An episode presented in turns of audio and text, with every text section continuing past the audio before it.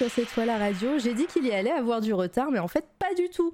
Bonjour tout le monde. Alors il y a qui sur le chat? Je vois que vous êtes déjà super nombreux, ça me fait plaisir. Depuis hier, euh, alors, bah, Wiz Davy qui était là bien avant le début de l'émission.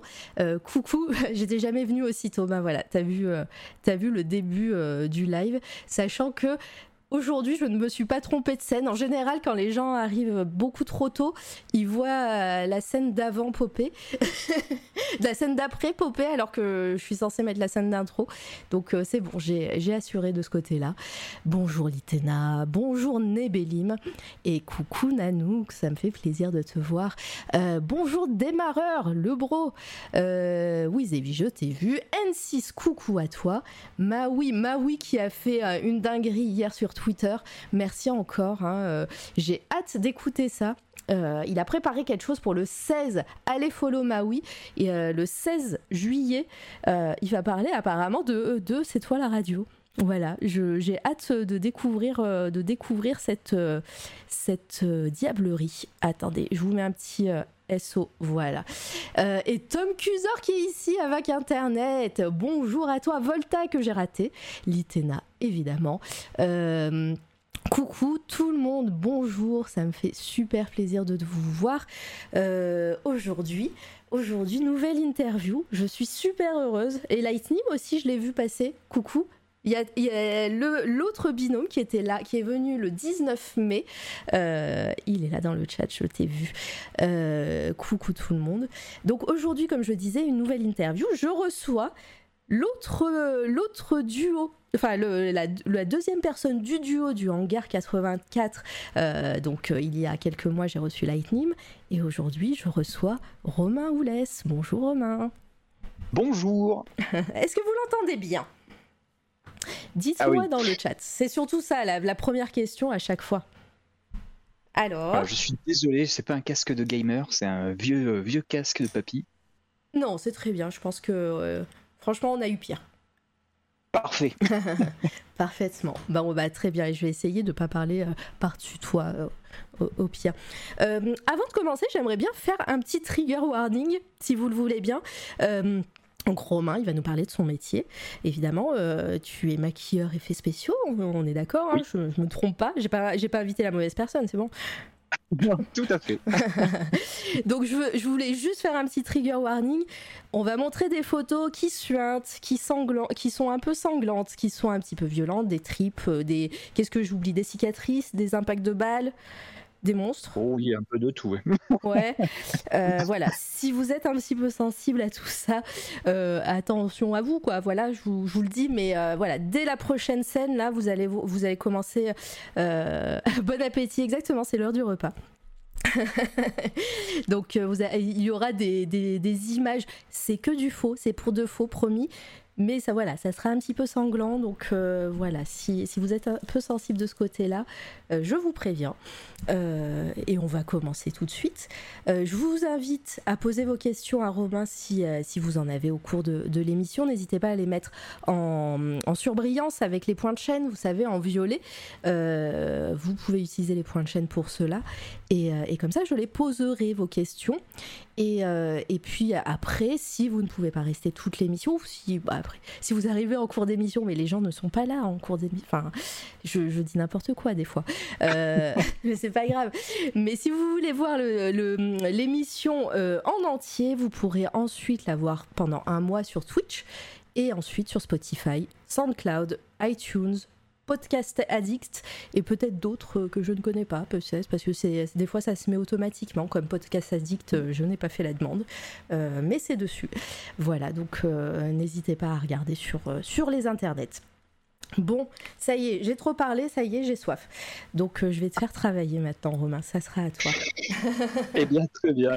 Parfait. voilà, je, je suis très heureux d'être là et, et j'ai hâte de vous montrer tout. Choses répugnantes. Bah ouais, ça va être trop bien. Moi, j'ai trop de questions qui suintent. Et voilà, là, mais c'est ouais, vous allez voir. bon appétit, évidemment. Mais ouais, j'ai plein de questions. J'ai trop hâte. Et puis, je pense que tu vas y répondre. trop hâte, Volta aussi. Ouais, je vous, je vous tease là déjà. De, je vous laisse la, la petite image d'intro juste, juste pour vous faire poireauter un petit peu. Mais, mais voilà. Donc, pour les personnes, s'il te plaît, Romain, qui ne te connaissent pas, les personnes qui t'écouteront dans le futur, est-ce que tu peux te présenter, s'il te plaît Eh bien, euh, je m'appelle Romain Oulès, je suis maquilleur en effets spéciaux et vidéaste euh, sur YouTube. Euh, ça fait un peu moins de dix ans que je fabrique des monstres pour les internets, la télévision. je bosse beaucoup pour Internet et la télé, peu pour le cinéma, parce que c'est des plateformes que, que je préfère. Euh, je j'œuvre dans le sud de la France, mais je me déplace un peu partout.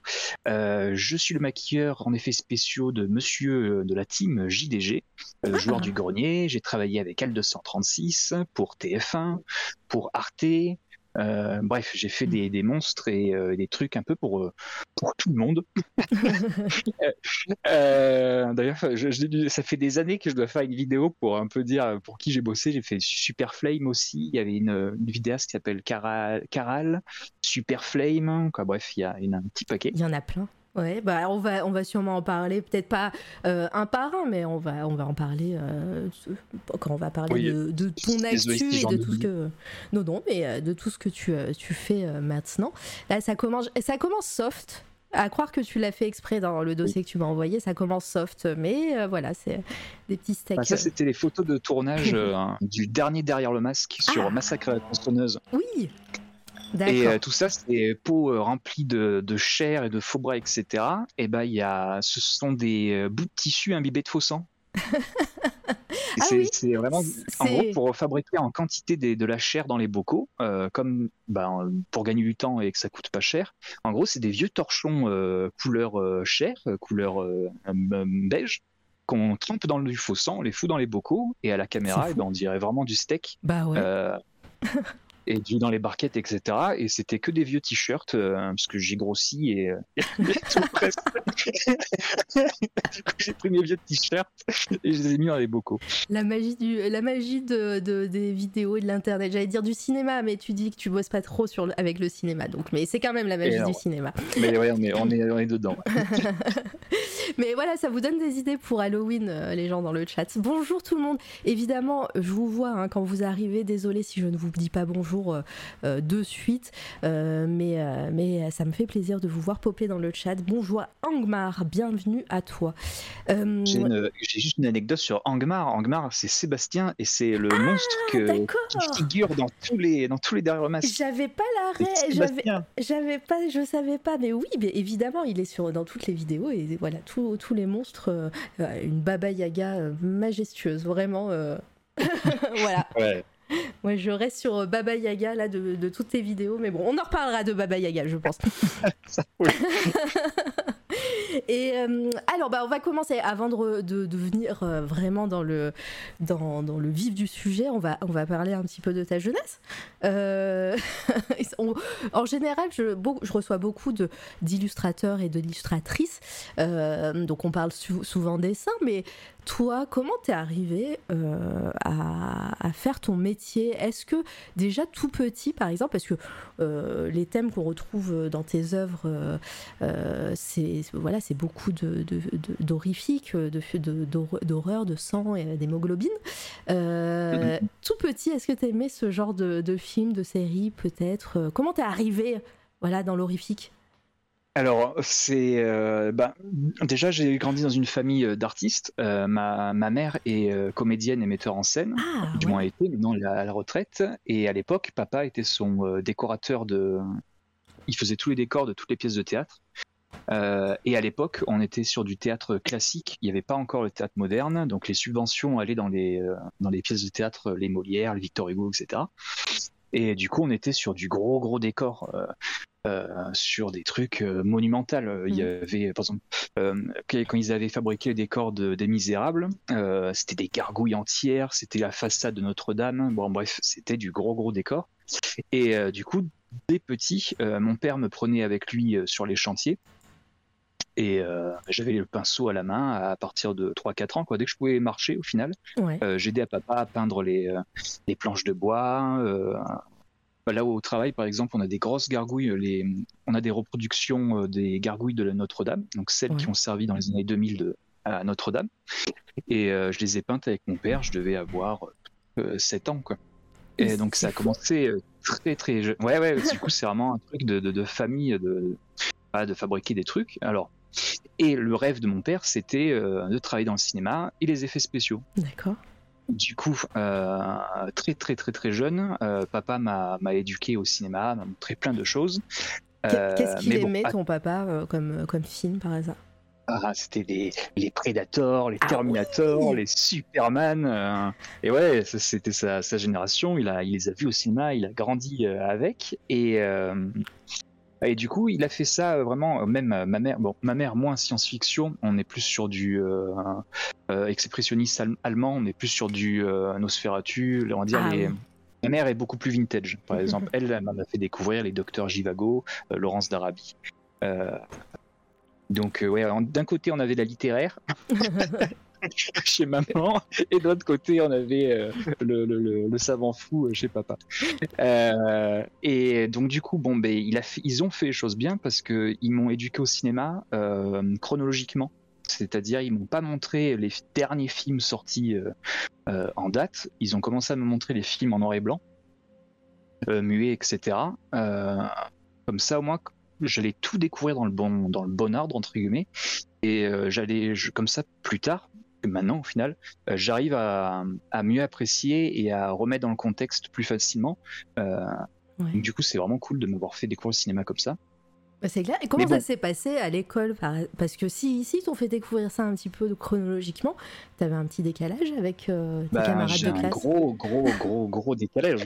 parce que moi, j'ai 30 ans, pas encore et j'ai des références, à l'école, j'avais des références euh, de 10 ans, euh, de déjà 10, 20 ans de plus que moi. C'est-à-dire quand tu avais les, les jeunes qui jouaient à Pokémon, euh, moi j'avais les maîtres de l'univers. C'était passé de mode depuis presque 20 ans. Tout à fait. je, suis, plus vieille que toi et j'ai jamais compris, j'ai que jamais connu les maîtres de l'univers. Et oh, j'adore ça. Hein. Maintenant j'ai appris à connaître, mais, mais c'est vrai qu'à l'époque, déjà à mon époque, c'était pas, c'était pas le cas. Bah, ils avaient gardé leurs leur jouets ou, euh, ils sont euh, comment parce que du coup ton papa il doit être un parce que si c'est sa génération Terminator euh, etc il est quand même jeune. Il a un peu plus de 50 ans mon père ma mère a 11 ans de plus que lui. Ouais. donc, ouais, il, est, quand même jeune, du coup, il a, il a, lui, il a connu les maîtres de l'univers, c'était plus sa génération à lui.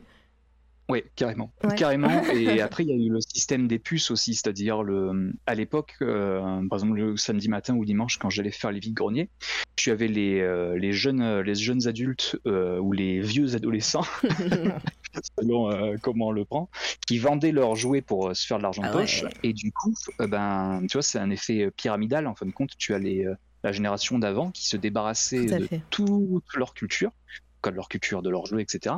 Et en fin de compte, moi, comme un papier buvard, j'ai absorbé. Euh, euh, je passais derrière. Je pense que naître en début 90, c'est la meilleure chose qui a pu m'arriver parce que j'ai grandi avec un héritage des années 80. Mhm. Euh, et il y avait tout, tout était disponible, tout existait. Il n'y avait pas. bref, c'était, c'était génial. C'était génial. Après, bon, mais mon père est pas inconscient, tu vois, il m'a pas montré des films d'horreur à, à 3 ans. donc ça, pareil, il a, il a très très bien joué parce que maintenant que j'y, tu vois, maintenant que je suis euh, bah, plus plus, bah, plus adulte, maintenant je comprends un peu tout. En gros, il m'achetait euh, il m'achetait des jouets de cinéma. Euh, par exemple, mon premier jouet, c'est un Robocop. Et en gros, grâce aux jouets, aux jouets, je m'habituais au personnage. Et du coup, le jour où il m'a montré la série télé Robocop ou le ou le film et le film, et bah du coup, j'étais déjà acclimaté au bah, au personnage et du coup, la découverte, elle est d'autant plus euh, euh, marquante parce que le jouet prend vie, quoi. En gros, euh, mhm. j'étais devant le canapé et j'étais là, c'est un truc de ouf. Donc, ouais, c'était top. En gros, c'est pour pas être, comment dire, euh, me sentir euh, bridé de- d'être petit, de pas pouvoir voir les films de papa. Euh, et bah du coup, il me prenait les produits dérivés des films. Comme ça, il me disait bon, écoute, tu peux pas voir le film, mais tu vas te faire ta propre histoire avec la figurine de Alien. Et comme ça, quand tu verras le film, ben ce sera, ce sera ok. Et c'était quoi Voilà. ton histoire avec Alien? Ouf. Alors ça c'est, je peux même, si il faudrait que je cherche, c'était le premier coffret euh, un DVD de Alien. Euh, donc ma mère l'offre à mon père et euh, un jour ils partent en tournée. Donc du coup je suis seul à la maison, je descends dans le salon, je vous regarde l'intégralité d'Alien en un jour. Donc euh, le soir, je remonte dans la chambre comme si de rien n'était euh, et j'ai pas dormi de deux Ouais, semaines. t'as passé gros, la pire ouais, euh, deux semaines, j'allais dire, t'as passé la pire nuit de ta vie, mais non, c'est bien deux semaines. le moindre craquement dans la salle, je pensais que c'était un facehugger.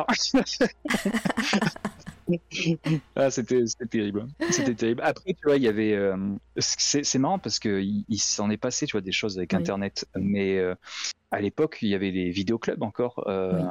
Par exemple, quand on est allé à l'école, on sortait de l'école avec mon père ou ma mère et on fonçait au vidéoclub et euh, on louait des films. euh, ça coûtait que dalle. Euh, Ah ouais, c'est. T'avais toi, enfin oui, Et- si t'avais. bah, Tu, moi, il y avait même des distributeurs de DVD à, côté, à côté de- des vidéoclubs, ouais, en général. Tout à fait. C'était des, des- c'était Vidéo Future, nous, à, Oui. à- à Lunel, qui faisait ça. Euh, Il y avait deux vidéoclubs. T'en avais un qui était euh, tenu par un vieux de la vieille. Alors là, c'était vraiment le cliché. C'est-à-dire, c'est le, le vidéoclub où t'as des VHS de partout. T'as que du nanar, des films d'horreur, de, des, séries, euh, des séries B et Z. Trop bien. Et en gros, ce- cette boutique, je la fantasmais quand j'étais gamin. Parce que tout ce que je voulais voir, je me prenais un stop euh, quasi instantané en disant Non. non, c'est pas possible, non, bon. tu ne le verras pas, t'es trop petit, euh, c'est pas pour toi. Malheureusement, les années 2000 en sont arrivées, le, le vidéoclub a fermé avant que j'ai pu voir tout ce qu'il y avait Ah. dans, dans ce truc. Moi, je sais que c'était, c'est comme ça, bah, grâce au, grâce au, euh, distributeur de DVD, que j'ai pu voir des films euh, beaucoup trop jeunes, parce que Ah bah, ouais, ils vérifiaient pas. Il, euh, T'avais la carte bleue de maman ou papa et euh, et tu prenais les DVD qui te plaisaient. Et moi, je sais que mes parents ils vérifiaient pas forcément euh, euh, ce que je prenais.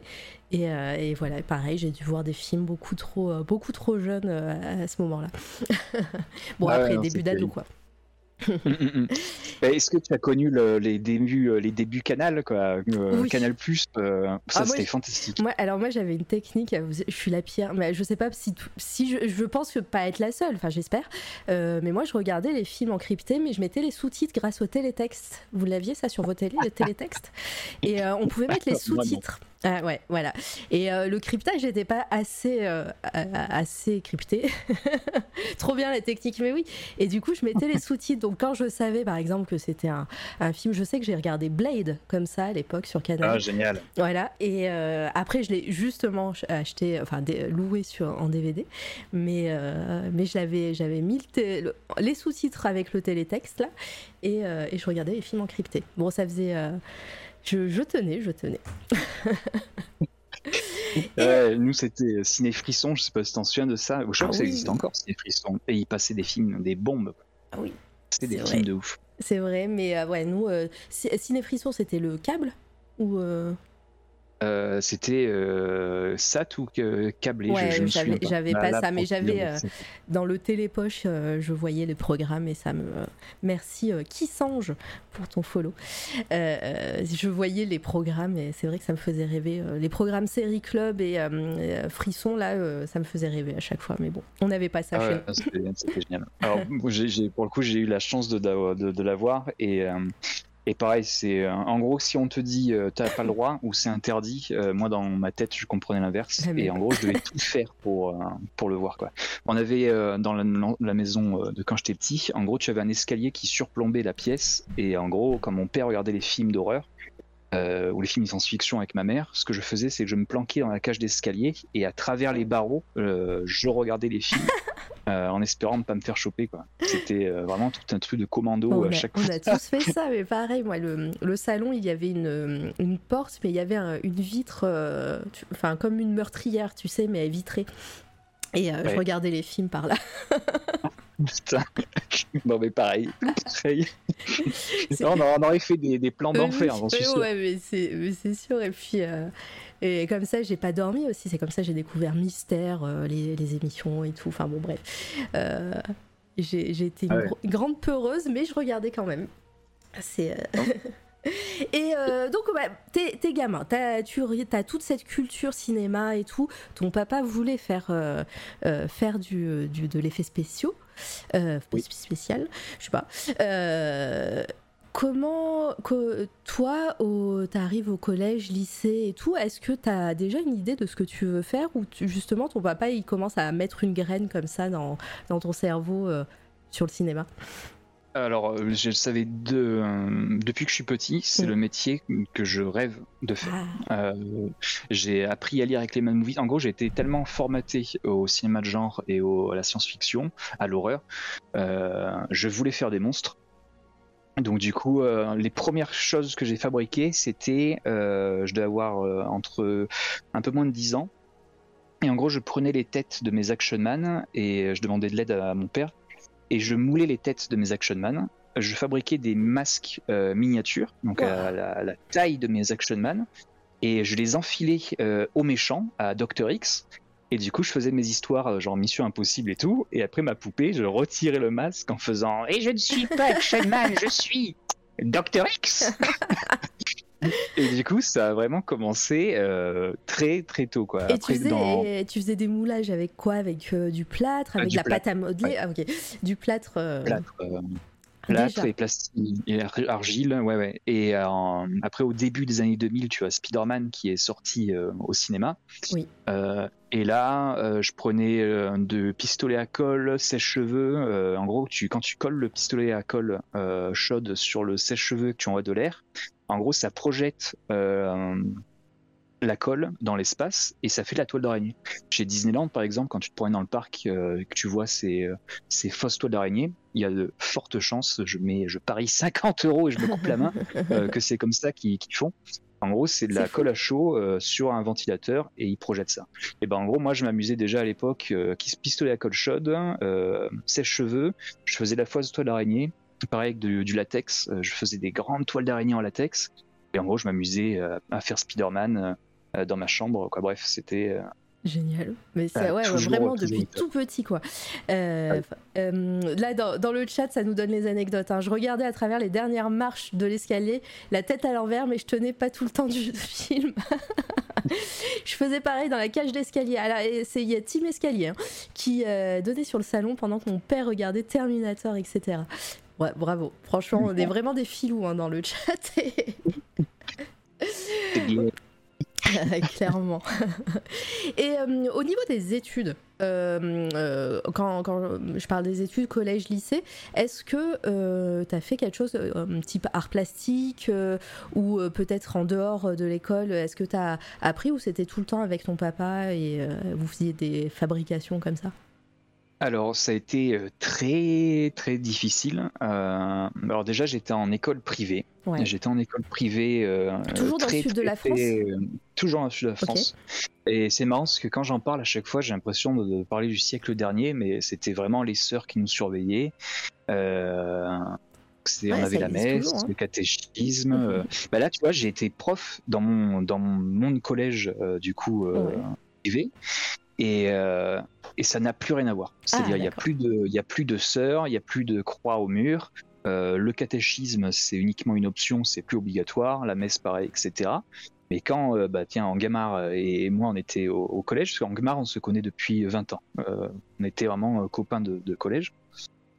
Et, et, quand on y était, bah, du coup, c'était très très strict. donc, quand tu vas voir les professeurs en disant je veux faire des monstres et des effets eh ben ça passe pas. ça passe carrément pas. Euh, du coup, euh, on te prend pour un pour un mongolo ou un, ou un fouf. Euh, du coup, moi j'ai été placé en troisième, comment ça s'appelait déjà? En troisième DP6. Et ça, ça a été, je crois, un des pires moments de ma vie. les troisièmes DP6, je sais pas si ça existe encore, c'était les classes entre pour les L'équivalent alors, des SECPA peut-être euh, Ouais, quoi, les, les, les, les cassos, quoi. Mm. Euh, et le truc, c'est que, alors là, c'était le gros, gros, gros malaise. Euh, Parce que le problème, c'est que maman étant littéraire, tu vois, euh, j'ai eu la, bah, la chance, tu vois, de lire beaucoup de, euh, bah, je sais pas moi, les, les Molières, les, euh, les- j'étais j'étais pas con, tu vois, j'étais totalement conscient de, de ce que je savais écrire, je sais parler français, je connais mes, mes, mes euh, plus maintenant, mais je connaissais mes tables de multiplication, bref. Et en gros, en- on me dit clairement, tu, euh, ton, ton- ton avenir, les artistes, on sait pas quoi foutre de toi. Euh, on sait Mm. pas quoi foutre de toi, donc du coup on va te mettre dans une classe euh, et on te euh, tape sur avec, des, l'épaule. en avec des élèves en, euh, en difficulté, ma, ou. C'est un, euh, pas joli mot pour dire les élèves en difficulté. Mais, euh, mais voilà, euh, ils t'ont mis là-dedans parce que euh, ils, ils comprenaient pas ce que tu voulais faire déjà. Exactement, exactement. Et pourtant, tu vois, il suffisait juste de, de regarder un cours de récré, parce qu'au collège, je vendais des Mm. bouteilles de faux vomi pour te dire. Alors ça, je me suis fait de l'argent de poche comme un, comme un dingue. Je vendais des bouteilles de faux vomi, euh, 10 euros la bouteille, pour que les élèves sèchent les cours. Donc euh, le, le business, il avait commencé euh, très très tôt. Il y avait des gens qui t'achetaient ça? Ouais, ouais, ouais, ils achetaient des bouteilles de faux vomi. C'est de la pâte à crêpes mélangée à des petits lardons et des euh, et des comment on appelle ça, des petits pois. Et je vendais ça 10 euros la bouteille. Et euh, ce qui était marrant, c'est que quand tu vendais la bouteille, que tu les défilais 10 balles, euh, tu pouvais être sûr que le lendemain matin, ils n'étaient pas à l'école. Mais ouais, mais c'est fou. fois, Mais les parents, ils, euh, enfin bon, en même temps, j'allais dire, mais les parents, ils se doutaient de rien, quoi. Bah, je pense que ça devait être, euh, ça devait être l'apocalypse dans les chiottes, à mon avis. Mais comment ça se fait? On n'a pas fait de lardon hier, mais on n'a pas fait de petits pois non plus. c'est la cantine. Ah oui, c'est la cantine. ah, j'en aurais bien voulu, euh, tiens, il dit. euh. Ah, c'est.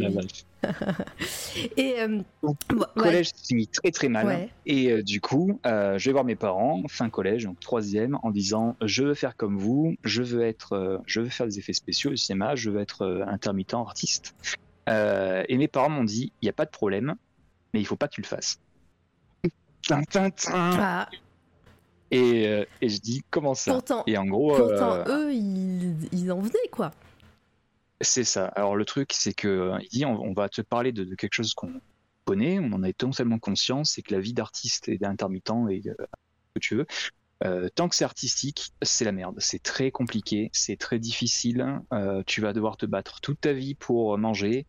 euh, tu auras le droit à pas de retraite, pas de machin. Alors quand il me dit ça, et je sais pas quel âge on a, en troisième, on doit Mhm. avoir 15-16 ans, Ouais. ça, ça me semblait abstrait, tu vois, tout ce qu'il me disait. Ouais, bah, Donc maintenant, je, ma- maintenant, maintenant, je comprends. 15 ans plus tard, je comprends. Euh, et en gros, ils me disent, euh, mon fils, tu vas pas faire euh, comme nous, du coup, tu vas pas faire art plastique, tu vas pas faire les beaux arts, tu vas pas faire du rien de tout ça. Tu vas faire un cursus normal, quoi normal? Tu vas aller faire un- comment dire? Quelque chose qui va t'apporter un travail sûr. Et donc du coup, ils m'ont mis euh, en commerce. Après, j'étais d'accord. hein. C'est-à-dire, Ouais. tu vois, c'est pas un truc où mes parents m'ont forcé. Quand tu dis commerce, c'est au lycée? Ils t'ont envoyé. Exactement. Il y avait des lycées euh, qui faisaient ça? Et en gros, c'était lycée professionnel. Mhm. euh, et euh, du coup, là-bas, j'ai, je, je crois que j'ai tout fait. J'ai tout eu, tous les diplômes de commerce. Les euh, CAP, BEP, euh, euh, le bac pro commerce. J'ai continué jusqu'à un CAP, euh, euh, pas un CAP, un BTS euh, Ah management des unités commerciales. Ah, le fameux MUC. le fameux MUC, et euh, que j'ai, alors pour le coup, j'ai été viré. J'ai été viré du, du MUC. En gros, il était, il était en alternance, Ouais. et, euh, et à côté de ça, j'étais euh, dans un, en formation dans un truc de prêt-à-porter. Et euh, ça se passe euh, bien. Et en gros, le, avant que l'école me vire, en gros, tu as le, la boîte qui dit, écoute, s'il y a un poste qui se libère, euh, qui se libère. Le truc, c'est que c'est un poste de, de, de directeur adjoint. Euh, Donc c'est pas du tout euh, quoi je veux dire t'as 20 21 ans euh, tu vas être propulsé directeur euh, adjoint donc c'est à dire que je fais du bon taf etc mais c'est un choix quoi. C'est où tu continues les études, ou tu deviens directeur adjoint. D'accord. donc moi j'étais déjà parti pour être directeur l'école me vire donc quand ils me convoquent pour me virer euh, moi j'arrive comme un comme un prince et je leur dis mais pas de problème aucun Ça problème me va. ça me va. Et euh, du coup, boum, directeur, euh, directeur magasin. Ah et une fois que j'ai rien à signé, voir, alors, quoi. ça n'a rien à voir. Mm. Et en gros, ça se passe, ça se passe mal. Une fois que je passe directeur adjoint, c'est, euh, ça devient l'enfer, l'enfer. Ouais, Euh, d'accord. En, en gros, là, en plus, j'ai emmagasiné euh, parce que toute la scolarité a été faite en, en- en alternance. Donc, du coup, euh, de mes 17 jusqu'à euh, 21 directeurs adjoints, ça a dû durer jusqu'à mes 25. Bon, bref, ça fait presque 10 ans, tu vois, 10 ans de vente. Et je suis allé voir mes parents et j'aurais dit écoutez, euh, maintenant, je veux faire du cinéma. Euh, quoi, du cinéma Je veux faire des monstres et être artiste. Je veux Mhm. prendre le risque. Euh, Et- et mon père et ma mère m'ont dit euh, Banco, fais-le. Allez, vas-y. bah, Mais euh, et à ce moment-là, est-ce que euh, tu, enfin, en, en parallèle, est-ce que tu continues quand même à, à, à faire des trucs euh, en rapport avec ce que tu fais maintenant euh, ou, ou pas du tout? Tu t'es vraiment mis dans le commerce et euh, et euh, t'as as complètement arrêté de toucher à, à tout ce qui est plâtre et tout ça, aux effets spéciaux? Eh ben, je continue, mais à, très petite échelle, c'est-à-dire Ouais. je m'amuse plus à fabriquer. En gros, euh, je fais de temps en temps du, euh, du, du- du- de la peinture sur maquette, mais le, le- le- la, la vente a bouffé tout, euh, tout le temps. Et en gros, ça, comment dire, ça. Euh, c'est vraiment, c'est euh, très très difficile à, à expliquer cette sensation où tu sais que t'es pas du tout, du tout, du tout à ta place. Et en gros, je, je l'ai fait, tout ça, je l'ai fait uniquement. Pour si jamais, admettons, ma carrière s'arrête demain, euh, pour retrouver un poste de, de directeur, euh, de directeur Ouais. et plus être euh, passé par la case vendeur ou. Et en gros, ouais, j'avais une frustration exactement. Merci beaucoup. J'avais une frustration et, et un manque. Tu vois, ça me manquait de, de, de, de, de- bah, de pas fabriquer des, des, des bêtises. Ça me manquait de pas peindre. Ça. Après, on a eu, il s'en est passé, tu vois, des, des choses en, en, en 15, euh, 15 ans, quoi. Il, il y a eu euh, déménagement, il y a les subventions au théâtre qui ont stoppé. euh, donc le théâtre traditionnel, c'était fini. Donc mon père a dû changer de métier, il est devenu euh, graphiste. D'accord. Et Ah oui. euh, quoi, bref, il y a eu vraiment toute une sorte de cataclysme. Et, euh, et au fond de moi, j'avais cette envie de, de retourner aux fondamentaux. Euh, J'ai rencontré ma, ma chérie actuelle euh, il y a bah, du coup euh, 8 ans, maintenant 8-9 ans. Et c'est elle qui m'a poussé à arrêter aussi donc la vente et à me et à faire ce que je voulais. quoi. Très bien. Et je pense que c'est c'est c'est en partie grâce à elle. c'est en partie grâce à elle, je pense, que, que j'ai arrêté la, la vente et que je me suis lancé. Parce qu'il faut savoir que même si tu aimes pas ce que tu fais, euh, le problème c'est qu'il y a un confort Mm. euh, qui s'installe. euh, le salaire, la, le salaire tous les mois, les tickets resto, tu peux sortir, tu peux te faire plaisir, etc. Et en Ouais, gros, a- il y a un stress pas, en moins, quoi.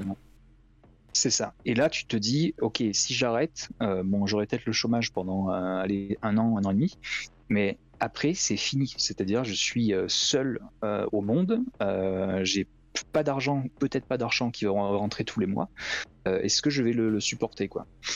Et, et avoir des gens qui t'entourent, bah, notamment ma, ma compagne, qui te soutient, etc. C'est un moteur euh, euh, euh, qui n'est pas négligeable, quoi. En plus, ma, ma chérie est aussi à son compte, elle est tatoueuse. Mhm. Donc du coup, elle comprend la problématique, c'est-à-dire quand, euh, admettons, j'ai un coup de blues, euh, je suis malheureux parce que j'ai pas de travail, ou j'ai une galère, ou euh, euh, c'est des, des choses qu'elle connaît, tu vois, le- l'entrepreneuriat. Donc ouais, je crois que c'est, j'ai mis très longtemps pour prendre la décision de refaire des effets spéciaux. Ma chérie euh, m'y a aidé. Et aussi, bon, mais il y a toujours l'approbation, la, la fameuse approbation euh, euh, paternelle. Ouais. Euh, autant ma mère est très très très euh, comment dire euh, extra extravertie tu vois elle, elle dit tout etc mon père c'est il est à l'époque il était très difficile à, à lire. Cerné, ouais. et euh, et du coup alors, il me l'a- il me l'a jamais dit mais si il me l'a dit il me l'a- fait comprendre mais un jour tu vois c'est tout con mais ma mère elle est venue je sais plus je devais avoir fait une conférence où j'avais fait un truc euh, je, je me rappelle pas. Et ma mère était venue me voir en disant euh, que en gros papa il était euh, très fier etc et pareil ça avait lancé la machine quoi en gros du moment que je savais que mon père avait euh, avait confiance euh, boum j'ai Trop bien. J'ai dit ok je, lâche pas l'affaire et comment ça s'est passé? T'es reparti dans les études? Est-ce que t'as appris de façon plus académique à faire ton métier? Alors, du coup, euh, une fois que ça s'est fini, tout ce qui était vente, etc., je me suis remis dedans à fond la caisse. Ouais. Et j'ai pas de suite, euh, je suis pas allé de suite en école. Euh, j'ai ouvert une première société. Euh, C'était une, je fabriquais des prothèses euh, génériques de d'os cassés, d'os cassés, de plaies, d'impact de balles, de de vis, de prothèses de, de Terminator. Ouais. Normalement, je t'ai mis une des photos, une des premiers trucs que j'ai fait. Et en gros, j'ai créé cette petite société euh, et je faisais le tour du de, tour de France. Je faisais toutes les conventions geeks euh, et des conventions de cinéma et je maquillais les, gens, etc. et les enfants. Et en gros, euh, j'ai fait exprès de faire ça pour gagner en rapidité et en rapidité d'exécution. Donc en gros, le fait de maquiller euh, 100, 200 enfants euh, dans la journée, euh, tu prends un coup de poignet quoi. Ah ouais, tu m'étonnes. Et, Et- et euh, si t'as pas, si t'as fait ça de, de ton côté sans, sans études pour le moment, euh, comment t'as comment t'as appris avec euh, des tutos, euh, des, est-ce que t'avais déjà des maîtres dans le cinéma ou des ou des personnes renommées qui qui donnaient des peut-être des conférences, j'en sais rien, et qui t'ont aidé? Alors là, c'était tout dans mes tout dans mes souvenirs de- d'enfant. Euh, donc le moulage en plâtre, etc. Donc là, je marchais uniquement aux souvenirs et à vrai dire, le maquillage en effets spéciaux, c'est plus mécanique que artistique. Alors, ah, si tu veux, il y a des euh, ça, euh, ça c'est le, le temps qui, qui qui œuvre aussi. Mais en gros, dans les dans faire un moulage, euh, sculpter, etc. euh, il faut bien comment dire. Tu as des règles à, à, à- à faire, à établir, et, et du coup, tu peux pas ne pas te rater, quoi. Euh, tu vois, un moulage, etc. Comment dire je... C'est mécanique. Tu vois, Ouais. a- c'est, tu, tu, voilà, tu fais ton plan de joint, tu verses ton plâtre, etc. euh, et on embraye. Et donc, du coup, euh, ça, c'est des trucs qui sont restés, qui me sont restés en mémoire. Donc, c'est reparti assez vite. Et euh, effectivement, euh, quand j'étais petit, je lisais les Mad Movies, etc., des, des vieux magazines de cinéma. Et dans les magazines à l'époque, tu avais des tutos. Et comme j'ai tout gardé, j'ai gardé tous mes magazines euh, des années euh, de Oh. mon père, 80 et 90, j'ai tous les tutos euh, de toutes ces années. Donc ça m'a grave aidé. Ça, ça m'a vraiment, vraiment beaucoup, beaucoup aidé. Et du coup, euh, grâce à tout, à tout ça, je suis allé voir une école d'effets spéciaux qui faisait une formation courte de six semaines. L'école s'appelle Métamorphose. Il y en a une à Montpellier et à, et à Strasbourg. Et du coup, ils font ces formations courtes, mais uniquement pour les élèves qui ont déjà fait l'année complète de maquillage artistique. Ah, et que tu n'avais pas fait. Et que j'ai pas fait, et que surtout qui, qui coûte un bras. Ah. Mais comme je suis, euh, que je suis malin, T'as fait un En faux gros, CV euh, Non, je fais ça.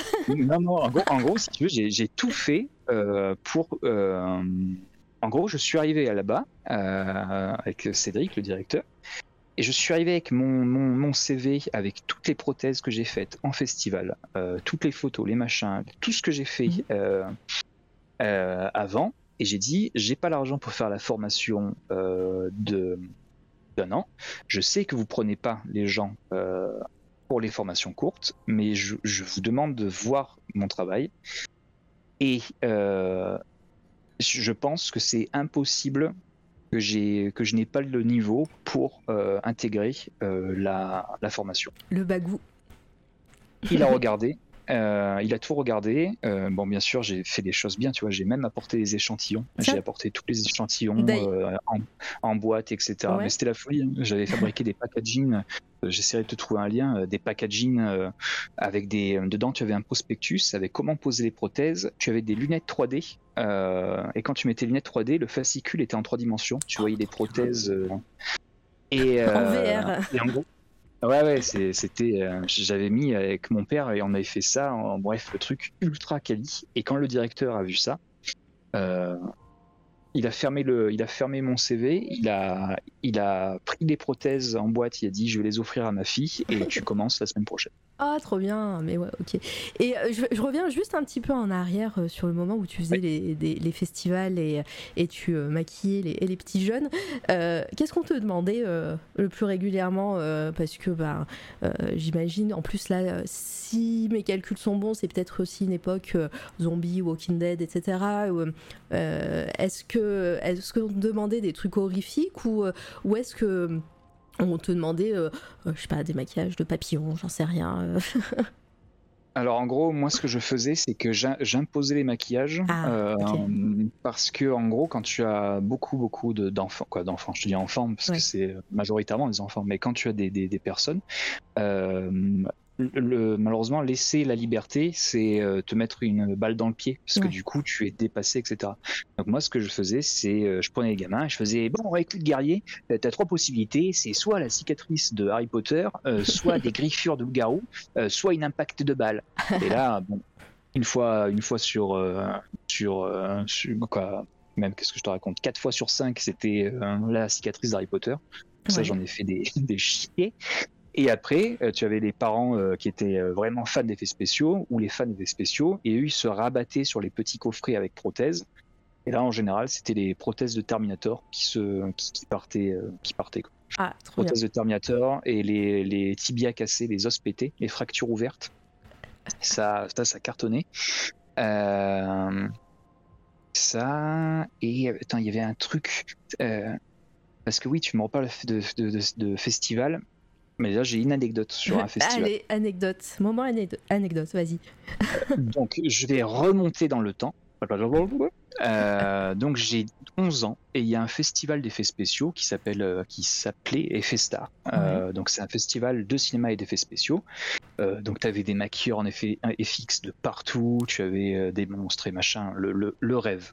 Le rêve, c'était génial. Et tu avais Pascal Pinto, c'était un auteur de livres sur les effets spéciaux.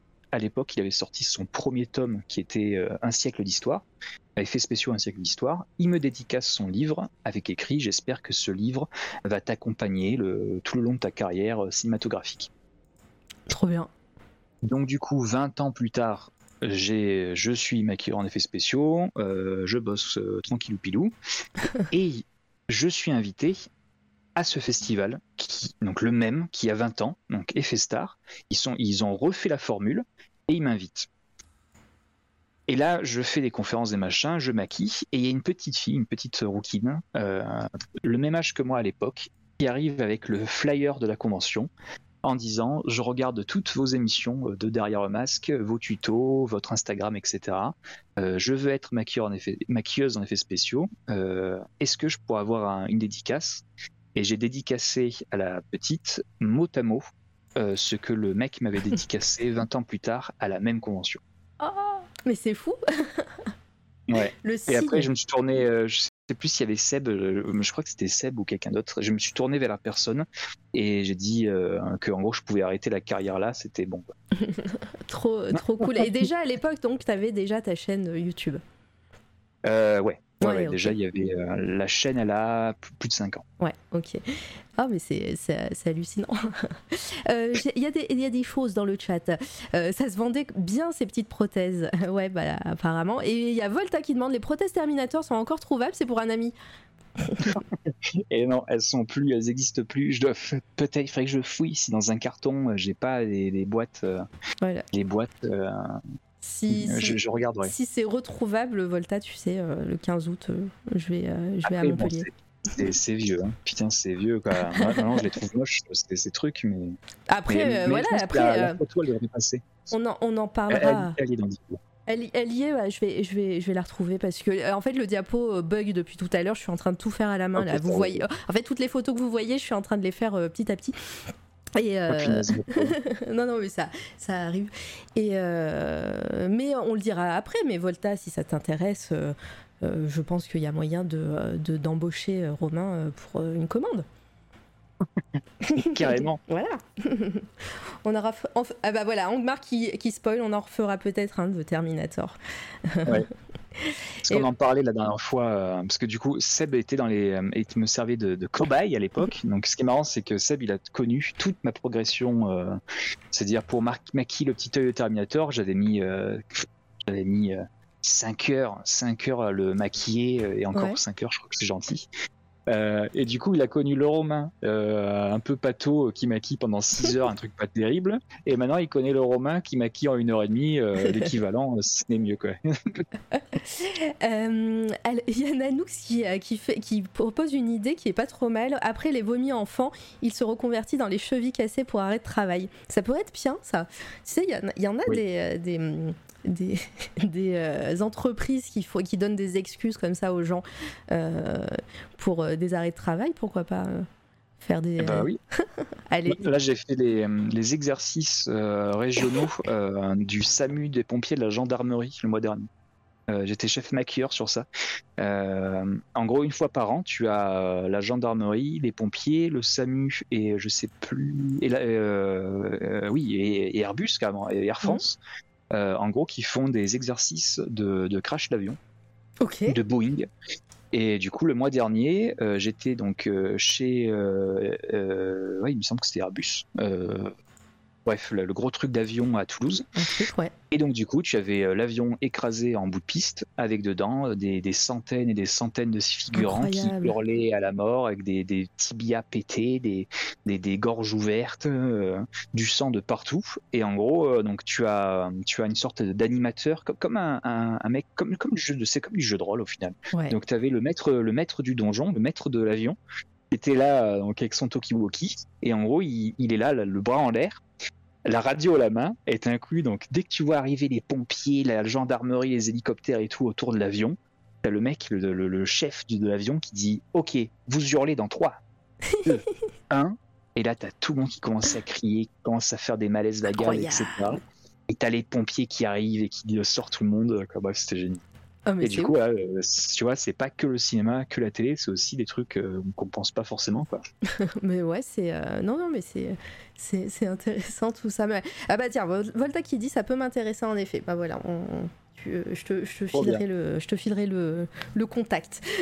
Volta qui, qui fait des robots incroyables en dessin. je te montrerai ah, ce qu'il fait. Je te montrerai.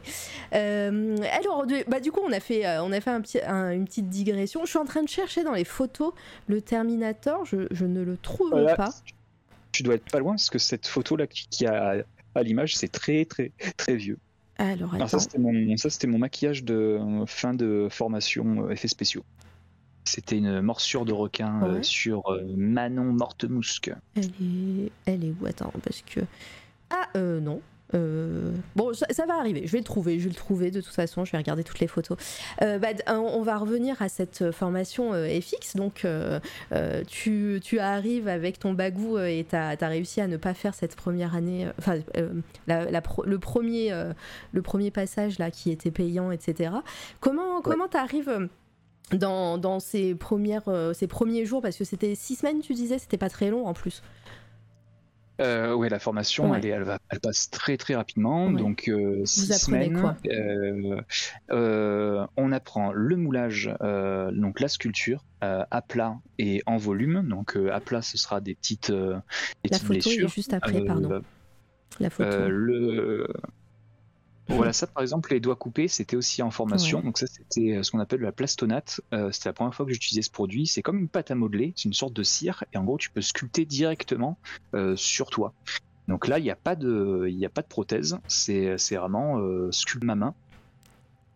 et du coup, j'avais fabriqué ça à l'école.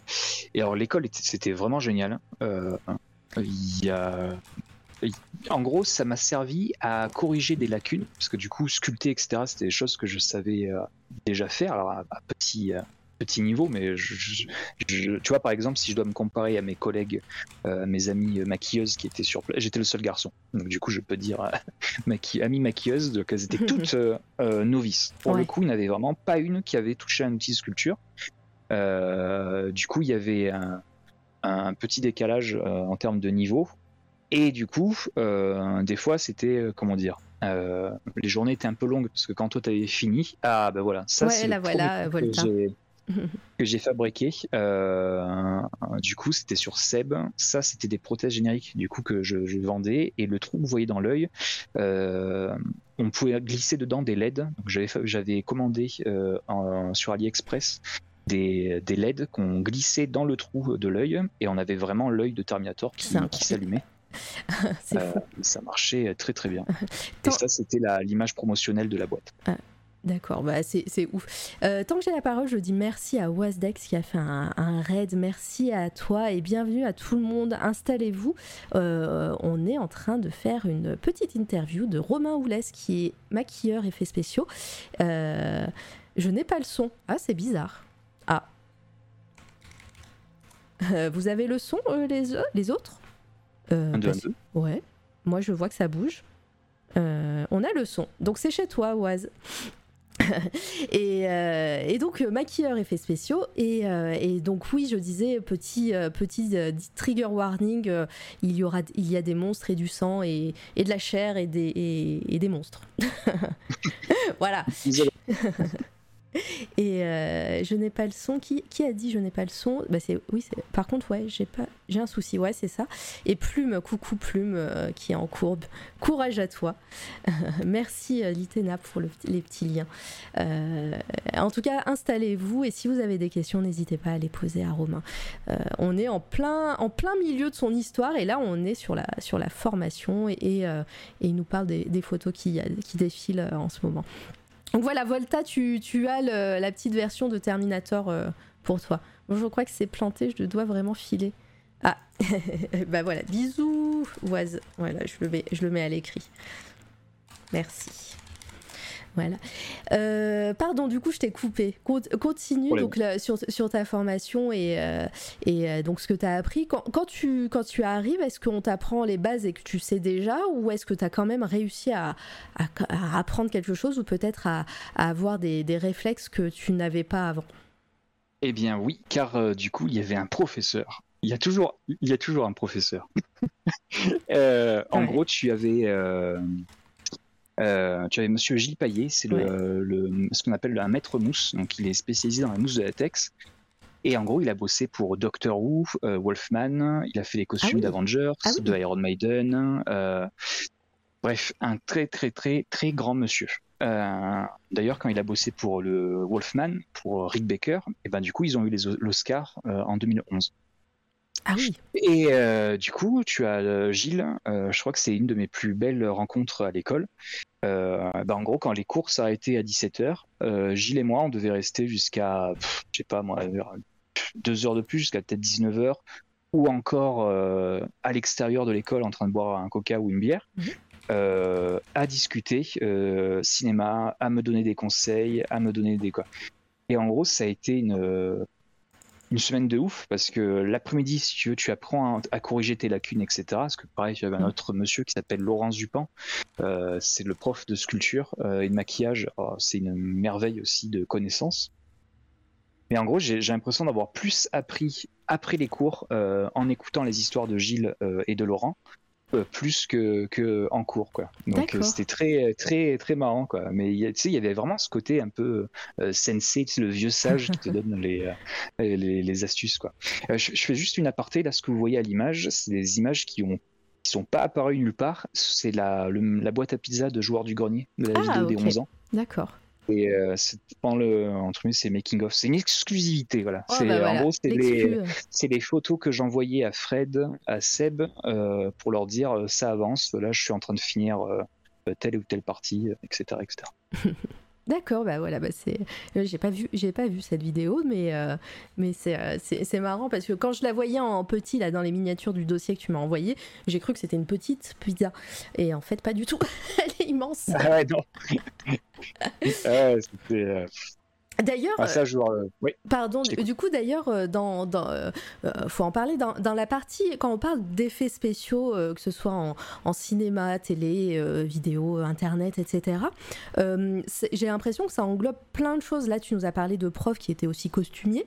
J'ai l'impression vraiment que ça englobe plein de choses quand on parle d'effets spéciaux dans dans le monde de, de l'audiovisuel. Est-ce que déjà tu peux nous, nous donner un peu des, des définitions? Parce que là, par exemple, là, on va voir une galette euh, se, transformer devant vous, vous allez voir. Euh, c'est tout y passe, j'ai l'impression. Ouais, euh, du coup, on est un peu multicasquette. Alors, les vieux de la vieille, euh, tu vois, diront si c'est du maquillage, donc maquillage prosthétique, on appelle ça maquilleur, euh, maquilleur prosthétique. C'est-à-dire, on, maquille avec des prothèses, etc. les effets spéciaux, ce sera par exemple fabriquer, bah, tu vois, par exemple, la galette, la galette ou un gros masque d'extraterrestre. ça, ce sera des effets spéciaux, puisque du coup, c'est plus du maquillage. bon, bref, en gros, il y, a, tellement de, de, noms euh, différents qu'au final, les années sont passées et dans l'imaginaire collectif, bah, maquilleur en effets spéciaux, bah, c'est dès qu'il y a un monstre, c'est maquilleur en effets spéciaux. Et, c'est Pardon, du coup, et est-ce que euh, dans, dans, ton métier, euh, tout le monde est un petit peu multitask euh, comme ça, ou est-ce que ben, des, des, personnes peuvent être, je, je, je, pense connaître un peu la réponse, mais spécialiste en tel, en, ben, en, monstre, spécialiste en, en galette, spécialiste en, autre chose, et, et dans ces cas-là, les métiers se diffèrent.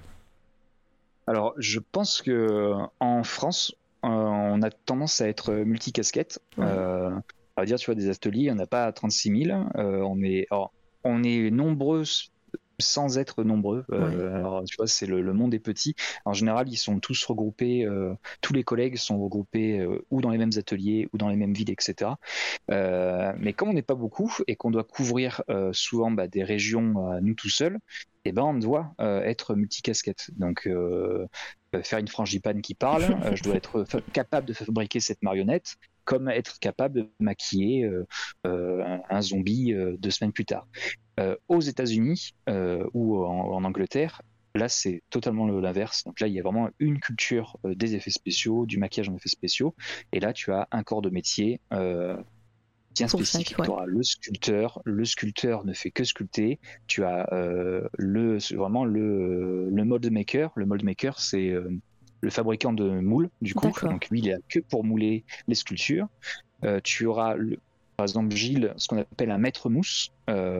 Gilles, son boulot, c'est de tirer des prothèses. C'est-à-dire, je, veux être maître mousse.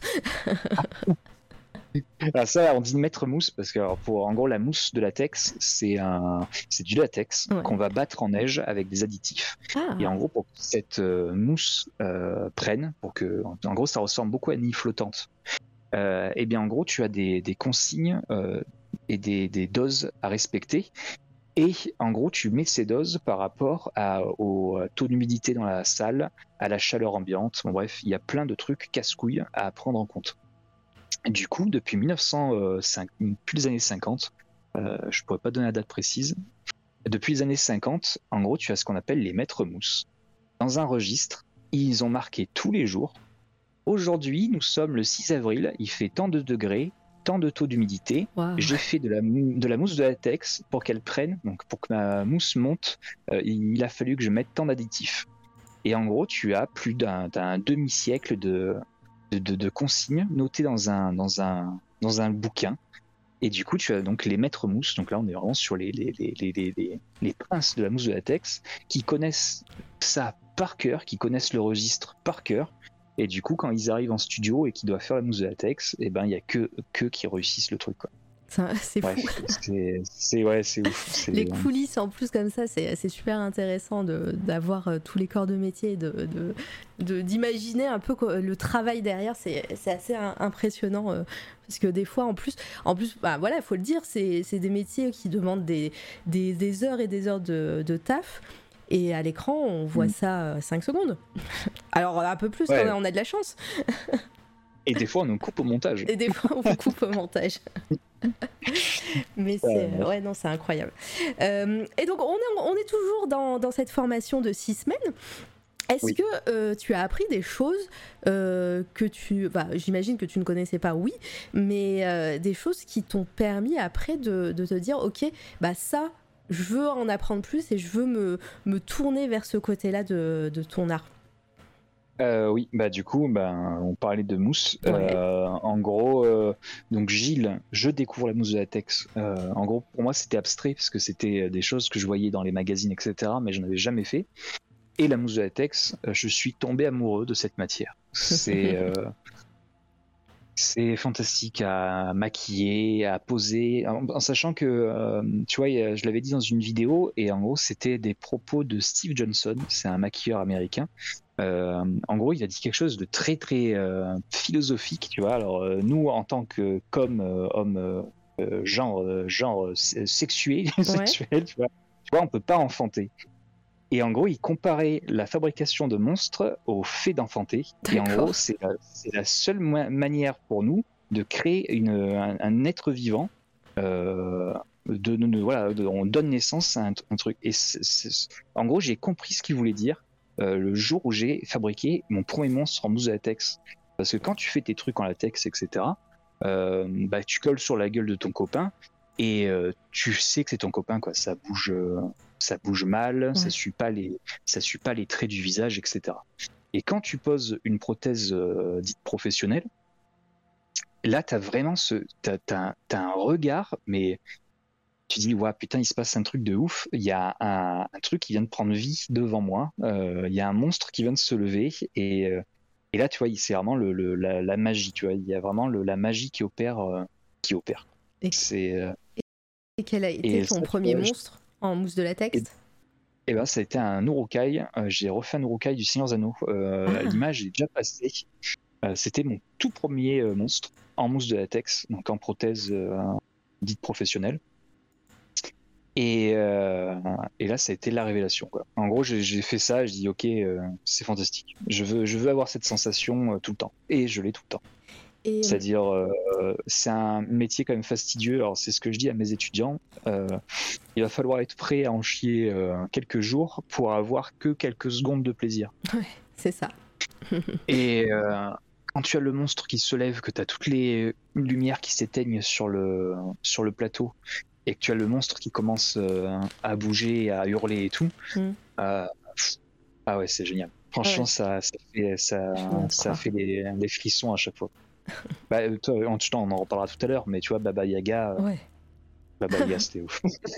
ah bah là, je vois. Enfin, moi, j'ai vu la vidéo, j'ai fait Ah oui, d'accord. Ah, on en est là. j'ai fait de bon par euh, et en plus, il va avoir des photos hein, qui vont passer quand je quand je j'aurai le la main dessus. Mais mais vous allez vous allez halluciner. Et je vous invite à aller voir cette vidéo sur Hellboy. Évidemment, c'est, elle n'est pas très loin hein, dans l'historique YouTube. Vous allez voir c'est impressionnant. Euh, et euh, j'avais une question, je l'ai ratée. N'hésitez surtout pas hein, dans le chat si vous avez des questions sur justement la formation, sur, euh, sur des moments un peu plus techniques, hein, parce que voilà, moi je les ai pas, hein, les termes techniques. Romain est là aussi pour nous apprendre, donc voilà, n'hésitez pas à, poser vos questions à ce moment-là, quand tu, quand tu es euh, dans les études, donc j'imagine euh, ces six semaines passent super vite, euh, tu, tu, tu, te dis que tu veux bosser ou dans le cinéma ou tu veux continuer ce que tu es en train de déjà faire parce que à cette époque-là, la chaîne YouTube existe et on est d'accord. Oui, tout à fait. donc tu voulais développer YouTube ou est-ce que bah, là, tu voulais vraiment euh, faire du cinéma, sachant qu'en France, on a pas mal de personnes qui font des, films de genre. Il y, a, beaucoup de, il y a une grosse culture film de genre en France, mais c'est pas non plus un, genre très reconnu. Euh, voilà, c'est même, euh, c'est même dur de trouver ça au cinéma, des films de genre français ou dans les petites salles. À l'époque, j'allais dire oui et non. À vrai dire, il y en a toujours eu, mais c'est tellement underground mm. que ça, c'est un peu le cinéma. Euh, ouais, c'est underground, que c'est le cinéma caché, c'est le cinéma que, qui, passe pas justement au cinéma. Euh, du coup, en France, on a toujours eu, bah, ne serait-ce que Frontières, Hostile, hein, euh, Attention, le cinéma de genre et même les effets spéciaux. donc, pour remettre dans le contexte, les effets spéciaux sont est un art français. Tu vois, c'est mm. Georges Méliès qui a inventé ça. Donc c'est vraiment Cocorico, les effets spéciaux, c'est nous. Euh, mais euh, ça s'est démocratisé, on va dire, avec Internet et avec la, parole des fans en disant euh, oui, le cinéma français, gna gna gna, etc. après, quoi, je, pourrais t'en parler un peu de production parce que j'ai. Oui, bah, parlons-en. En, en, gros, j'ai eu des j'ai assisté à des réunions de production, mais aberrantes. Euh, par exemple, il y avait une table ronde euh, tous les ans ou tous les deux ans. Tu as toutes les, euh, toutes les boîtes de prod ou les, qui se réunissent, ou les artistes, ou les acteurs de l'audiovisuel. Et devant toi, tu as les régions, le CNC. Le CNC, c'est le Centre national cinématographique. C'est le centre qui donne les bourses financières, du coup, les bourses pour le cinéma pour euh, Internet. Par exemple, quand vous voyez euh, le CNC Talent euh, produit tel ou tel vidéaste, et eh ben du coup c'est une bourse, c'est une, une entité nationale qui finance du coup tout ça. Bref, et quand tu as ces gens-là, donc qui parlent de production, et dans la salle, tu as des personnes qui veulent parler de science-fiction, qui lèvent la main en disant comment on fait pour faire du cinéma de genre, comment on fait pour faire euh, ça ou ça, ou un monstre, du Valérian? Euh, à l'époque, il y avait une, il y avait un gros problème avec Besson. Euh, bon, toujours maintenant. comme, maintenant, mais c'était pas encore, c'était pas encore ça. on, parlait d'un monopole du cinéma de genre par Besson. C'est-à-dire quand, quand, on parlait de science-fiction, par exemple, euh, dans la tête des gens, c'est oh non, non, pas de science-fiction, ça c'est Besson. D'accord. En gros, les, boîtes de production et euh, s'interdisaient de faire de la science-fiction parce que c'est euh, c'est le truc de Besson, on n'y touche pas. Maintenant, c'est fini. je crois que un des, un des films Cataclysme, ça a été Ares. c'est sorti en 2015, je dirais, ou 2014, ouais, peut-être 2015. Bon bref, t'as plein de films comme ça. Euh, après bon, euh, Netflix arrive peut-être aussi avec des productions françaises aussi. Oui, tout à fait. Mm. Mais du coup, pour revenir à cette euh, réunion, c'est que quand tu as les gens qui disaient ça, tu avais les gros, les gros bonnets, les régions, etc. Qui disaient oh non, vous savez, nous la science-fiction, ça nous intéresse pas, ça coûte cher, on préfère les drames sociales, et patati et patata. Et là, tu as Île-de-France qui prend la parole et qui dit ah ben non nous vous savez on a euh, nous, nous basons notre euh, système économique euh, sur bienvenue chez HT. D'accord. Et donc du coup sorti de ces réunions en fin de compte tu, tu prends conscience que bienvenue chez HT n'est pas seulement une réussite au box office mais c'est devenu carrément vraiment un, modèle économique un, cahier des chartes et du coup, c'est l'usine à Bienvenue chez Ch'ti. C'est pour ça que depuis, on se bouffe toutes les comédies à la con. Euh, bref, c'est terrifiant. Euh, le cinéma, c'est vraiment très spécial. Et euh, ouais, après, je comprends cette désillusion, mais et toi, tu t'es jamais dit, ok, bah, le boulot est là. J'imagine qu'il y a quand même quelques moments d'effets spéciaux dans ces, dans ces films-là, même si ça doit pas être très, très inspirant. Tu t'es jamais dit, ok, bah, si je veux du boulot, c'est là-dedans que je dois aller? Alors, j'ai un gros euh, problème avec le cinéma. Euh, en gros, j'aime tellement ça que je suis. Alors, je n'irai pas jusqu'à dire terrorisé, mais. Euh, comment dire Je veux rester naïf en regardant des films. Et le truc, c'est que. admettons, tu vois, faire du Star Wars, du Seigneur des Anneaux, c'est le, le, rêve d'une vie. Mais paradoxal, paradoxalement, je me dis putain mais si je travaille dans Star Wars ça veut dire que je vais connaître les trucs mm. je vais connaître le scénario je vais connaître je sais ce qui va se passer les monstres c'est moi qui vais les faire du coup euh, euh j'aurai plus la surprise ou admettons je me rate mais je, admettons mon monstre il est pas terrible quand je vais regarder le film je vais voir tous mes défauts tous les défauts mm-hmm. etc euh, tu vois par exemple j'ai des clients actuels où les, les, travaux au final je les regarde même pas et est-ce que j'ai vraiment envie que ça fasse ça avec le cinéma? Et du coup, euh, c'est une question que j'ai du mal à. T'es en train de nous dire que si Disney vient de voir, tu diras non? Je dirais oui. je dirais oui, mais je, franchement, j'aurais tellement peur. J'aurais tellement peur. Imagine que je sais pas que euh, ils font une saison 2 à Obi-Wan et que je bosse dessus et je m'aperçois que Ewan McGregor c'est un gros con. Ça veut dire que ça va, ça va me gâcher euh, toute mon enfance. En gros, je vais regarder les films avec une haine euh, pas possible en disant ah putain là il m'avait fait chier à telle scène le mec il m'a chié dessus parce que il a pris son projo et qu'il a écrasé mon travail quoi bref tu vois et je suis ouais tu en gros je, je comprends que j'aime trop le cinéma pour travailler dedans quoi c'est c'est très très bizarre comme truc il y a Wiz qui dit je serais plus attiré par Bienvenue chez les vampires pourtant ouais de ouf il y a concept il y a un super film qui s'appelle euh, qui s'appelle euh, Vampire en toute intimité. Où tu sais comme The Office mais avec des vampires. Ah. C'est. C'est- regardez-le, c'est fantastique.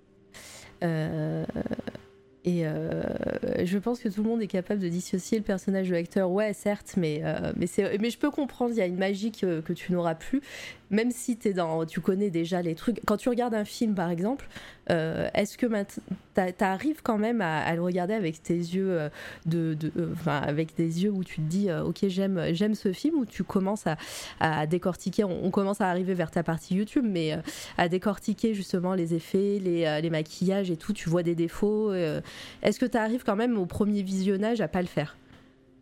Euh, oui, toujours, parce que j'a- j'adore le cinéma et j'aime euh, être emporté par, de, par les histoires, qu'elles soient bonnes ou mauvaises. Euh, je suis quelqu'un de très très très très très bon public. Ouais. Et non, non, j'arrive vraiment à mettre de côté, à mettre de côté le travail.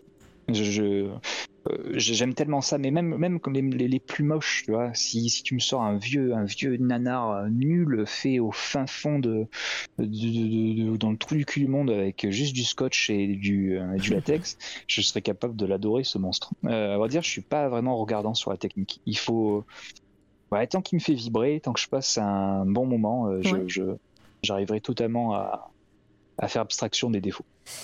Ouais. Non, là, je, je te- je- là, je, attends, je, je, je mens, je mens en même temps quand je dis ça. Euh, si, il y a des fois, ça m'énerve. C'est-à-dire quand, quand c'est euh, une grosse production, euh, par exemple, un, un bon exemple, punaise, il y a DiCaprio dedans, c'est un film politique, il joue un, il joue un, un politicien euh, homosexuel et ça se passe mal. euh, bref, il n'est pas accepté par, euh, par les autres politiciens. Et dedans, tu avais un donc, film, le film est top, Mhm. Mais dedans, tu as un maquillage de vieillissement qui est horrible. Et là, pour le coup, ça m'a totalement sorti du, euh, du film. Ah ouais. Et ça, tu vois, c'est totalement explicable. Euh, on, on est très proche du problème de la vallée dérangeante. Euh, donc ça, c'est un. Tu, tu as déjà entendu, vous avez peut-être entendu parler de ce, de ce, de ce, de ce. c'est pas vraiment un syndrome, mais, mais en gros, la vallée dérangeante, c'est en robotique. Euh, tu as les chercheurs qui Ah oui. cherchent à faire le cyborg, tu vois, le l'être, le clone de l'humain, le truc parfait. Le truc, c'est euh, des fois tellement parfait que c'en est trop symétrique et du coup ça, ça rend le cho- la chose euh, comment dire malaisante ou alors ça manque justement de perfection et ça rend le truc totalement abominable et du coup tu es tu es devant ce- ce- cette sorte de, de, de- d'humanoïde un peu chelou et tu te sens pas bien d'où le terme vallée dérangeante et en maquillage, euh, en maquillage, on a le même effet, c'est-à-dire un maquillage qui se veut réaliste. Donc, on va partir sur le maquillage du vieillissement, un maquillage euh, qui est d'une personne euh, obèse, pas encore à faire grossir. Euh, tous ces, ces- ces maquillages, si tu les rates, c'est euh, l'apocalypse. Alors déjà, moi, pour, pour un titre de, de- juste d'info, moi, c'est des maquillages que je m'interdis. C'est-à-dire, euh, Ah, quand on me contacte pour ça, je les fais pas. Euh, parce que si je me loupe, je passe pour un con, et en plus, je peux mettre en péril euh, toute, la produc- toute la production. Je pense que c'est important en tant que professionnel d'être euh, conscient de ce qu'on est capable de faire.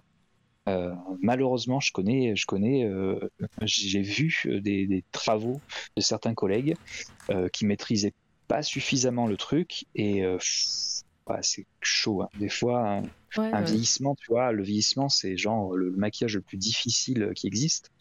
Et il suffit d'un rien pour que ce soit catastrophique. Quoi. Vraiment d'un rien. Je vois bien. J'ai deux, trois films comme ça, on les dira peut-être à la fin. Bah, tiens, bon, Il y, a, ouais, il y a- il y a Volta qui en pose euh, une question comme ça et tu nous donneras ton avis.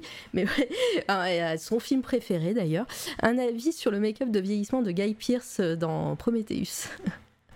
Alors, je le trouve trop texturé. Euh, en gros, ça fait. euh, on est plus sur un, un problème de. On dit un charpé. Pour moi, c'est le plus gros problème de ce maquillage parce qu'après, le travail de, de- de- de pigmentation, de colorimétrie, il est magnifique. C'est-à-dire, on a une translucidité. Euh, donc, ça, c'est des prothèses qui sont faites en gel de silicone. Et en gros, c'est légèrement translucide et c'est vraiment. Alors, je suis d'accord que le vieillissement de Guy, de Guy Pierce, pardon, il gêne parce qu'il est trop caricatural. Donc, on a vraiment ce côté charpé avec des, des grosses rides très très marquées. Mais en termes de colorimétrie, c'est vraiment très très joli. Un qui est épouvantable, euh, d'ailleurs, il a été coupé au montage, c'est celui de Sarah Connor à la fin de Terminator 2.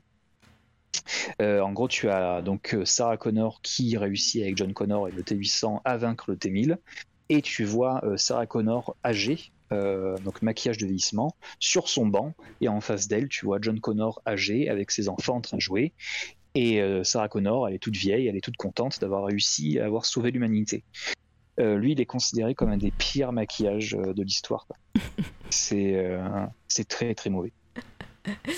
Euh, bah, on aura, j'aurai d'autres films comme ça. tu donneras ton avis. Euh, oh, il l'a pas vu, Volta. Bon, voilà.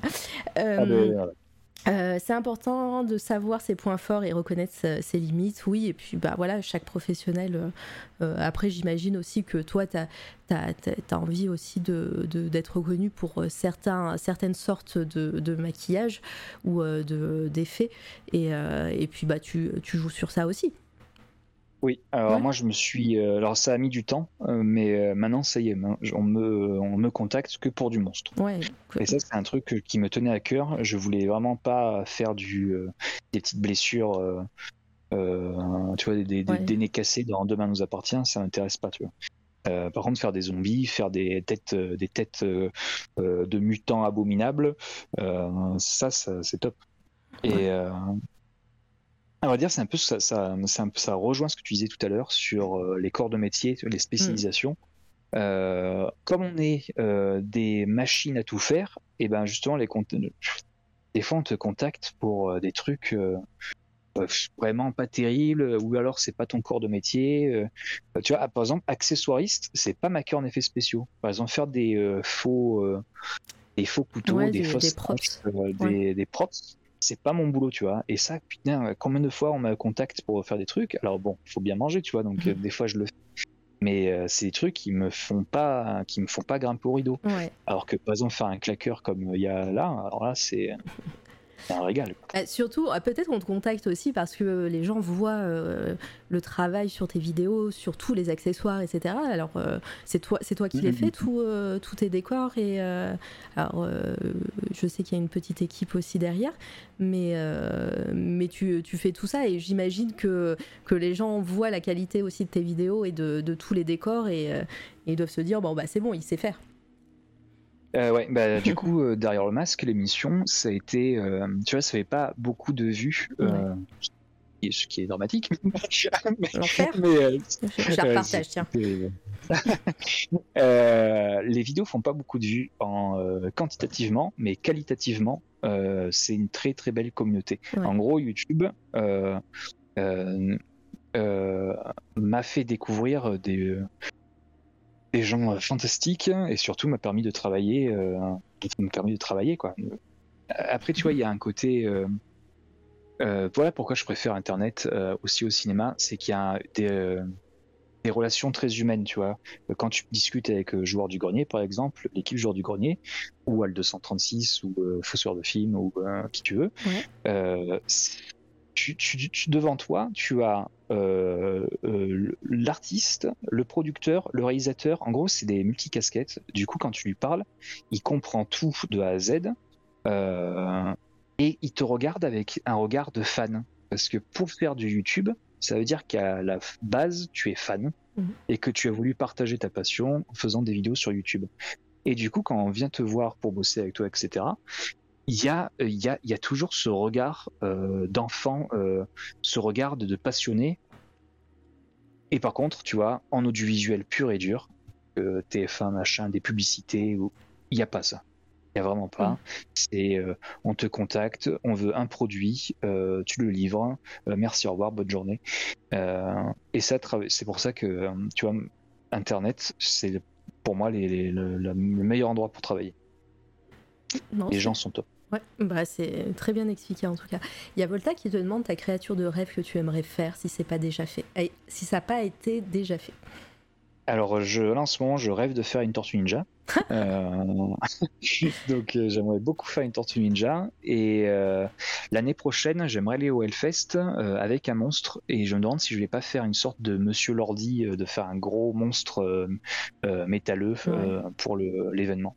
Ah bah oui, bah, Lordi, euh, grand gagnant de l'Eurovision. Hein. Vous savez comme quoi je comment je suis fan de l'Eurovision. Mais euh, ouais. oui, effectivement. D'ailleurs, bah, ils sont là tous les ans, hein, quasiment. Ils, sont, ils ont marqué l'Eurovision. ah ouais. Et je sais pas si tu t'en souviens de Drucker qui commentait l'Eurovision à l'époque. À cette époque-là, c'était Drucker qui faisait les, qui, qui commentait? Ouais, c'était horrible. Alors, je l'ai, du coup, je l'avais vu en direct. Et en gros, tu as Drucker donc, qui voit l'ordi avec les grands costumes monter sur scène. Et tu as Drucker qui était là en disant Oh là, qu'est-ce que c'est que ce truc? Oh, bah, là, si, si il gagne, là, oh, ma pauvre chienne devant sa télé, elle doit avoir peur, là. Oh, ben, on marche pas. Et en gros, Drucker, il a pas fermé sa gueule de tout le long de la musique. Euh, c'était euh, Hard Rock Alléluia.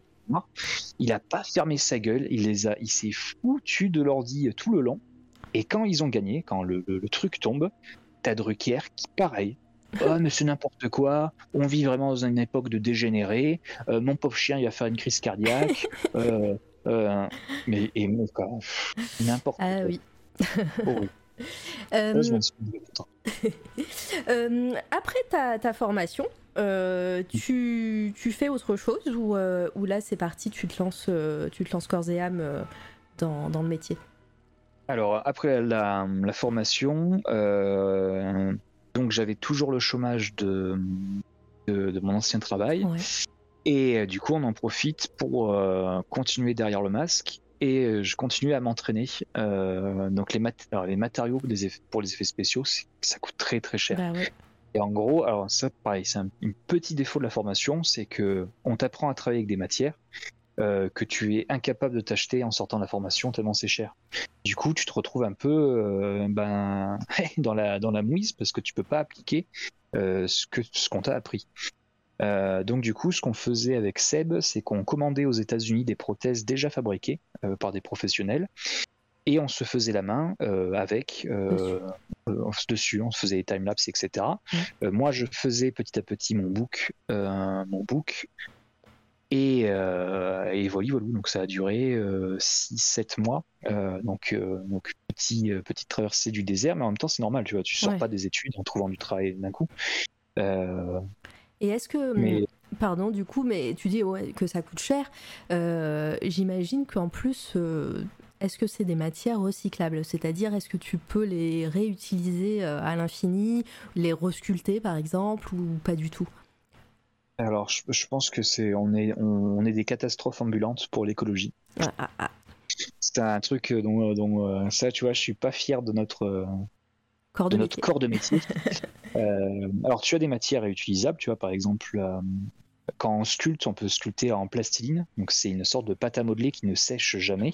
Mmh. donc du coup, ça, ok, pas de problème tu as l'argile, donc euh, tu l'argile c'est de la terre euh, comme de la glaise, donc euh, ça c'est c'est bio pour la santé, donc tout va bien. T'as la peau toute douce après après ton ah maquillage, c'est parfait.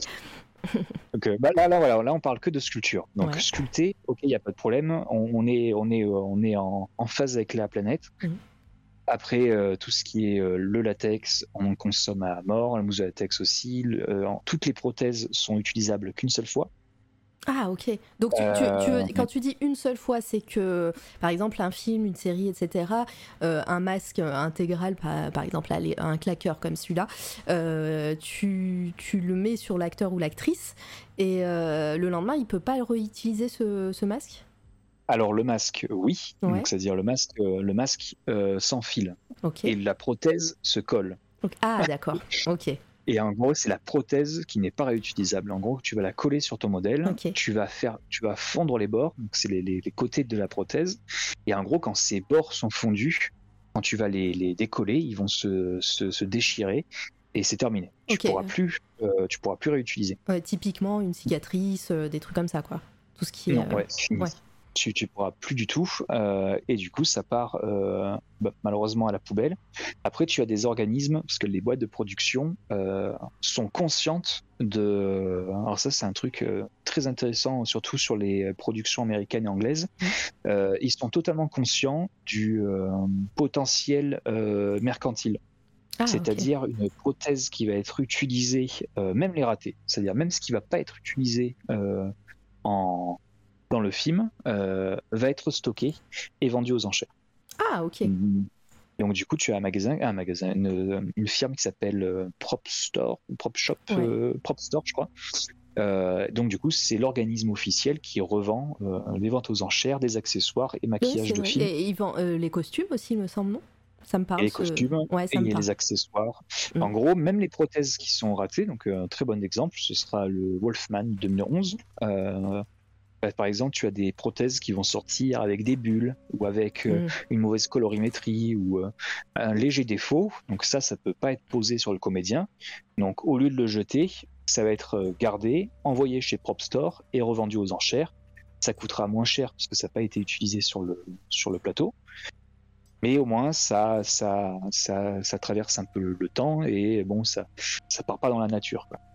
Ouais, ok. Donc, euh, donc ça, c'est un les des- collectionneurs. un des- pour les collectionneurs, ouais, et les musées. Ouais. Donc ça, c'est un- une des solutions pour, euh, pour la planète, pour euh, l'écologie, mais c'est vrai que tu vois, les, les, les peintures, les, les, euh, les moules, etc., la résine, la résine, tu vois, un pot de résine, euh, si je mettais de la résine dans la nature, euh, les logos sur le, le- le bidon, il y a écrit ne surtout pas mettre dans la nature, etc. Mm.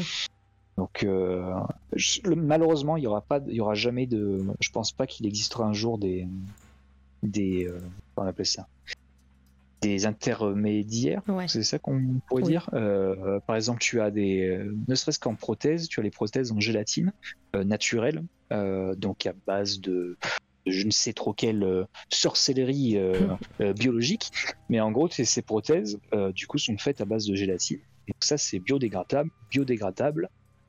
Mais le truc, c'est que sur les comédiens, ça ne tient pas parce que euh, ça fond.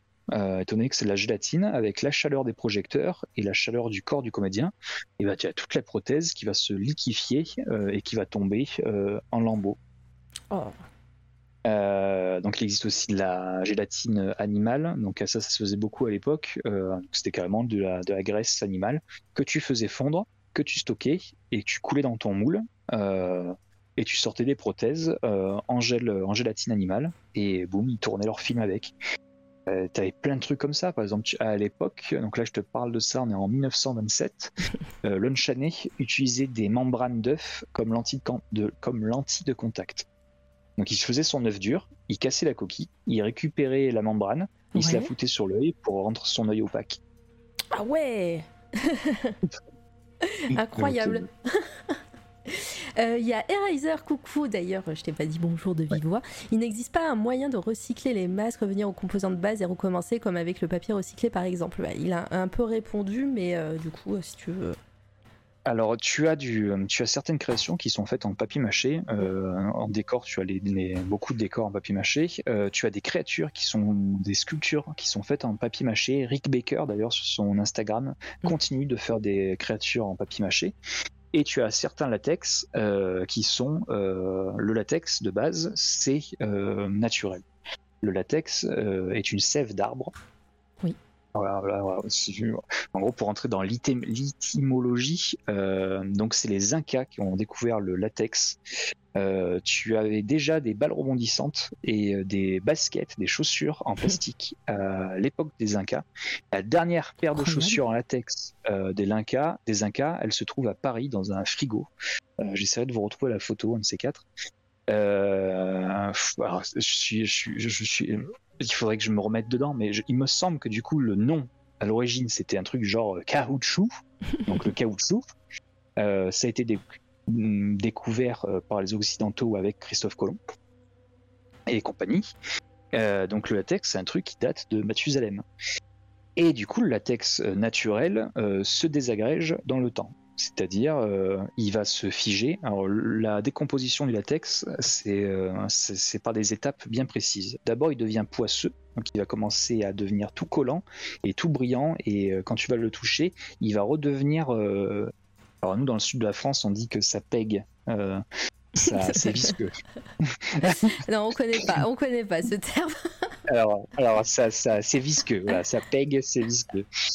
Euh, une fois que ça, ça- on passe cette étape, donc en gros, tu as, tout l'ammoniac, etc., qui va, qui va s'évaporer et compagnie. Et tu as le latex, du coup, qui va sécher, mais vraiment sécher et qui va tout simplement se- se- s'effondrer sur lui-même. Ça va devenir de la poudre euh, et c'est fini. euh, Ton masque va disparaître. Euh, ton masque en latex ou ta prothèse en latex ou en mousse de latex. Donc, oui, c'est biodégradable, mais ça prend quand même bien 70 ans pour disparaître. Et c'est pas, et c'est pas réutilisable. Et c'est pas réutilisable. Et j'allais dire, le pire dans tout ça, ça serait peut-être le silicone. Alors, c'est une merveilleuse matière, euh, techniquement parlant, pour travailler, tu vois, par exemple, pour du maquillage euh, de vieillissement ou. Euh, bref, aujourd'hui, c'est très. On est chaque décennie, chaque siècle, chaque millénaire, tout ce que tu veux, en gros, chaque siècle de cinéma a sa matière phare en effets spéciaux. Là, on est en plein dans le gel de silicone et le silicone. Alors là, pour le coup, le silicone, c'est béton. Ça, ça restera. Euh, comment on appelle ça Via, via, via Et les archéologues dans Milan euh, vont, euh, vont en retrouver. Quoi. Ah ouais. Ah ouais, ça en gros le gel de silicone, c'est la même matière qu'on utilise pour faire les prothèses mammaires. Donc en gros c'est du silicone auquel on va rajouter un additif qui s'appelle le sinner et ça rendra le, le silicone très visqueux comme du gel. Après tu l'encapsules euh, et ce truc, euh, bah, voilà, si je dois prendre l'exemple de la prothèse mammaire, il faut pas du tout que ça se désagrège, puisque. D'ailleurs, il y a eh eu ben, des problèmes. Hein. Enfin, je, te coupe du coup, mais c'est un peu, c'est mon métier à la base. Enfin, pas. Ah, génial. le, dépistage, euh, voilà, mammo et tout ça, et, et, le, et, le, dépistage des cancers. Et il n'y a pas très longtemps, il y a eu une grosse polémique sur certaines marques de prothèses mammaires qui justement se désagrégeaient un petit peu dans le corps des patientes et et, qui, euh, et qui du coup donnait des maladies. Et ça a été euh, gros scandale. Hein. Et ouais, alors là, tu as plein de. Alors ça, c'est un, je pourrais pas te dire pourquoi mm. exactement, alors, pour faire un peu de silicone, mais il existe deux types de silicone bien mm. distincts. donc tu as le silicone polyaddition. Donc en général, c'est euh, c'est un peu Tu vois, maquiller en effets spéciaux, il faut faire la chimie aussi. Euh, en gros, le polyaddition, c'est les silicones qui se mélangent à part égale. Donc, tu vas avoir 50 euh, centilitres d'un côté pour 50 centilitres de l'autre. Donc tu mélanges tes deux tes deux flacons de, de, matière et boum, tu mélanges, ça fait un silicone. Le polyaddition, en général, on s'en sert pour du silicone alimentaire ou médical et pour tes prothèses. Mm. Ensuite, il y a un autre silicone qui s'appelle le polycondensation. Et le polycondensation, tu le reconnais, donc c'est euh, une part de silicone pour 5% euh, de ta masse euh, de durcisseur. Et ce silicone, en général, on s'en sert pour le moulage. Très très peu, voire quasiment jamais, pour du médical ou du, de l'alimentaire ou du maquillage. Euh, à voir s'il est problème. Tu vois, je serais curieux d'aller chercher maintenant, euh, maintenant que tu m'as dit ça, euh, de savoir de quel type de, de silicone il s'agissait pour les prothèses. Ouais, bah tu, tu, je pense que tu tapes ça sur Google. Il y a eu un gros scandale. Hein, et, beaucoup de, de, femmes et de personnes, en tout cas avec des, des prothèses, ont eu, ont, dû retourner se faire opérer pour les changer et les enlever. Ouais. Voilà. Ouais, c'est ouais, ouais, c'est fou. Euh, bah, là, on est pas dans une partie un peu chimie, euh, donc c'est parfait. J'avais une question. Euh, toi, dans ton métier, Qu'est-ce que tu préfères mhm. Est-ce que tu, tu, nous parlais un petit peu de, que qu'il y a très peu d'artistique Alors euh, j'en doute un petit peu, mais voilà, euh, tu vas essayer de me convaincre. Mais euh, peu d'artistique, beaucoup de technique. Mais toi, dans ton dans ton métier, qu'est-ce que qu'est-ce que tu préfères? Est-ce que c'est la partie fabrication, faire de la chimie, fabriquer les textures, les les moules, etc. Ou vraiment la partie d'après où tu commences à peindre, tu commences à, ça commence à ressembler à, un monstre, à, une créature ou, euh, ou autre. Et euh, vraiment la partie de couleur, de d'ombrage peut-être, euh, de texture, dans le sens texture chair ou sanguinolente. c'est quoi que tu préfères dans ton métier? Alors moi j'adore la sculpture. La sculpture, c'est quelque chose que je crois que c'est la chose qui me détend le, le plus. Donc, euh, en gros, tu as, pour énumérer les étapes, euh, donc on va partir sur de la prothèse, euh, mhm. c'est le plus, le plus, le plus sympathique. donc, du coup, tu vas accueillir ton, ton modèle, ton comédien, et tu vas mouler son visage. Donc, on va couler, faire couler de l'alginate ou du silicone sur le visage du, du comédien ou de la modèle. ensuite, on récupère ce, ce négatif en en alginate ou en silicone, tu viens verser du plâtre dedans ou de la résine, et paf, tu as le visage de ton comédien qui va te servir de base pour sculpter. Et donc la partie que genre ça c'est cool, euh, mais c'est euh, quand même fastidieux, il faut être concentré, il faut pas oublier qu'on a un être vivant en face de nous, qu'on va ensevelir sous des, litres de, matière. Donc c'est un, moment où il faut être concentré, il n'y a, pas, il n'y a pas de place pour le, fun. Quoi. donc ça, c'est pas ce que je préfère. La sculpture, par contre, là, ça y est. Donc, tu as tes dessins, tu as fait tes recherches de monstres, tu sais ce que tu veux. Et là, tu vas t'amuser à créer les volumes, etc. Euh, et ça, c'est génial. Travailler la, matière. Alors, moi, je sculpte en argile. Donc, mes confrères sculptent en plastiline. C'est-à-dire, on est une minorité à sculpter en argile. Euh, Est-ce qu'il y a une. Que... Ouais, c'est ce que j'allais dire. Vas-y, t'allais le faire. Euh, En gros, la plastiline, euh, en général, c'est ce qu'on appelle la monster clay. C'est une, pâte à modeler marron ou grise qui est très dure. Et en gros, quand tu la chauffes, elle devient toute molle et tu peux sculpter ce que tu veux. Ce qui permet de durer sur le temps. Par exemple, si tu dois mettre 12 heures pour sculpter ton machin, euh, bah, tu remets un petit coup de sèche-cheveux ou alors tu continues à la malaxer et elle reste, euh, tu peux sculpter, tu vois, elle va pas s'effriter, elle va pas euh, se casser, etc. Donc la plastine offre un confort qui n'est pas négligeable. Et en plus, quand tu sculptes dedans, quand tu viens faire tes petites rides, tes boutons, etc., tu peux faire de magnifiques détails. Il y a une, comme, comme la, matière est semi-rigide, on a vraiment une, une belle une belle retenue, tu vois, quand tu remets mm. tes outils, quand tu glisses dessus, euh, t'as pas la main ou l'outil qui rentre dedans, euh, qui s'enfonce euh, parce qu'il n'y a pas de, force. Donc la plastine, c'est vraiment un confort de travail génial. Mais du coup, donc ça c'est vraiment le truc utilisé quasiment par tout le monde au 21e siècle. Et moi, je ne sais pas pourquoi, je préfère l'argile. En gros, c'est tout l'inverse de ce que je viens de te dire. L'argile, c'est chiant, euh, c'est tout mou. Euh, si tu l'imbibes trop d'eau, euh, tu peux plus la sculpter. Euh, si tu sculptes trop lentement, elle sèche, elle s'effrite, il faut tout recommencer. Mais mais en gros, quand tu sais, quand tu arrives à dompter euh, tous ces problèmes euh, du fait de savoir suffisamment euh, l'humidifier pour qu'elle reste souple, ferme, mais pas trop, et bah du coup, ça devient jouissif. Parce que y a, comme c'est une matière naturelle, ça se ressent au bout des doigts, quoi. Tu, n'y a pas quelque chose d'artificiel. Euh, quand tu mets, quand tu caresses avec le, pinceau ou l'outil, euh, ça répond du tac au tac. Euh, en plus, la matière, elle évolue avec, avec l'eau. par exemple, quand tu fais de la plastiline, tu vas faire tes rides. Ensuite, tu vas prendre une petite éponge ou un grattoir. Tu vas venir limer le tout, rajouter du talc, rajouter de l'essence F. tu vois, de rien que prononcer le mot essence F, il y a quelque chose de, de, de, de, pas cool, quoi. Tu vois, on mhm. utilise encore des additifs euh, euh, à, la con. Alors que là, voilà, on est en plein dans le truc. Euh, j'ai de la terre, j'ai un truc naturel qui sent bon. je dois être précis. En plus, ça t'apprend la rigueur à mort parce que si tu vas trop lentement, ça sèche. Donc, ça t'apprend la rigueur, le, le, le fait d'apprendre à travailler vite et bien. Et ouais, et du coup, euh, j'aime ça. J'aime, euh, j'aime, euh, j'aime que la que la matière m'oblige à aller vite, à être précis. et du coup, tu te reposes pas sur sur des bah, tu te reposes pas sur, sur la facilité, sur le truc de, dire que ouais, bon, j'ai le temps pour faire mes rides, machin. ouais, non, je vois. Et parallèlement, euh, une fois que tu as réussi à dompter l'argile, euh, tu vas carrément plus vite qu'un mec qui bosse à la plastiline. Hein. Parce que la plastine, même si c'est euh, génial et tout, tout ce que tu veux, quand je te dis que c'est dur, c'est du béton. Quoi. Quand tu la sors du paquet, c'est vraiment dur de chez dur. Il te faut ou passer la plastiline au four ou au décapeur thermique pour sculpter. Moi, du coup, avec l'argile, euh, comme elle est euh, molle de base, j'arrive, plaque, plaque, plaque. Et euh, par exemple, le claqueur, le masque du claqueur, la sculpture, j'ai mis 5 heures pour le faire.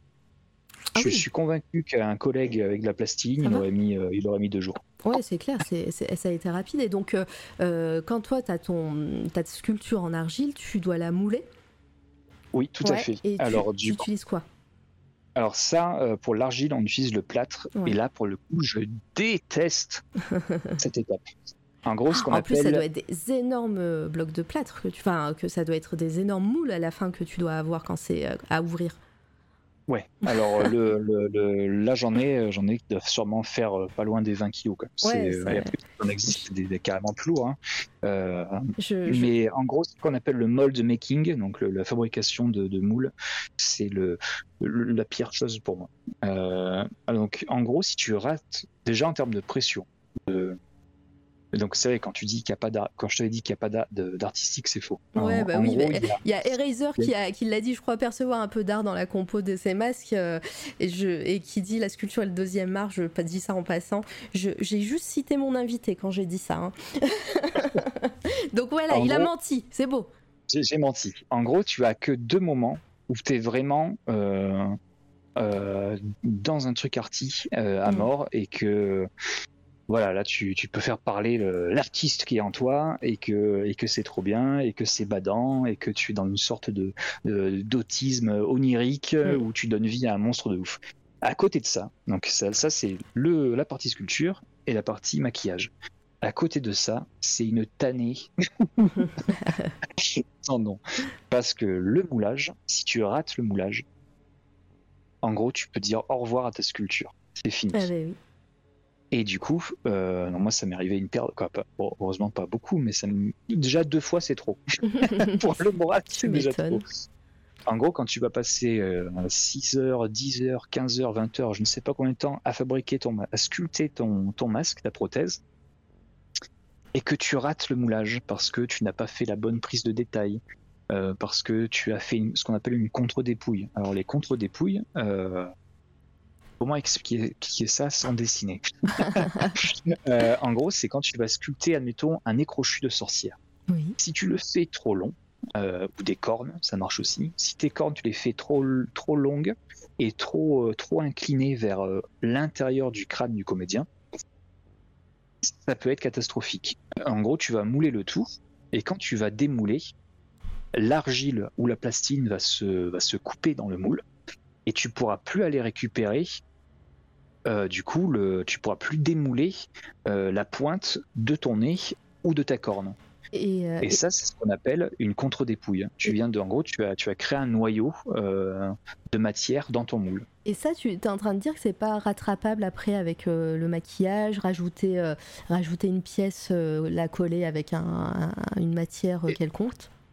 Et non, c'est que sinon, si comme ta contre-dépouille est existante, Ouais. c'est-à-dire quand tu vas verser ton latex ou ton silicone ou que sais-je dans ton moule et que tu vas démouler du coup ta prothèse, que tu auras ton masque, et ben il va manquer la corne ou le nez. Ouais. Et ça, tu peux, c'est- foutu. Euh, alors, si c'est un peu, si c'est une petite bulle ou un petit trou dans la prothèse, ça se corrige. Ouais. Mais s'il manque carrément un morceau, c'est catastrophique. Ouais, c'est galère. Ok, je vois bien. Et, euh, et du coup, quand tu fais un moule, euh, c'est là où la concentration doit être à son paroxysme. Donc en gros, c'est OK, je vais tout faire pour que le démoulage se passe bien. Qui est pas, alors pareil, tu as, tu peux aussi emprisonner. euh, ça c'est, ça c'est une autre catastrophe. En gros, tu peux créer une, une sorte de, de ventouse. Ça peut être dû ou à une contre-dépouille ou à la pas de chance. C'est le, le le destin qui est contre toi. C'est que le moule ne s'ouvre pas. En Ah gros, oui. tu as scellé ton moule et euh, donc il existe plusieurs types de moules. Donc tu as les, les moules en une partie, donc euh, admettons le visage de- de- d'un monstre. Tu fais le moule, donc tu fais une sorte de dôme. Il suffit que tu retires la tête en plâtre derrière. Boum, c'est bon, tu as, ton, euh, tu as ton, ton négatif pour couler ta prothèse. Après, tu as des moules qui se font en deux parties. Donc ça, c'est surtout pour les masques. Donc tu as la partie de l'avant et la partie de l'arrière du masque. Ça fait comme un Kinder Surprise. Et tu, euh, tu ouvres ce moule en deux. Et qu'est-ce qui se passe le jour où les deux parties s'ouvrent pas? Eh ben c'est foutu. Ah oui. Donc du coup, tu as perdu euh, toute ta matière, de ton plâtre ou ta résine. La sculpture à l'intérieur, elle est foutue. Euh, tout ton travail de Mm. sculpture est, est à la poubelle. Et le, le- le pire du pire, c'est admettons, t'as pas fait le, du- le double du visage du comédien.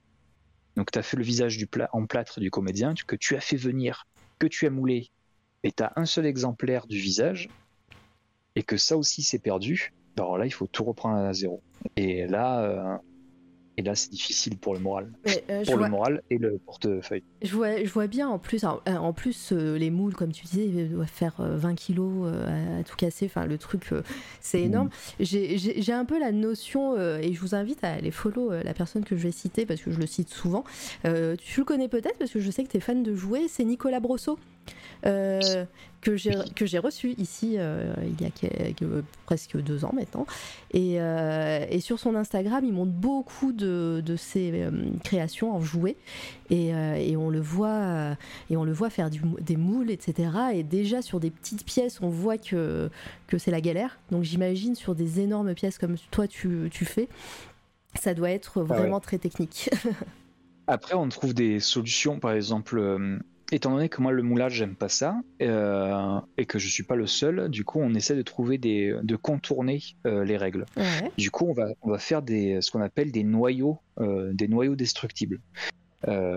En gros, quand tu as ton, ton moule en deux parties, donc tu sépares tes deux parties et au centre, tu as la tête du comédien et anciennement la sculpture de ton masque.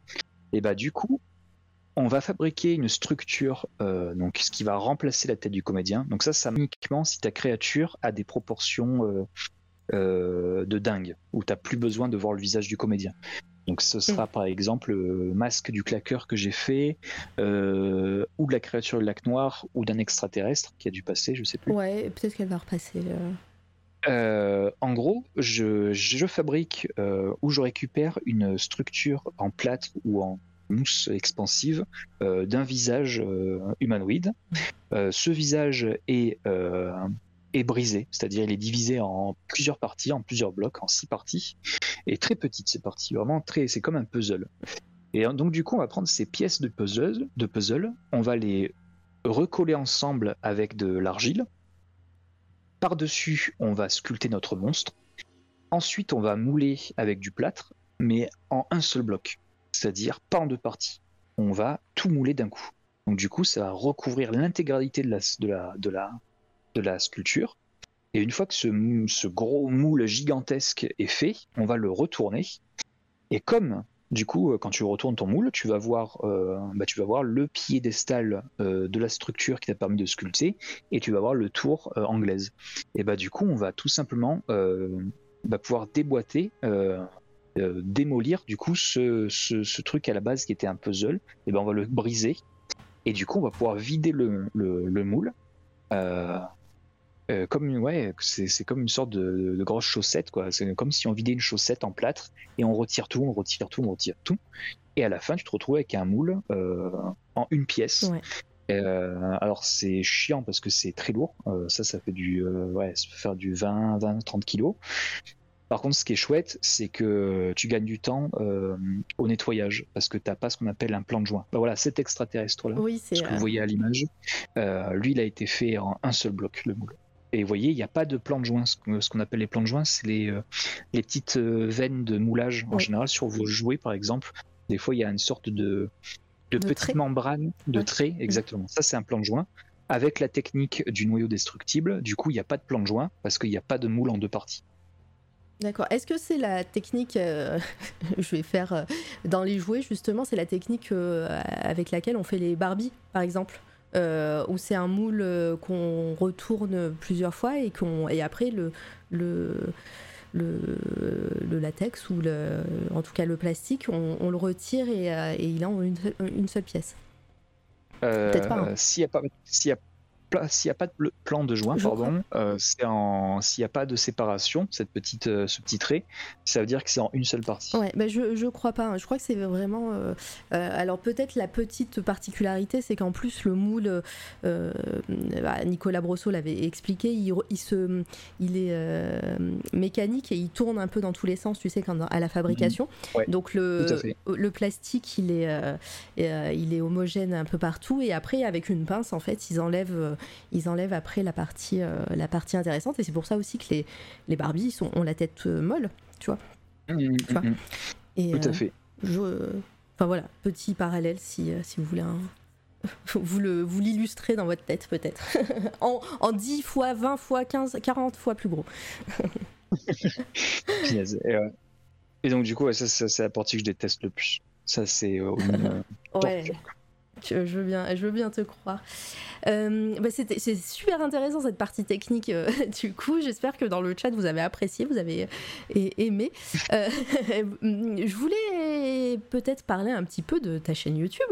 on a vu que c'était un peu tout ce que tu faisais, c'était ce que tu faisais en parallèle de, de, toute ta formation, etc. Ça c'est un peu le fil rouge de ta carrière. Est-ce que tu peux nous raconter un peu la genèse de, de, ta, de ta chaîne et comment t'es venue l'idée euh, de, transmettre ton savoir et, et euh, de parler euh, cinéma et en l'occurrence de la partie FX alors, à l'époque, donc on est cinq, un peu plus de 5 ans en arrière, on doit être en fin 2017.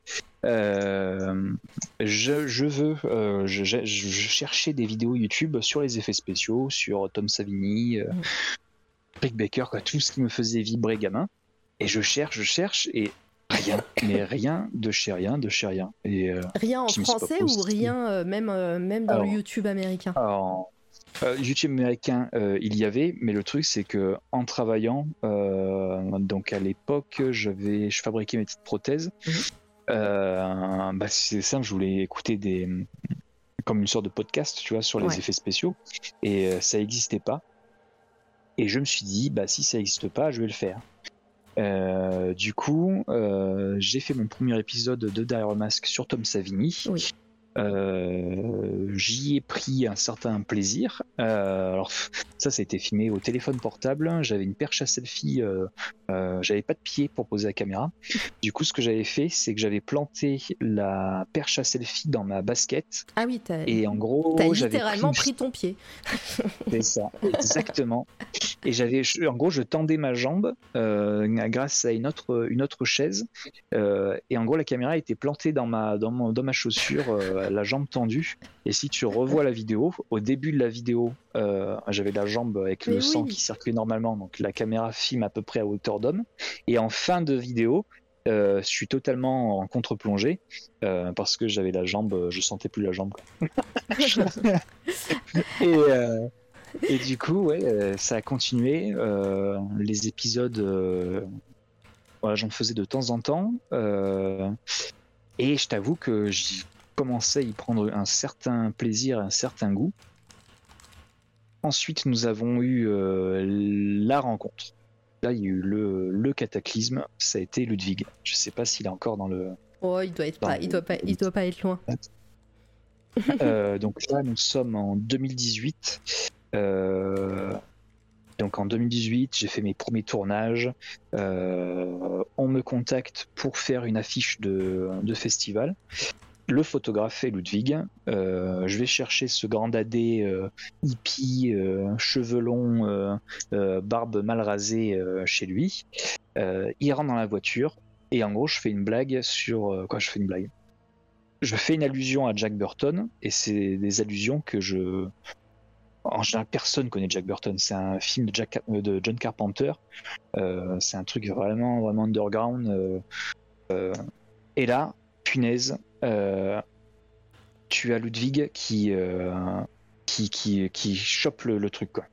qui, qui, qui, connaît la blague, qui, qui dit euh, et qui me rétorque, genre qui me continue la phrase. Je lui dis toute une, je sais plus, le chèque est dans la boîte ou un truc comme ça. Et il me rétorque, ah oui, tout est une question de réflexe. Et putain, et là je dis mais mec c'est incroyable. Donc là on sympathise, ça match. Euh, et à la radio, il y avait la BO de Conan le Barbare qui se lance. Et euh, pareil, euh, Ludwig au tac au tac, c'est Conan le Barbare, c'est génial. John Milius, tout ça, tout ça. Et du coup, je dis, ok, toi, tu vas être mon copain. c'est beau. Le coup de foudre. Et, ouais, et donc il faut savoir que avant, avant tout ça, donc avant de rencontrer Ludwig, je ne travaillais qu'avec Sébastien. Sébastien, mon pote d'enfance, avec qui on a fait les 400 cool, et on faisait les monstres ensemble. Il m'aidait à dire mon texte de Dire Mask devant la caméra, euh, à appuyer sur le bouton euh, rec et tout de la caméra. Euh, mais pour faire évoluer l'émission, il fallait ce, plus technique. Il fallait, il fallait garder Seb en monstre, parce que ça, c'est ce que Seb préfère faire, quoi, préférait faire et que moi, je, tu vois, tu peux pas être au, four et au moulin, tu vois, tu peux pas être monstre et caméraman. Donc il fallait, il fallait, Ah, euh, il il a pas fallait fait un hein. troisième gars. Et donc du coup, je dis à Ludwig, écoute, je fais une petite émission euh, sur euh, sur YouTube. C'est pas c'est pas c'est pas la folie. C'est pas du fausseur de film. mais euh, mais un jour, je te promets qu'on va faire Jack Burton et euh, il faudrait qu'on travaille ensemble. Et ça a pas loupé. On a fait l'épisode de Jack Burton. Donc là, toutes les étoiles sont alignées. Sébastien est maquilleur monstre. Euh, Ludwig est derrière la caméra. Euh, J'écris, je, je réalise le machin Mhm. et ça marche trop bien. Et genre là, ça y est, c'est le, c'est le, ouais, le, le cataclysme quoi. En gros, je crois que Ludwig, c'est la, la seule personne euh, professionnellement parlant, euh, comment dire, où c'est fusionnel. Euh, je, je sais que je pourrais pas m'en passer. Et je- j'espère que pour lui c'est inversement tu vois. Même si je suis un gros con euh, parfois et que je suis un tyrannique. Mais euh, mais en- mais en gros ouais, c'est c'est ce- voilà, des fois c'est les rencontres dans la vie tu vois qui font que bah, que t'as un mec avec qui professionnellement ça a matché de dingue et et ça a été Ludwig C'est pas ce qu'il a dit hein, quand il, est venu. Non, c'est pas vrai. Comment foutre la merde euh, dans ça, ça j'étais à côté j'ai Bon, tout entendu Bon, ça va. Et, euh, et donc du coup, alors bon, après maintenant il s'avère que maintenant on est devenus amis en plus, mais, euh, mais en tout cas professionnellement parlant, je me suis dit ok, je, euh, ce, ce type-là, c'est euh, le le tango qui manquait à mon cache quoi. et et donc du coup, euh, on fait le Jack Burton. Derrière le masque, euh, commence à faire parler à droite et à gauche. Euh, je- il me semble que c'est Alt 236 qui tombe sur la vidéo. Donc euh, je crois que c'est euh, ouais, je crois que c'est ça. Je crois que c'est Jack Burton qui m'a ouvert au monde du YouTube. Donc pareil, ça faisait pas beaucoup de vues, Mm. mais ça y est, quoi. C'est tous les gros de YouTube euh, avaient vu l'émission et avaient perçu euh, un, un petit potentiel et pourquoi pas un futur collaborateur. Euh, donc derrière le masque, c'est vraiment un truc qui, euh, qui me tient à cœur, c'est vraiment mon bébé. Euh, et en gros, plus le temps passe, plus je préfère faire derrière le masque que, que travailler pour, les autres. Ouais. Ouais. Parce qu'en gros, sur le masque, j'ai un contrôle qui est absolu, c'est-à-dire je veux un monstre, je veux un zombie, j'ai un zombie, je veux une sorcière euh, démoniaque, j'ai une sorcière démoniaque. Et euh, il y a tout à l'heure, je te parlais de ce côté euh, jouissif de voir le monstre donner vie. Mm. Euh, donc ça, c'est en tant que maquilleur, tu vois, quand tu finis ton boulot, que tu poses les pinceaux, qu'il est devant toi, les lumières s'éteignent et tout, il y a un côté du, tu, tu as vraiment le, le- le sentiment du goût, le- du travail accompli. euh, c'est une sensation de ouf.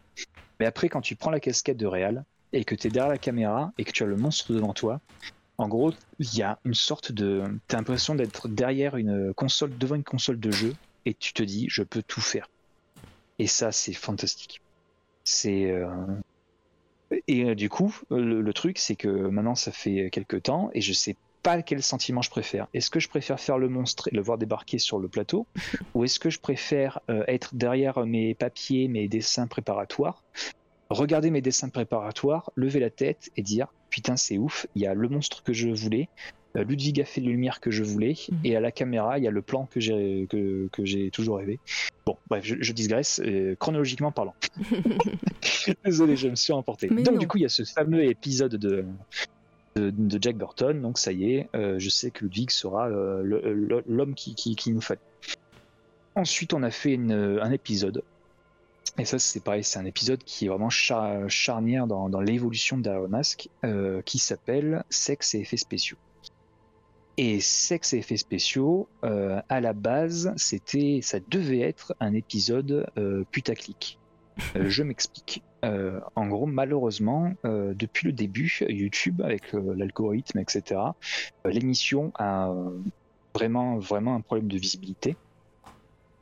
Et je me suis dit, ok, là on arrive en fin d'année. Ce que je vais faire, c'est que je vais faire un épisode rigolo de, de Derrière le masque. et je vais parler des effets spéciaux dans les films, dans les films porno, dans les films de cul. Parce qu'il en existe oui. Euh, centaines et des centaines, et que c'est à mourir de rire. C'est du cinéma, c'est, là, j'allais dire, c'est encore euh, parce que la parodie, euh, la parodie mainstream, euh, euh, parodie, on va dire, le, le cinéma euh, euh, pour en rigoler. C'est, euh, c'est comment dire C'est de l'autodirision, de la caricature. Mm. La parodie porno, personnellement, je trouve que c'est le c'est pas, on peut pas appeler ça parodie, mais plus hommage, parce que tu sens que le mec qui fait une, ça, tu vois, faire un film porno, j'allais dire, faut pas te sortir de Saint-Cyr pour faire un film de cul, tu vois, tu fais, tu Mhm. prends un- le plus bête des scénarios, euh, le plombier machin, et go c'est parti. Mais du moment que tu pars dans un délire qu'il faut faire euh, des monstres, des décors, qu'on va faire les Tortues Ninja qui se bat contre le clan euh, des foot euh, avec Maître Sphincter, etc. euh, Il y a une logique cinématographique derrière et il y a un véritable amour du cinéma. Le truc, c'est que quand j'ai commencé à écrire cet épisode, euh, c'est pas c'est pas ça que je voulais faire. Moi, je voulais juste rigoler et présenter des monstres Mm. tirés film de cul. Et en fin de compte, j'ai trouvé ça tellement passionnant que je me suis dit, punaise, est-ce qu'il n'y a pas un, un aspect plus philosophique? Est-ce qu'on pourrait pas aller plus loin? Et du coup, j'ai regardé tous les films de monstres. Je sais pas combien de films j'ai dû voir. euh, En gros, dès qu'il y a un, un- une, une comment dire, un sous-entendu, un, truc érotique, même ne serait-ce qu'une allusion. En gros, je suis parti dans l'analyse euh, académique, pure et dure, et ça a donné l'épisode de sexe et effets spéciaux. Euh, c'est un de mes trucs préférés que j'ai écrit. Et en gros, on est passé du truc de vulgarisation sur les effets spéciaux à un truc philosophique euh, sur les effets spéciaux. Et quand j'ai sorti cette vidéo, je me suis dit, mais putain, mais euh, euh, les effets spéciaux, au final, c'est un, un- c'est plus que du cinéma et faire le- le- les cons, Mm. etc. C'est un, c'est un langage, euh, c'est un langage d'expression. C'est une autre manière de communiquer. Euh, et ça, en plus du cinéma, c'est-à-dire tu as le cinéma, tu as ce que la caméra euh, va va filmer, euh, le réalisateur, le message qu'il va transmettre par euh, son film, mais tu as aussi le message que va, véhiculer le- l'entité, euh, le monstre, mais aussi l'artiste maquilleur. Et en gros, euh, quoi, bref, c'est ultra pompeux là quand je m'entends parler. alors, mais, Je, te coupe juste un instant. On a un raid Ouais. de Baka Raid. Ah, Merci encore, Baka. Euh, tu raides souvent en plus ici. C'est trop gentil. Bonjour tout le monde. Bienvenue. Euh, hop. Blabla actu musical, j'espère que ton stream du coup s'est bien passé. Euh, bienvenue tout le monde, installez-vous. On est en train euh, de, de papoter avec Romain Oulès qui fait du maquillage effets spéciaux et là il a une chaîne YouTube qui s'appelle Derrière le masque et c'est trop bien et, euh, et euh, vous allez pouvoir voir des, des images euh, qui défilent sur l'écran. Bienvenue tout le monde, hein, vous êtes hyper nombreux, bonjour, bonjour et Bonjour. faut arrêter d'inviter des gens intéressants, j'arrêterai de raid. bon bah ok, donc j'arrêterai pas, c'est bon. Au hangar 84. Et oui, effectivement. On a reçu, euh, j'ai reçu Lightning, euh, euh, le photographe du hangar, le 19 mai. Et là, je reçois le, le deuxième larron. et euh, bonjour, donc je vous invite à aller follow euh, Romain sur tous ses réseaux sociaux. Il a aussi une chaîne Twitch. Évidemment, allez vous abonner sur YouTube. Ses vidéos sont super cool. Euh, vous, vous allez, vous n'allez pas le regretter. On a parlé, donc si vous voulez entendre le début de l'interview, ça fait déjà presque trois heures hein, qu'on parle. donc, si en vous voulez deux heures. deux heures, deux heures, oui, pardon. Si vous voulez entendre le début de l'interview, on parlait plus de ses débuts et de, de, de technique aussi, hein, de chimie et tout, c'était trop classe. Et, euh, et, donc, euh, et donc voilà, et là on parle vraiment de la chaîne YouTube et des, et des différentes vidéos qu'il a, qu'il a fait avec euh, ses comparses. J'ai suivi la vague de Baccarat, mais du coup je reste. Ah, trop bien, merci. Installez-vous. Vous arrivez au bon moment, ça parle de monstres et de films X, c'est vrai. c'est vrai. C'est bien, ça va, ça va faire des vues, ça aussi.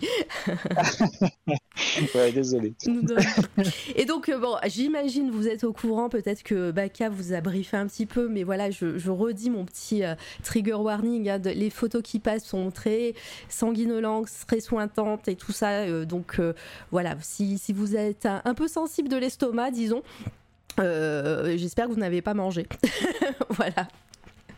Mais sinon, c'est super intéressant. Et du coup, je t'ai coupé. euh, Romain, Euh, je, on- on- si tu veux continuer, si tu as, si gardé le fil de ta pensée et de ta Oui. phrase, Je t'en euh, Oui. Et, et, donc du coup, on parlait de l'évolution de le masque sur l'épisode de Sexe et effets spéciaux. Et euh, du coup, là, maintenant, l'émission euh, a pris vraiment ce pli euh, de parler des monstres, des effets spéciaux, mais de rajouter un aspect bah, plus philosophique. Bah, qu'est-ce que peut engendrer un monstre dans l'imaginaire collectif, etc., etc.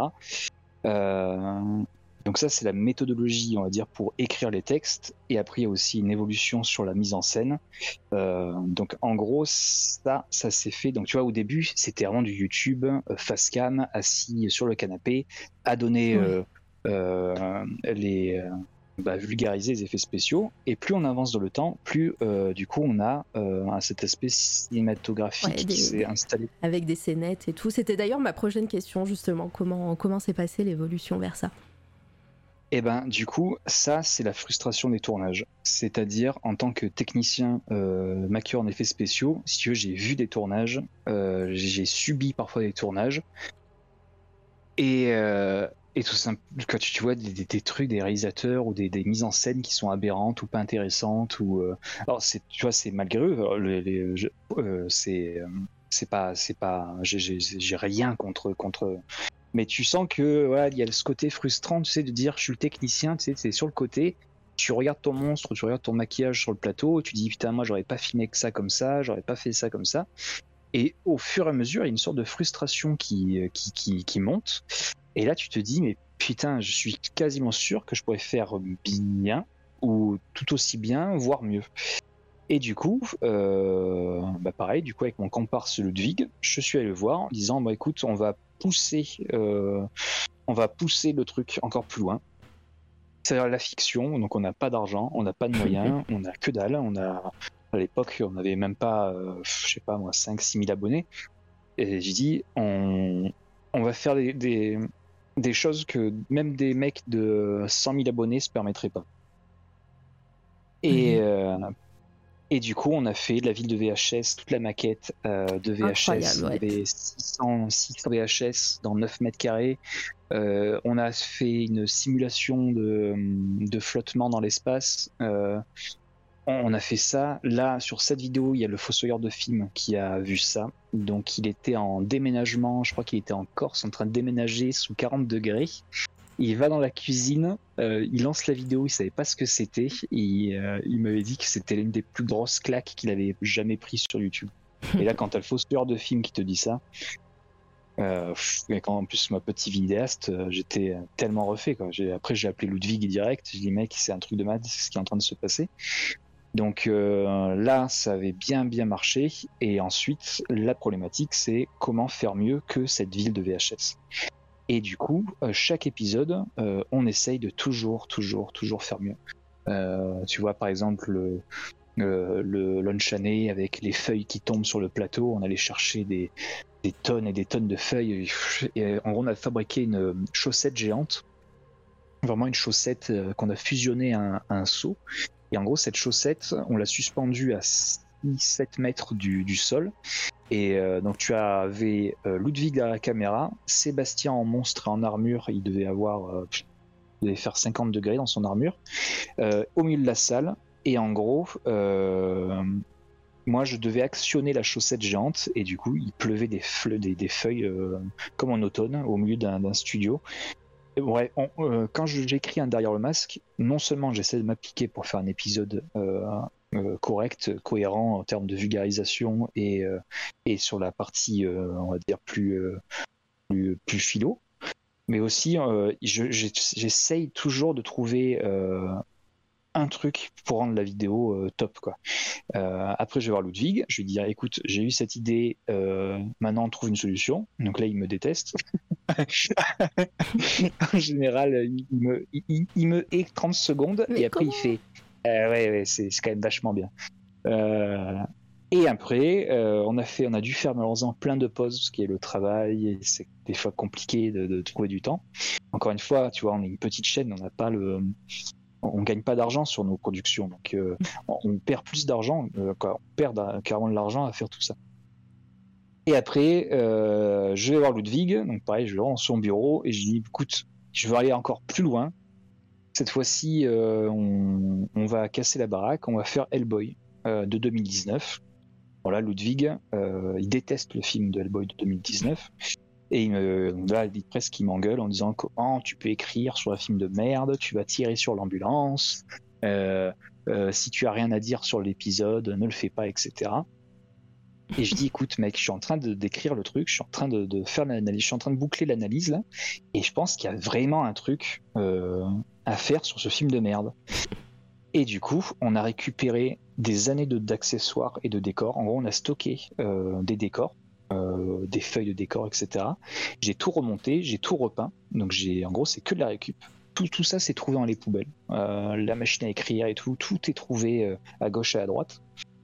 Par exemple, tout le décor du narrateur, là, c'était des. On avait stocké des décors de, de clips qu'il y avait eu dans le, dans le hangar. et du coup, je dis écoute, on va donner vie à, un appartement délabré. Ce sera le nouveau décor pour la partie narration. Donc du coup, Ludwig a fait les lumières, etc. Euh, et en gros, on va faire une transition. On va faire que le mec est en train de taper sur sa machine à écrire et il va avoir une pomme qui va rouler sur son bureau. Et quand il va lever la tête pour voir d'où vient la, la, pomme, le décor aura changé et il y aura un banquet gigantesque avec une sorcière en bout de table euh, qui, euh, qui, qui rigole comme une conne.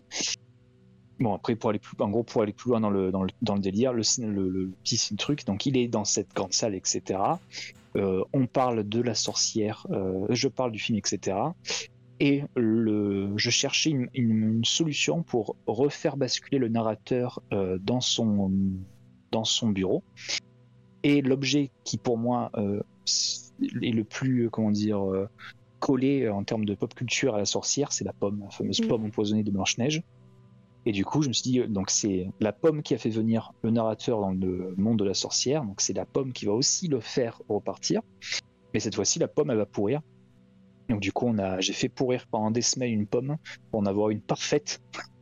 T'as, dû galérer euh, parce que les pommes, ça dure euh, longtemps. Hein euh, pas sous le, le, soleil et le décapot. Ah ouais. ok, ouais, ok, t'as triché. En gros, on a fait plusieurs pommes. Il y a plusieurs pommes de différentes, à différents stades. La première pomme, elle est pas moisie. La celle qui a là, qu'on voit mm. sur la miniature, là, elle commence à être moisie. Et la dernière est vraiment moisie. Ouais, on l'a vu. on elle euh, s'écrase. Et là, je peux vous dire que sur le plateau, on a été fou. Parce que quand la lumière ah s'est éteinte, on avait allumé toutes les. Là, il doit y avoir 300 bougies. Et pareil, les bougies, on n'a rien acheté. Hein. Tout ça, c'est de la récup. C'est pour ça que quand je dis qu'on est, les, euh, on est les, les, le, système D de YouTube, euh, c'est le pareil, le, le Tron, on l'a récupéré. On l'a, j'ai pas fabriqué le Tron. C'était à, c'était à des gens qui avaient fait une web série euh, qui allaient jeter le Tron et je l'ai récupéré. C'est fou. Bref. Et du coup, on a fait ce truc. Et là, quand c'est, quand tu avais Sébastien assis dans son trône avec toutes les, les bougies, le banquet, etc. On s'est tous regardé. Il y avait Cheyenne, euh, notre pote qui bosse avec nous. Euh, on s'est tous regardé. On a dit, euh, mais putain, mais là il se passait un truc de ouf. Il y avait une ambiance, mais de dingue. Et moi derrière la caméra, j'étais comme un gamin. bah ouais, bah c'est, enfin ça se voit qu'elle que cette vidéo était faite avec amour, quoi. Le truc, elle est incroyable. Et est-ce que tu peux du coup nous parler un petit peu de ce make-up Baba Yaga? Parce que j'en peux plus moi d'attendre. Allez, alors Baba Yaga. Euh, du coup, dans le film Hellboy, il y a effectivement euh, un personnage qui s'appelle Baba Yaga. Je, crois que c'est le meilleur personnage du film. c'est tout à fait le meilleur personnage du film. Et du coup, euh, l'objectif, c'était de pas reproduire le maquillage. Ça aurait pas eu, bah, ça sert à rien puisqu'on le montre, on va pas le reproduire.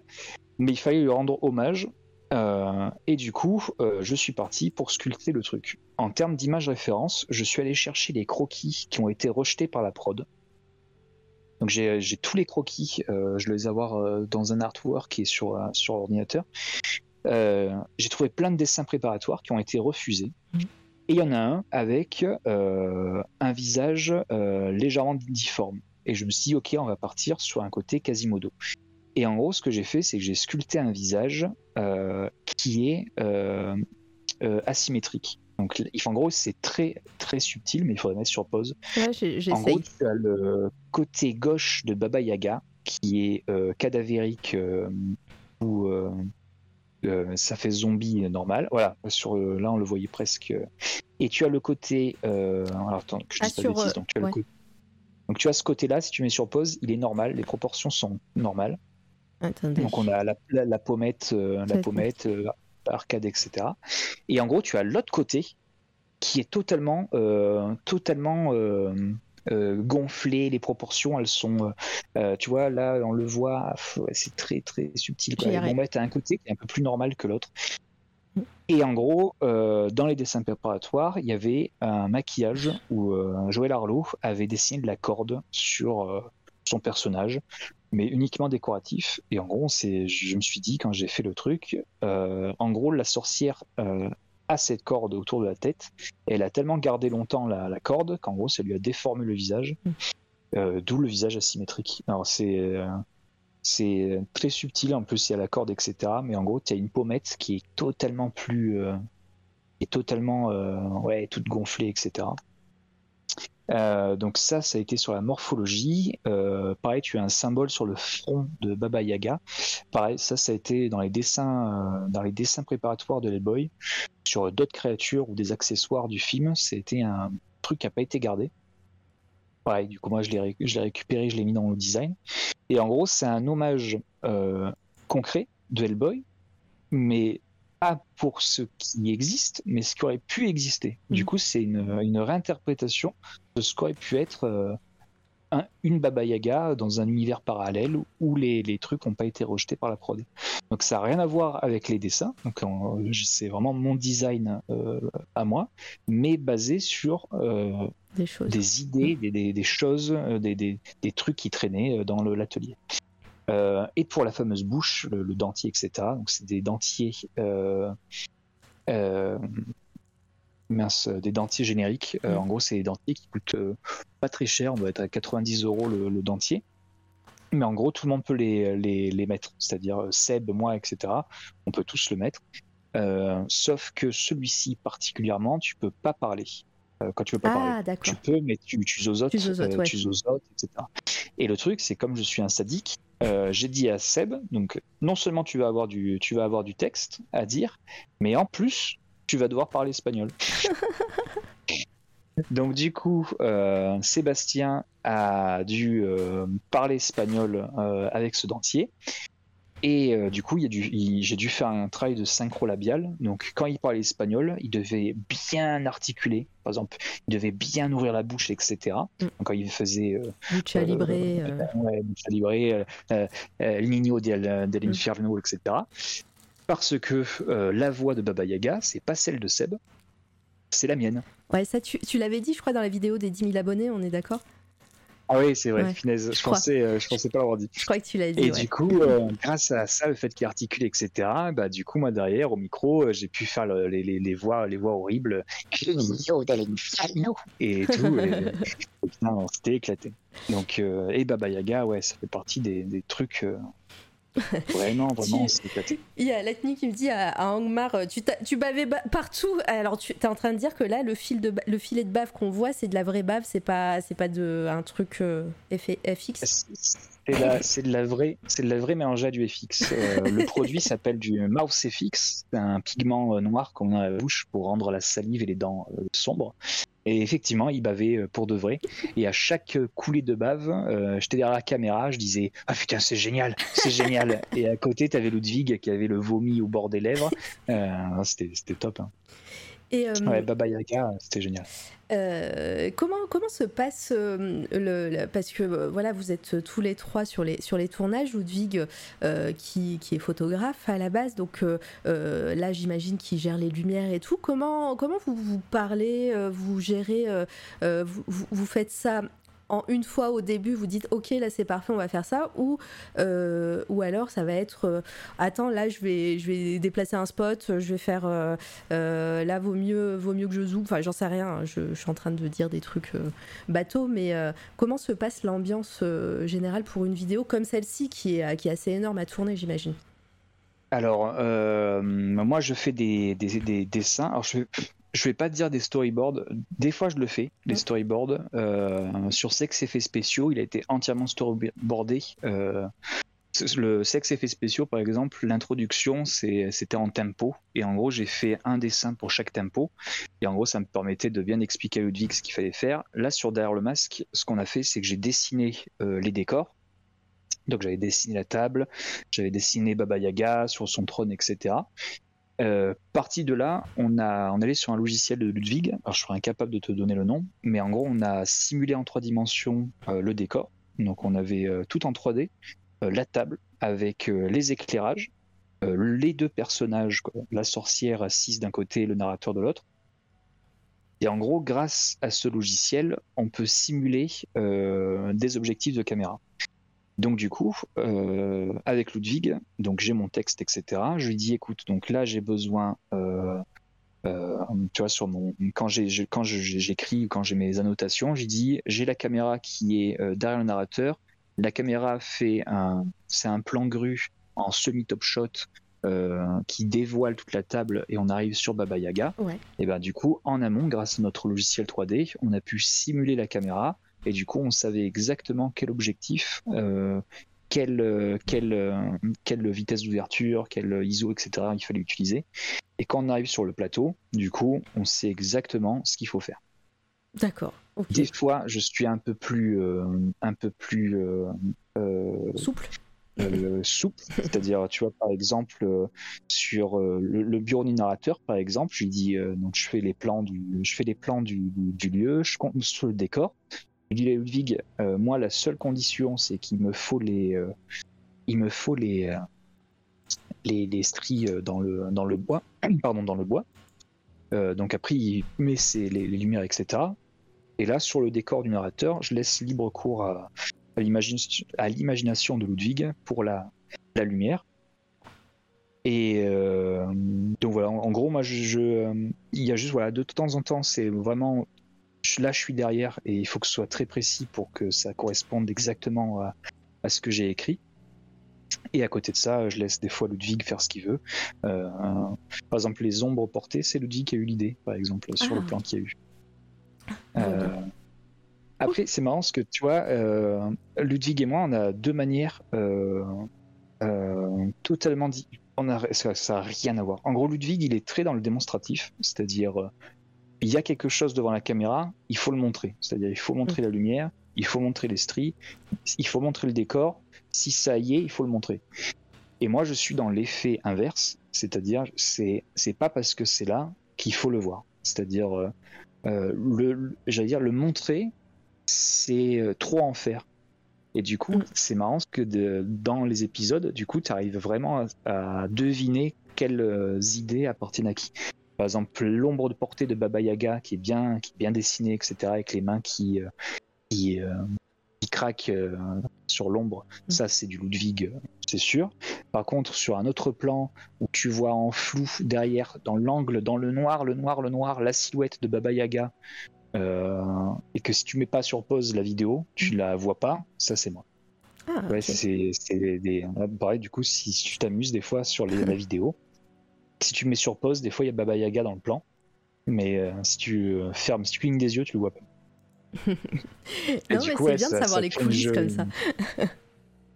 Ouais, on, s'éclate. Mais je, reconnais bien euh, quand tu dis euh, que hum, toi, s'il y a quelque chose, il faut pas forcément le montrer. Bon, il est là, euh, ça, ça, amène quelque chose en plus. Ça, ça, me, ça me fait penser. J'en parle aussi souvent de cette de cet artiste qui fabrique des props pour pour le cinéma. Qui j'oublie son nom à chaque fois. Il faut que j'aille sur Instagram pour pour aller trouver. Et et, et, elle fabrique voilà un ticket de métro, un ticket de cinéma. Tu vois des trucs vraiment euh, qu'on ne mm. voit peut-être pas dans le film, mais qui amène un truc en, plus euh, dans l'univers. Et, euh, et, j'ai l'impression que c'est un peu. Enfin, tu te rapproches aussi de ça parce que ton travail c'est et de faire les, les, maquillages, mais il y a toute une partie accessoire que tu disais aussi. Et je trouve que c'est assez proche avec ce qu'elle fait et ce qu'elle dit aussi dans ses, dans ses posts bah, sur les réseaux. Si tu veux, quand, il y a, quand on fait un truc, alors peut-être que Ludwig va me contredire, tu vois, mais euh, quand moi je fabrique un truc, le fait de le montrer, j'ai l'impression de secouer, tu sais, de, de la caméra euh, le machin en disant, hé, regardez, c'est nous qui l'avons fait. Et si tu veux, c'est un, sentiment que j'aime pas du tout. Euh, je préfère que les gens ne le savent pas et que quand on en discute, euh, bah, comme maintenant, ou, euh, ou, en convention, ou en conférence, etc., et quand tu leur dis ah non non ça c'est pas l'image de synthèse, ça a mm. été fait euh, en live ou et là là as les yeux des gens qui s'ouvrent, qui s'écarquillent en disant ah putain mais c'est incroyable et tout, c'est vous qui l'avez fabriqué, mm. ah oui c'est euh, ça, ça, me, ça, me, fait l'effet, tu, je sais pas si, si tout le monde, beaucoup de gens l'ont vu, mais la, le premier teaser de la future série euh, Seigneur des Anneaux là, qui va sortir sur, euh, sur Amazon Prime, où on voyait juste le logo, le logo apparaître avec de la lave, et, etc. On pense vraiment que c'est de l'image de synthèse, et en fait non, il y a des forgerons derrière qui ont fait couler de la lave dans un logo qui était creusé et qui ont, ils ont, ils ont filmé ça en direct live. Et euh, d'un teaser où tu dis ok bon bah ils ont juste montré le logo à ah ok en fait euh, c'est ça. C'est vrai que les yeux s'écarquillent euh, vraiment. Litena c'est de quoi je parle c'est assez ouf. Euh, j'ai une autre question par rapport à cette euh, vidéo, et du coup, c'est une question un peu plus générale. Euh, dans la vidéo, tu dis que, que l'acteur qui joue Hellboy, Harmon, je ne sais plus son prénom, David Arbor, David Arbor il n'était pas du tout à l'aise dans son, dans son costume, qui transpirait, que le costume n'était pas du tout aéré, disons. Mm-hmm. Comment, quand tu es, es, maquilleur, comment tu, tu gères euh, le, bien-être des acteurs ou des actrices qui sont euh, sous le masque? Eh bien, en général, ils nous détestent parce que. ils sont jamais à l'aise. ils sont jamais à l'aise. Euh, tu vois, là, je regardais les making-of, les interviews de The Boys et, et même les pauvres types dans leur costume super-héros, ils en peuvent plus, quoi si tu veux, du moment où tu as une combinaison ou un monstre ou une transformation physique, euh, tu es foutu. Quoi. Euh, il y a des solutions. Par exemple, tu as des câblages avec de l'eau, de l'eau glacée. Donc en gros, c'est dans, la, dans le costume. tu as une sorte de, toile d'araignée. Euh, et dans cette toile d'araignée, ce sont des durites. Et tu as de l'eau glacée qui est qui qui, qui s'écoule, qui voilà en irrigation constante pour pour refroidir le comédien. Mm. Donc ça, c'est une solution. Euh, je t'avoue que ça coûte cher. Moi, je, ça, je l'ai jamais fait. Euh, nous, sur derrière le masque, malheureusement, c'est impensable parce que malheureusement, bah, le... nous, on n'est que trois. Et le truc, c'est que tu vois, Ludwig fait la lumière et le cadre. Seb, il, en général, il est sous un maquillage, il voit rien, il peut pas bouger, il transpire. Et moi, à côté, je fais les décors, la réal, le maquillage. Euh, c'est l'enfer quoi. Et euh, donc du coup, c'est vrai que le pauvre Sébastien, il en chie. désolé euh, Seb, tu continueras à souffrir. et, euh, et, tu vois, nous on est à, on est, j'allais dire, on est, on est, comment on appelle ça, mince, des petits, tu vois. Et pourtant, je suis convaincu que ce qu'a vécu Seb sur sur euh, Baba Yaga, sur Hellboy, notre vidéo, mm. c'est David Arbor sur Hellboy, il a vécu exactement la même chose. Quoi. Quand tu entends euh, David Arbor parler de son mal-être du costume, qu'il transpirait euh, comme un dingue, qu'il pouvait pas traverser la pièce sans se cogner contre les objets, qu'il devait palper son visage pour faire sortir la transpiration par ses orbites et ses narines, c'est des trucs, mais tous, tous, ils l'ont. Et il n'y a aucun remède, remède à ça. Donc la seule chose que tu peux faire toi en tant que, que maquilleur ou, euh, ou euh, spécialiste effets spéciaux, en gros c'est juste euh, prendre soin de ton modèle par ta gentillesse, par ta bienveillance, être toujours disponible, à l'écoute, parce que c'est vraiment, c'est pour ça qu'on appelle ça des créatures performeurs. c'est vraiment une performance. C'est on est un stade au-dessus, tu vois. Un comédien qui fait la comédie, c'est une chose, mais un comédien qui fait la comédie sous un costume euh, de Intégral 20 kilos et tout, c'est la, folie.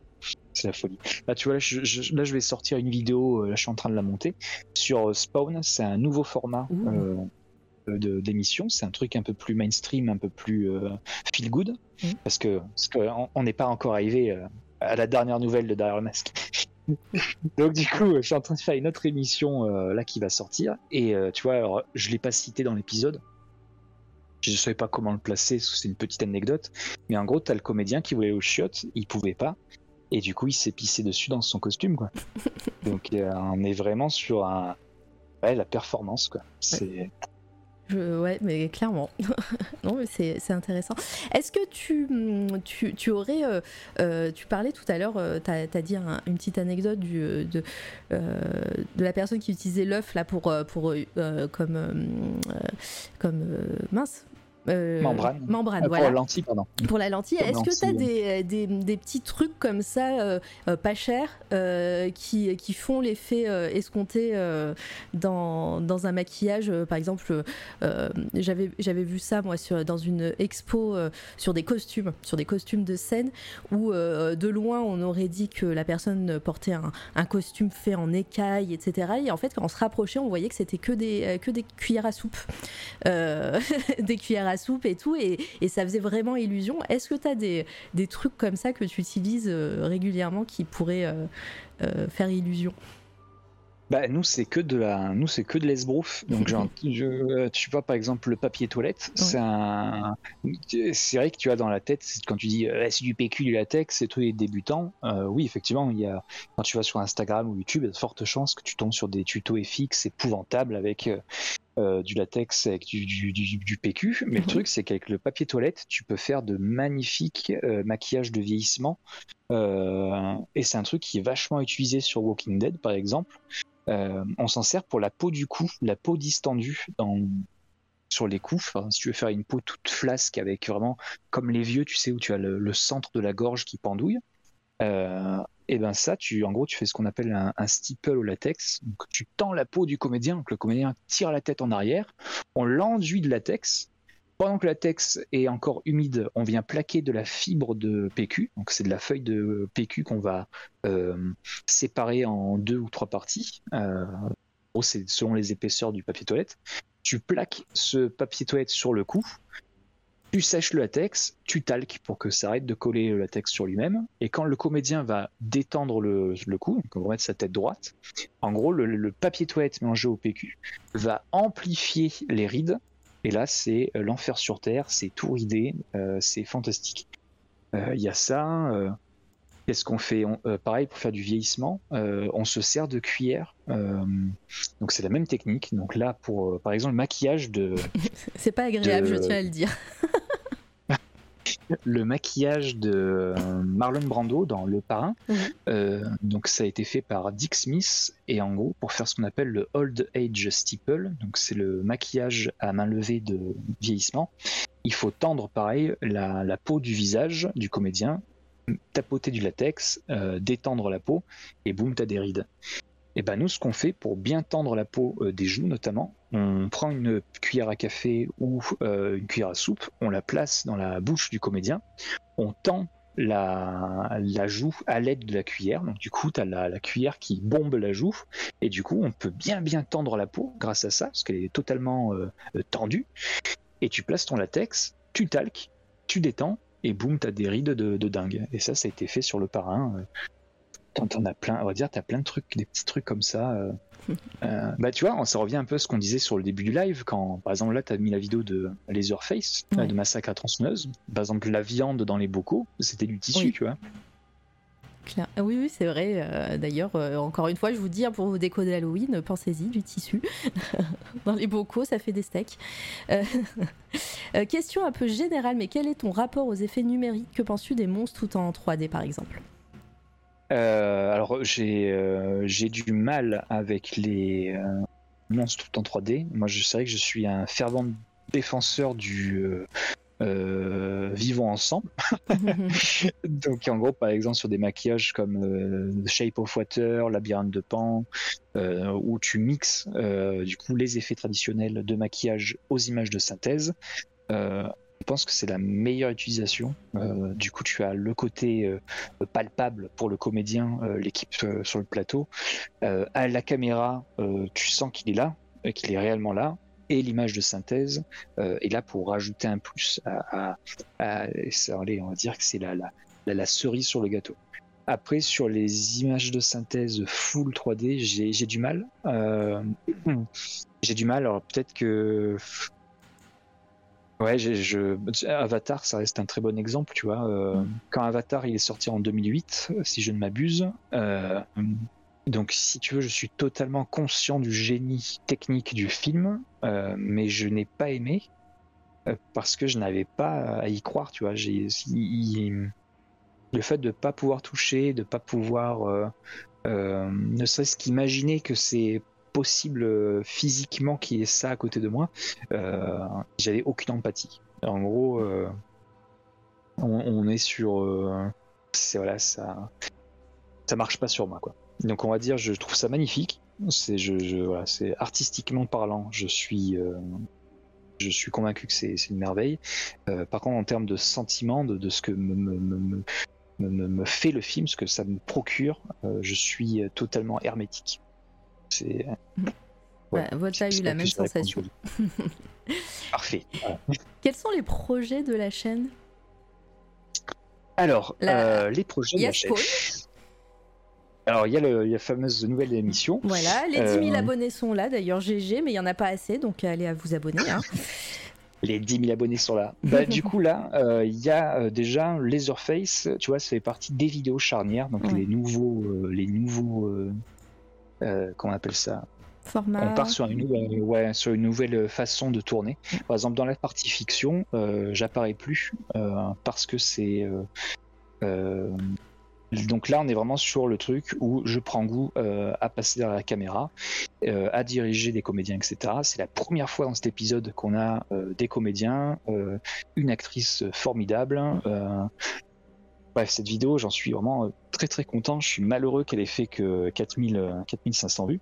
600, mais c'est pas grave. 600. 4600. Mais oui, euh, allez-y, faites tourner la, vidéo. alors, tu vois, sur la partie documentaire, quand, comme il y a les sliders et tout, là, quand je suis là, là, ça me dérange pas d'apparaître parce qu'il y mm. avait un, un, collègue qui m'a dit il faut surtout pas sur YouTube, surtout sur YouTube et sur Internet en général, il faut toujours incarner ces projets. Euh, pour les rendre euh, plus euh, comment dire incarner ces projets. Tu dans l'esprit des, des, gens tu voilà c'est ton projet c'est toi qui, qui discute etc on te voit tu es on sait que c'est ton truc voilà c'est Romain Oulès c'est Dar le masque et boum. Je suis d'accord hein. faites, jamais de la radio hein, ça marche pas. Désolé. Non mais, c'est pas le but que ça fonctionne Mais le truc, c'est que incarner, être devant la caméra, c'est aussi une torture, parce que du coup, quand tu veux t'amuser avec tes monstres, etc., bah, tu l'as quoi, je dis en termes de réalisation, bah, tu l'as dans le, popotin, parce que tu es bridé, parce que tu peux pas être derrière la caméra et en même temps devant. Du coup, euh, là, moi, je veux plus. Je veux plus être devant la caméra sur les parties fiction. Mm. Et euh, du coup, là, pour le coup, euh, sur derrière le masque sur Laserface, j'ai bien pu me faire plaisir. J'ai enfin pu tenir la caméra. Ça faisait des années que j'avais pas tenu une caméra. Donc je me suis régalé. Et euh, ce format est un pseudo-pilote pour euh, des confrères. Donc ça y est, là on arrive dans, la, dans les nouveautés. derrière le masque. exclu, oui. Je, je, je, pense que je peux, je peux le dire. Je, oui, je, pense que on est entre nous, t'inquiète. en gros, euh, Dark Mask a, plu à, une boîte de production. Et il y a cinq épisodes qui vont être produits. Oh. Euh, il y en a déjà un que je suis en train d'écrire. Je suis à deux paragraphes de terminer l'écriture.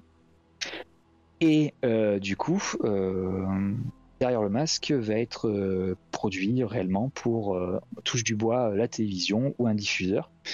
Et donc du coup, derrière le masque risque de partir provisoirement de YouTube pour y revenir un peu plus tard et la boîte de production. Et euh, Pandora Création, c'est la boîte de production de Fossoyeur de films. Ah, et je vais travailler du coup avec euh, Fossoyeur, euh, Axolot et compagnie. Donc, GG, bah, trop cool, ouais. Félicitations, comme dit Litena. Et, et, ça, je vous avoue, quand, quand ils m'ont appelé, en gros, si tu veux, c'est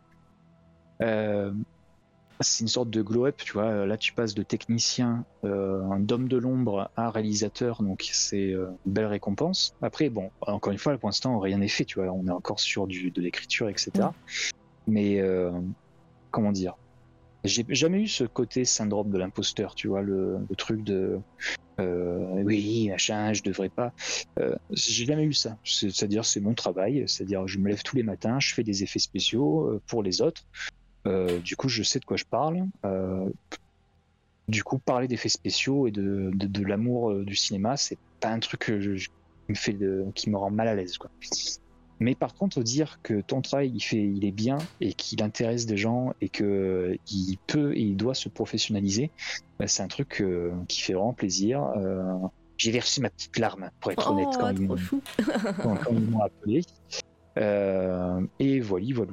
Euh, donc ça, ce serait pour masque. C'est le chemin que, que, que prend masque. Et du coup, euh, là, je suis en train de travailler sur une, une émission beaucoup plus simple à tourner. Donc il y aura plus de fiction dedans parce que du coup, j'aurai le temps de, de, le, faire. Ça s'appelle Movie Maniac. Euh, et du coup, c'est une émission que sur le cinéma, quoi, que sur le cinéma, sur le cinéma, mais sur le cinéma euh, en général. C'est-à-dire, euh, je me, le truc de- derrière le masque, tu vois, c'est les effets spéciaux. Mm. et même si ça parle quand même de cinéma, tu vois, de la pop culture, etc. On est quand même sur Oui, la, la partie technique, voilà, par- FX et tout. Ouais. C'est ça, même, même s'il y a un peu de philosophie dans le, dans le lot, on est quand Mm. même sur du voilà, effets spéciaux. Là, euh, du coup, j'ai vraiment plus envie de me brider euh, à ce niveau-là. Et j'ai envie de, de m'amuser un peu, euh, de faire un format plus simple aussi.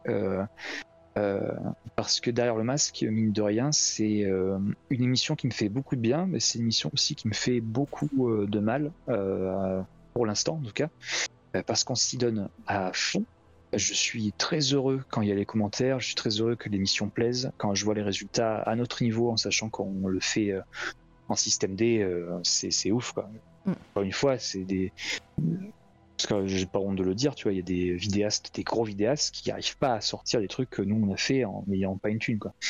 Après, voilà, quand je dis que ça fait des fois, euh, ça rend un peu triste, c'est que malheureusement, euh, tu te dis toujours, ouais, ça y est, là, ça va être le boom. euh, L'épisode, il va faire euh, euh, 100, 100, 200 000 vues. euh, on va pouvoir enfin euh, payer les factures, vivre de ça. Non, non, ça ne- ça n'est jamais arrivé. Ça, ça ne, ça ne vient pas. Et du coup, c'est un peu frustrant. Quoi. Du coup, c'est les montagnes russes, quoi, cette émission. Si tu Ouais. veux, c'est. C'est un peu comme nous tous, tu vois, tous, tous les créatifs sur, sur Internet, et on, euh, si tu veux, les vues en soi, je m'en fous euh, que ça fasse 4000 ou 200 000, c'est pas un problème. Mais nous, tout ce qu'on aimerait, c'est au moins pouvoir euh, bah, avoir des sous pour, pouvoir refinancer des épisodes, pour financer le, local, etc. Et que malheureusement, ben, c'est un A plus B, quoi. Les sous, tu les as que si tu fais des vues, et, et- et voilà, quoi. Donc, bon.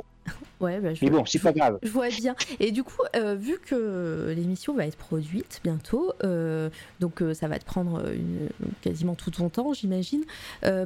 comment, quel, quel est aussi l'avenir du, du hangar 84 Parce que tu prends des, tu prends des, des missions pour d'autres personnes aussi. Est-ce que tu vas arrêter ce- cette partie-là de bosser pour d'autres gens? Ou, ou ça sera, ça sera toujours là? Euh, non, ce sera toujours là. Euh, du coup, c'est très compliqué. Ouais. Tu vois, par exemple, le- là, le- écrire l'épisode pilote, euh, j'ai toujours pas fini parce qu'il y a le travail à côté. Il faut savoir que avec le, le hangar, on a pris le hangar en 2019. Euh, on a fini les travaux de restauration. Le début des restaurations, on l'a fini en 2000, euh, le 17 mars 2020, le jour du Covid. Ouais, je- il nous avait dire expliqué qu'on- ça, ouais. Et du coup, si tu veux, on a un, trou de deux ans, donc on n'a pas eu d'aide, on n'a rien eu, euh, on n'a pas de subvention, on n'a que dalle.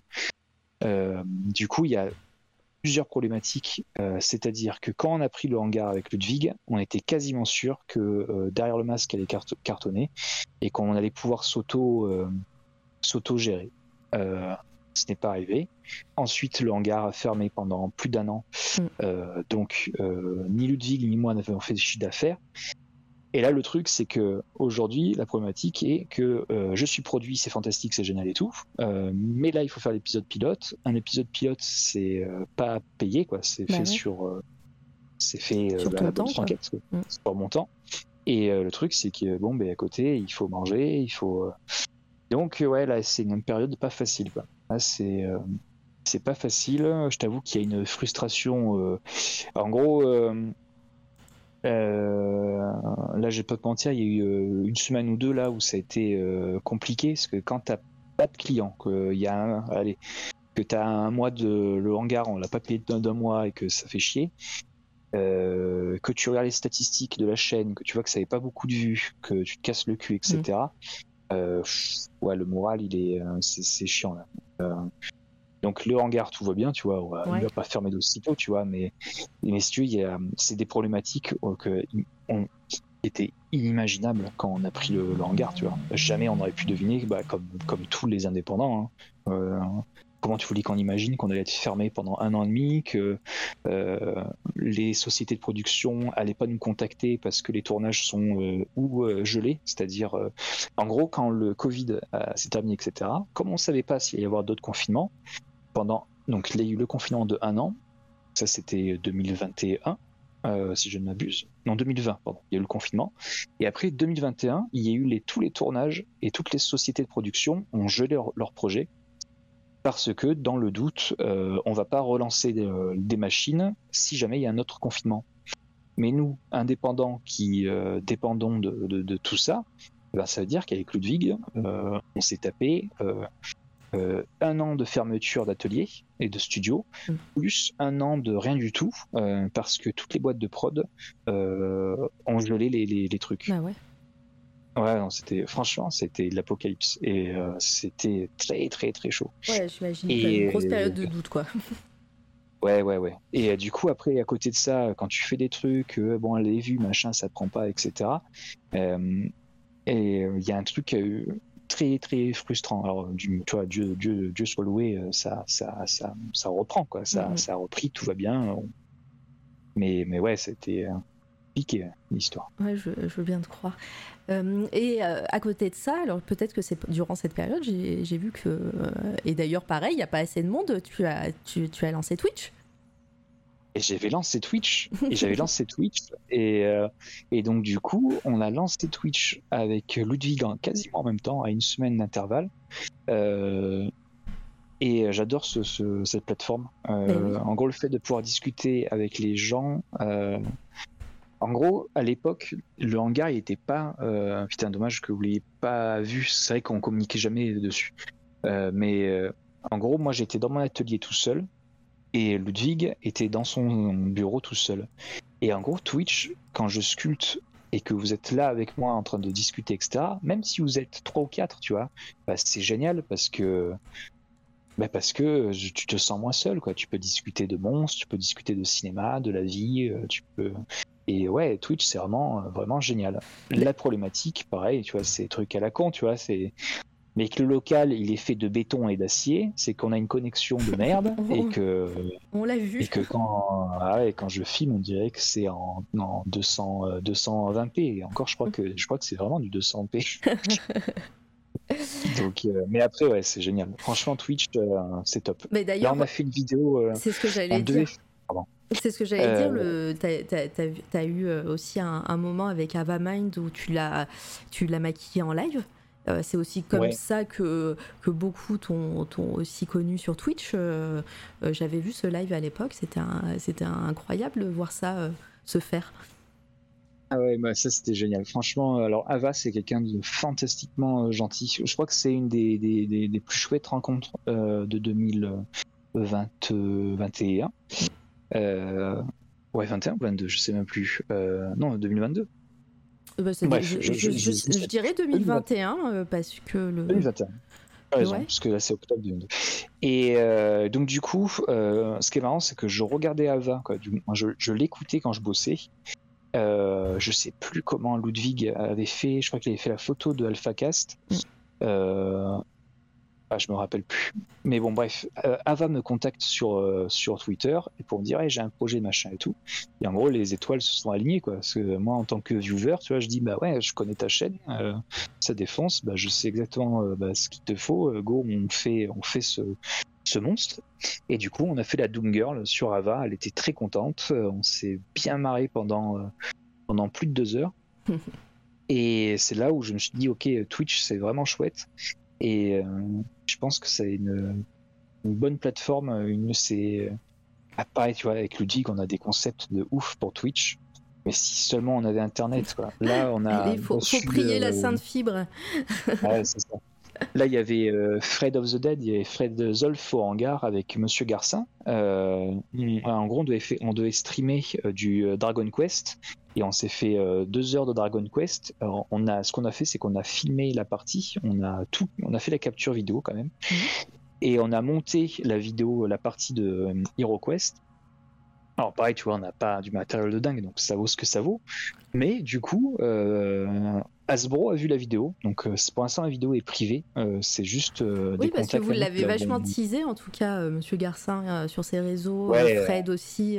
Enfin, j'ai vu passer des photos de ouf, et, et c'est vrai qu'on l'a pas vu encore sortir cette vidéo.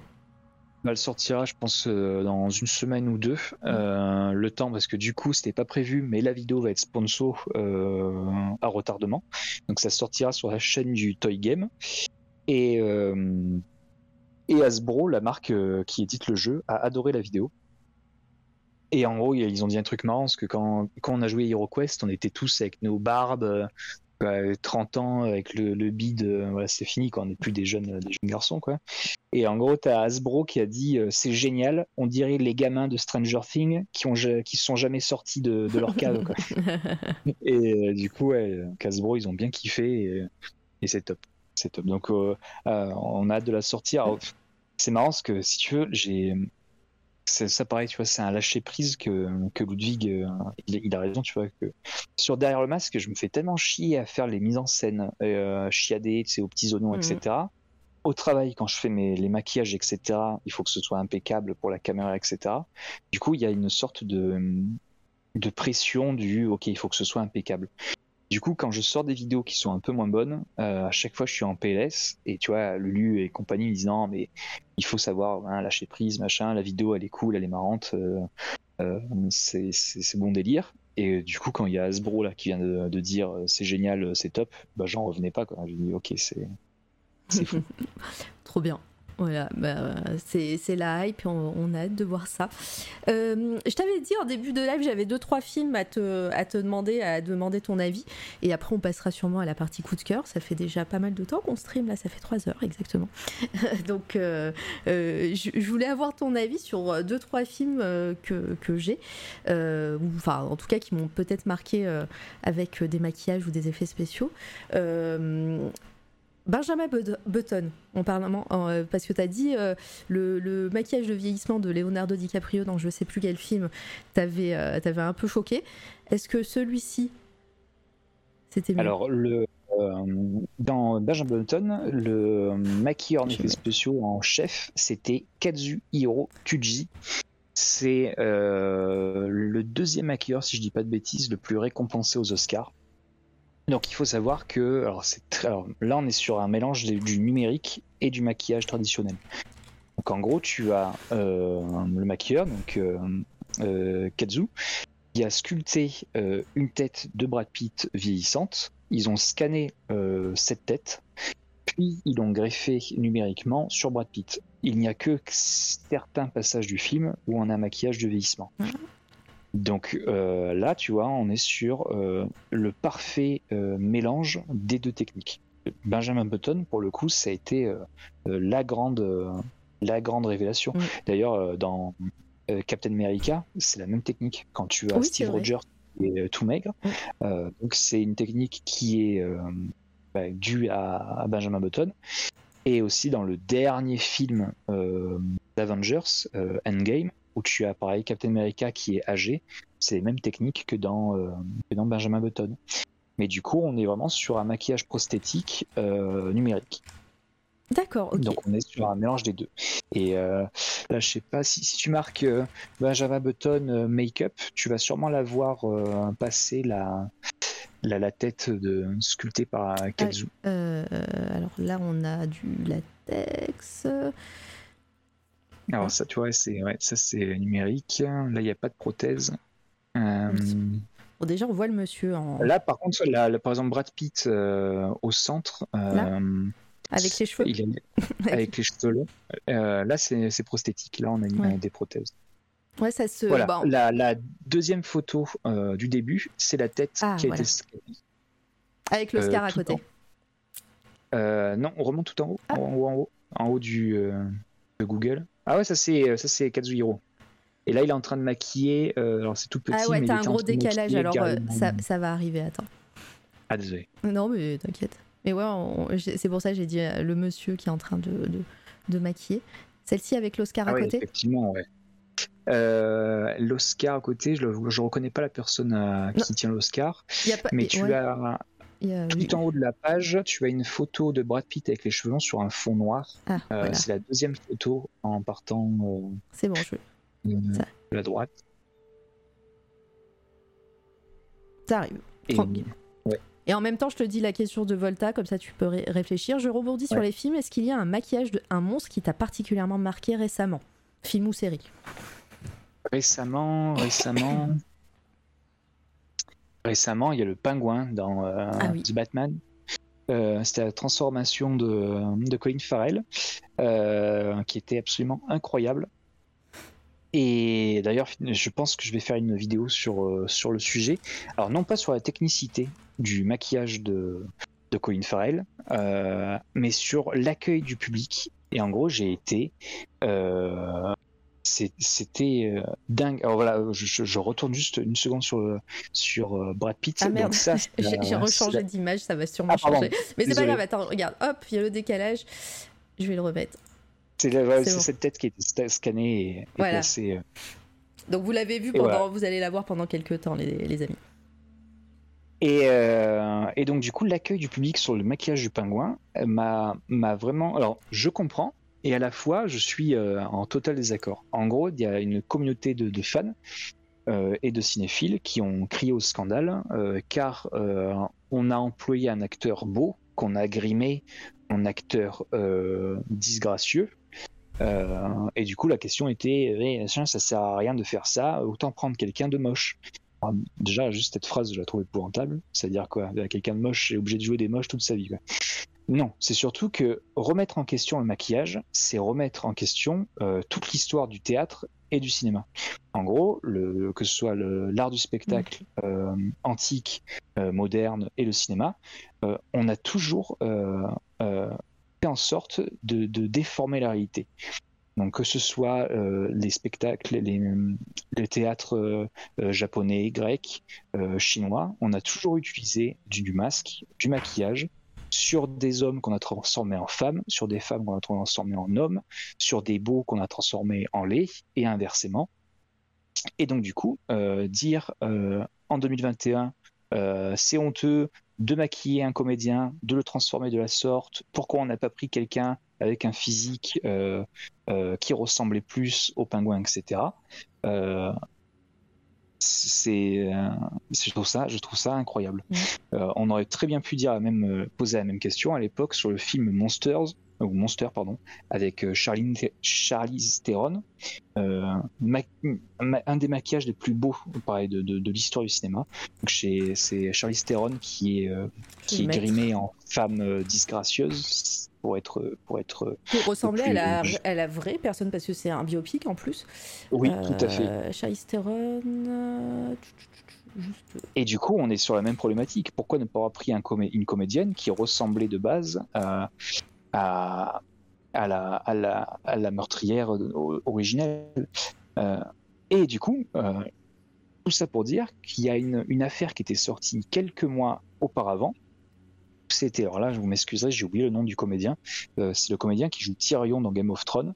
Qui, oh, c'est magnifique. Ce maquillage de Monster sur Charlize Theron, c'est fantastique. Mm. Je, pardon, je, je, je m'égare. Euh, vous aviez En le plus, comédien il a qui l'air en Tyrion. toute, pardon, il a l'air en toute simplicité. Il y a quoi Une prothèse euh, de nez? Ah, Euh, Les non, sourcils, l'arcade sourcilière? Ah, c'est- En fait, il y a il y a peut-être les joues, il y a, Ah ouais. il y a tout. les cheveux. Quasiment tout le visage. Ouais, c'est. euh, euh, ouais, le, le, le, le, le truc incroyable, c'est de, de se dire que c'est. On dirait, euh, on dirait qu'il n'y a pas grand chose et en fait, tu dis qu'il y a plein de trucs.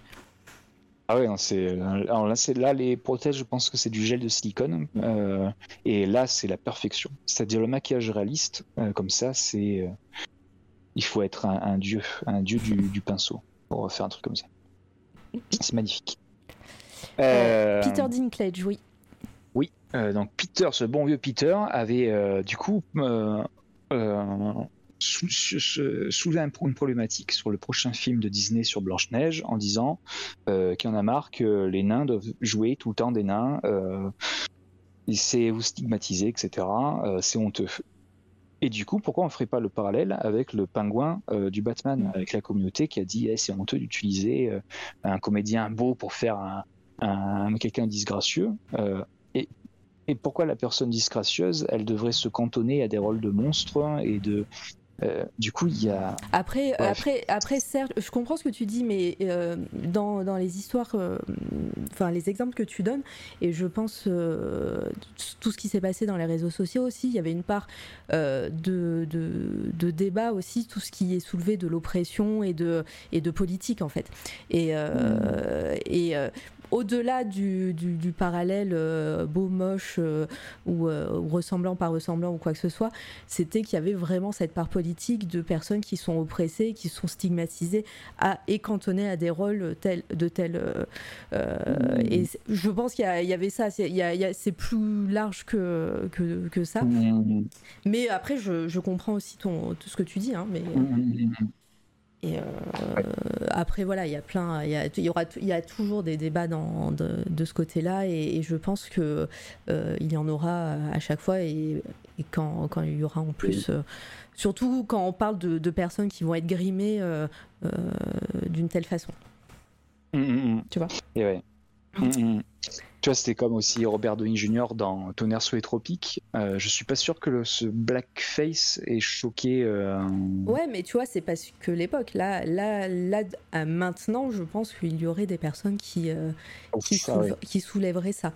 Et mm, mm, mm, carrément. carrément. J'ai encore des films. Allez-y, envoyez les films. Cloud Atlas? euh, avec Tom Hanks. Euh, je me souviens plus, tu sais quoi, je l'ai vu qu'une seule fois et j'ai du mal à m'en souvenir. Ah, attends, je vais te montrer des images. Parce que, en fait, ça, se passe à des, à des périodes différentes. Euh, je m'en souviens. Voilà, et chaque personnage, en fait. Enfin, tout, il y a genre six personnages, six ou sept personnes, et en fait, c'est les mêmes acteurs et qui jouent des personnages différents dans des époques différentes. Donc ils sont tous à un moment donné euh, soit, soit grimés, soit vieillis, soit euh, euh, complètement changés physiquement. il y a, regarde, déjà là-bas, là, tu as une grille de toutes les époques. Tu as um, Halle Berry, tu as Tom Hanks, tu as, as, Hugh Grant, Hugh Grant ouais, c'est ça, et l'actrice qui joue dans Sense8, je me souviens plus de son nom. Et, et je sais pas si, et je pense que c'est du maquillage.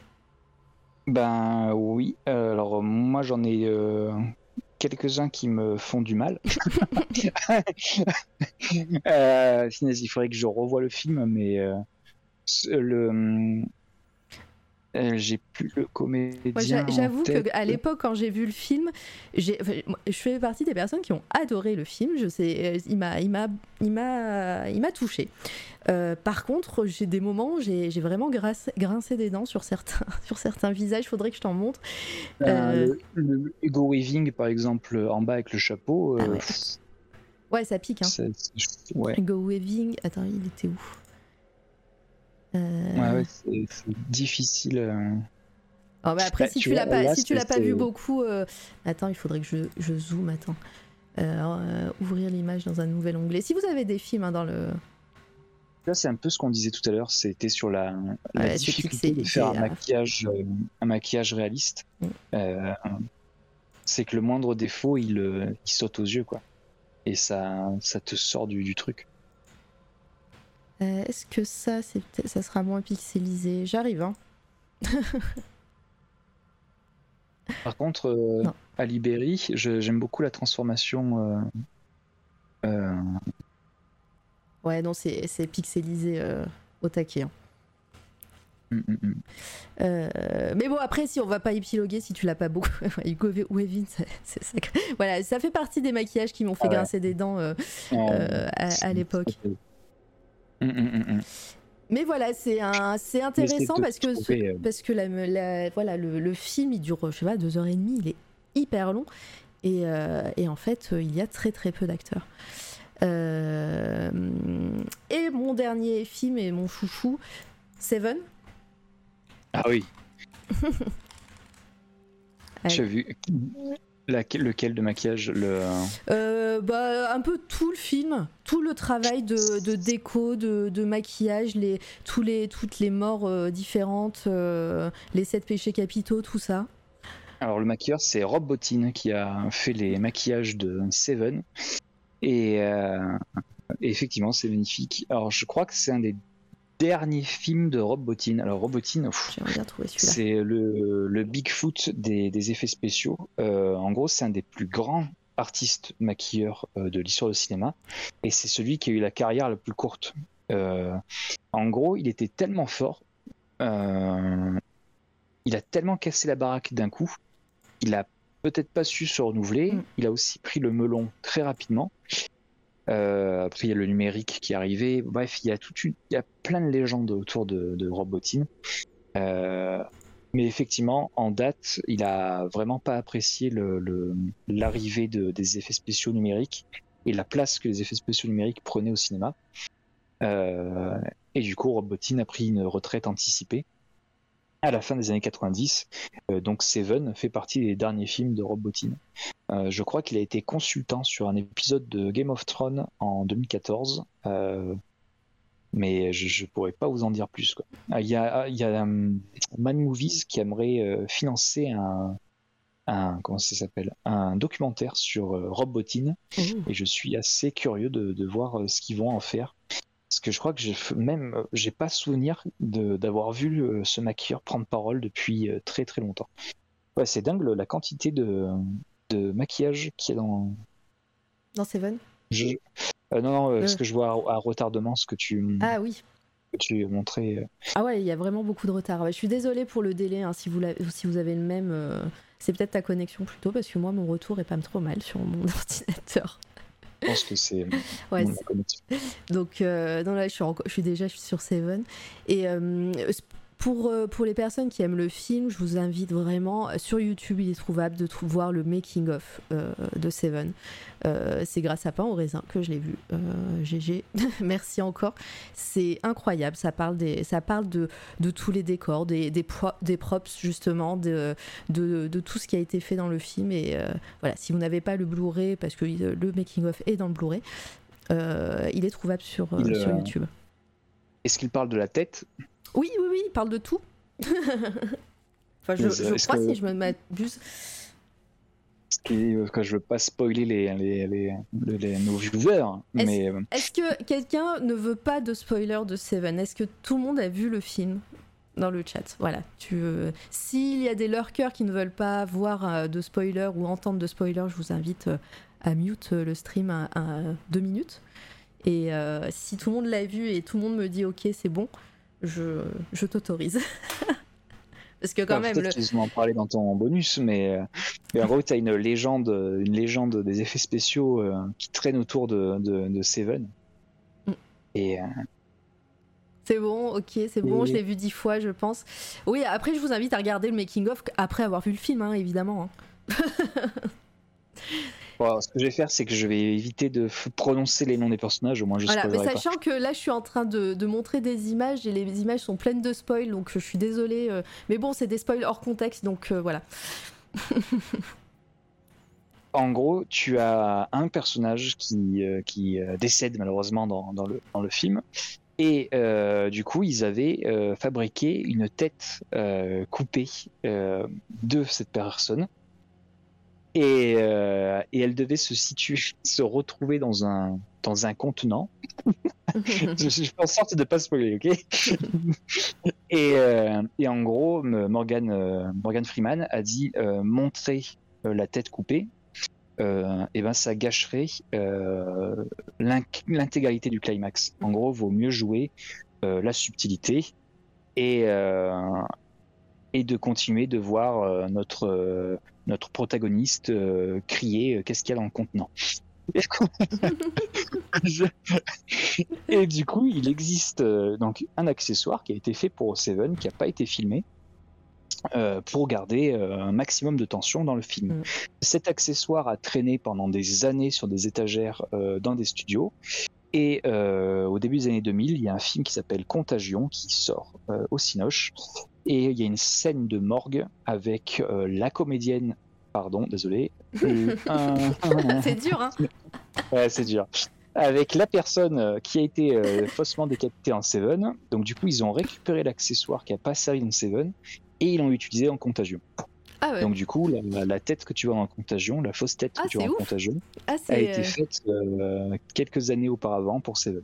c'est ouf. Et ce conseil que Morgan Freeman a donné n'a pas été tenu, n'a pas été pris en compte dans euh, Prison Break. Voilà, c'est euh, pire, pire ref, mais voilà, c'est le, c'est le pire. c'est voilà, dans Prison Break, ils ont montré ce qu'il y avait dans le contenant. Ah. Vas-y. Il faut que j'aille voir Prison Break maintenant. Oh non, ne épargne-toi ça, c'est bon. surtout que, Ça marche. surtout que c'était, euh, c'était euh, du fake, euh, enfin du fake. bref, il y a eu un twist qui a fait que cette, cette scène n'a pas du tout été prise en compte euh, après. Euh, ça alors, je vais revoir Contagion du coup. Merci pour l'anecdote. Et il y avait Eraser qui te demandait pour euh, le loup-garou de Londres et, et effectivement, Litena a partagé ta vidéo. Ah, c'est gentil. Euh, voilà, donc pour savoir. L'anecdote prise de tête, oh joli. joli. Si vous avez d'autres films, n'hésitez pas. On va, on va passer là, on va être sur une fin d'interview. Pour les personnes qui ne savent, qui ne connaissent pas C'est toi la radio, en fin d'interview tout le temps, je demande les coups de cœur artistiques du moment, pas forcément dans ton domaine de compétences, euh, Romain. Euh, si quelque chose t'a touché, quelque chose t'a plu, en film, en musique, en série, livre, euh, etc. N'hésite pas. Et c'est le moment aussi où je squatte ce, ce moment où je parle de mes coups de cœur. et, et voilà. Alors- Et puis, pareil dans le chat si vous voulez en donner. Alors, mes coups de cœur du moment, euh, là j'ai euh, Sébastien, euh, mon, mon frère d'armes, je sais pas s'il est encore C'est dans le c'est chat. ton coup de cœur, c'est Sébastien, ton coup de cœur. Voilà. Alors, c'est toujours euh, Sébastien. Mais euh, il m'a fait découvrir un roman graphique euh, qui s'appelle Hate. Euh, 8 comme le chiffre. euh, non, pardon, Hate comme la, la Ah, haine. Eight. Euh, Ah, bah oui, bah oui, c'est euh, oui, bah évidemment, culte. Pain au raisin devrait sortir de, du lurk, euh, on va dire ça. Euh, Eh ben, c'est- tu vois, c'est le genre de truc que, tu vois, ça m'étonne pas que tu, euh, que tu dis euh, c'est ultra culte. Ouais. Bah, je suis passé totalement à côté. En gros, c'est. euh, Je crois que c'est le Ouais, dessinateur de Warhammer, un truc comme ça. Il y a une histoire avec les Warhammer et. les chroniques de la haine. Mm. Euh, c'est exactement ça. Hop. Et ça, et quand il m'a fait découvrir ça il y a, il y a, il y a quoi, il y a deux semaines, et là je suis en train de, de, de, de lire le. Adrian le- Smith. Ouais. Et c'est, magnifique. Euh, c'est vraiment très très beau. Donc ça, on va dire que ce serait mon coup de cœur. euh, on va dire. euh, lecture du moment. Ouais. Ah si, il y a aussi il y a les quand même faut c'est les 30 ans de Spawn, c'est pour ça aussi que je fais la vidéo, mais c'est les 30 ans de Spawn cette année. Ah. Et tu as Delcourt qui viennent de sortir un intégral de, des 14 premiers euh, numéros de Spawn qui sont sortis en 80, 1992. Todd, Mac- Euh, et il faut savoir que McFarlane. Exactement par Todd McFarlane et ça fait partie des 15 14 pardon euh, tomes euh, dessinés par McFarlane. Euh, après, il a passé la main sur d'autres artistes. Et en gros, dans cette, dans cette édition, tu as les numéros 9 et 10 qui sont disponibles et qui n'étaient plus disponibles jusqu'à présent parce que tu as le scénariste qui avait, en gros, pour la faire simple, chez Marvel, quand tu crées un personnage, Marvel garde les droits. C'est-à-dire, tu as beau être l'inventeur, euh, tant que tu as signé chez Marvel, tout ce que tu imagines, Oui. ça appartient à Marvel. C'est pour ça qu'au début, euh, fin 80, début 90, il y a plein d'auteurs qui se sont barrés de chez Marvel pour monter leur propre label. Euh, donc, le, le label, entre autres, de McFarlane, c'est Image, qu'il a monté avec Jim Lee et compagnie. Mhm. Et en gros, ils ont euh, lancé leur label pour être euh, décideurs de ce qu'ils font de leurs personnages, leurs scénarios, etc., etc. Et du coup, tu avais un des scénaristes, je suis désolé, je, viens d'oublier le nom, euh, qui a créé un personnage pour l'univers de Spawn. Le personnage s'appelle Angela. Et euh, une fois qu'il a terminé, euh, qu'il en a eu terminé avec Spawn, il a embarqué son personnage avec lui, puisqu'il lui appartient. Il appartient pas à Image, et il a revendu à Marvel. du coup, le truc, c'est que comme c'est Marvel qui a les droits, c'est plus Image. Ah bah Alors Image a dû censurer toutes ses bandes dessinées où apparaît Angela. Mais exceptionnellement, pour les 30 ans euh, de Spawn, euh, dans euh, le bouquin qui vient de sortir le mois dernier, il me semble. Je crois que c'est la couverture que je montre en plus. C'est la couverture. Et ben du coup, exceptionnellement, on a le droit à l'épisode 9 et 10 avec le personnage d'Angela. donc du coup, vous avez un des membres de la, des Gardiens de la Galaxie qui est dans Spawn. ça, c'était la petite anecdote du soir. donc ça, c'est mes lectures du moment. En cinéma, euh, en cinéma, en cinéma, euh, là en ce moment, je suis je suis pas au fait de ce qui se passe au Cinoche. Euh, à dire, je suis tellement à fond sur The Boys que. je l'ai pas commencé la dernière saison perso. Ah, c'est fantastique. c'est merveilleux attends, mais je, vais, je vais squatter du coup, je vais dire un de mes, mes coups de cœur, j'en ai qu'un aujourd'hui, et, j'ai dit que tu allais, euh, allais, sûrement connaître. C'est une maison d'édition, j'ai reçu aujourd'hui mon nouveau tome de euh, Banzai, le, le, le, le, magazine euh, fait par une maison d'édition montpelliéraine, je ne me souviens plus, bah, c'est Banzai Édition. Ils font, ils font des, ils font aussi, alors je me souviens plus non euh, si c'est ils font des, euh, des prints euh, des sérigraphies évidemment. Et cette maison d'édition est spécialisée dans les, euh, les ouvrages d'art et ils ont un magazine qui s'appelle Banzai et euh, ça sort euh, un peu aléatoirement, souvent une fois par an. Voilà, c'est un gros magazine. C'est le fameux magazine, je vous l'avais montré si vous suivez ma chaîne perso Mara Vega, je vous l'avais montré en image, le fameux magazine à base de reliure suisse. La reliure suisse, vous savez, hein, c'est la reliure qui permet de, pouvoir lire un livre à plat et euh, dans ce magazine, euh, l'édition met euh, à l'honneur plein, plein, plein d'artistes. Et c'est du grand format. Et on voit, là, je vous voyais un, gif qui passe, met, du, met en grand format des images d'artistes un peu indé, et tout, peu connus. Monsieur Garcin était passé dans le magazine. À une époque, je ne sais plus dans lequel, je crois que c'était 9 ou le 10. Là, c'est le, c'est le numéro 12 qui est sorti. Je vais vous mettre le lien dans le chat. C'est incroyable. Je suis de Montpellier, j'ai jamais entendu parler de. C'est vrai. Non. Ils sont. Tu veux que je te dise où ils sont? Attends. Euh, contact. Non. Shop. Distribution peut-être. 7 euh, Montpellier. Ah, c'est La Jetée à Montpellier. Boulevard Le Dru. Euh, non. 80 rue du Faubourg Figrol. Figrolès Je sais pas. Figrol. Incroyable. Et ok, euh, je sais pas qui est ça non plus. Et, euh, et, ils font des, du, un travail incroyable sur, euh, sur leurs ouvrages d'art et sur, sur leur, leur print, sérigraphie. Je vais vous en montrer une. Ils sont notamment les distributeurs et les imprimeurs d'un tatoueur très très connu qui s'appelle Jean-Luc Navette, qui fait des, dessins incroyables. Regardez ce qu'il fait. Hop. Et euh, il est tatoueur et il fait de, de l'art comme ça, là, c'est beau. Voilà, je vais vous montrer en grand. Euh, et. Ah bah Merci Endless J'étais en train de surveiller ton stream en plus.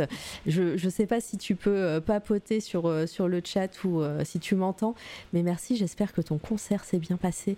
Endless Chronicles qui, fait du vidéo VJing, vidéo DJ accompagné de son comparse euh, Apollo Noir. Apollo Noir, normalement, qui devrait passer un de ces jours ici.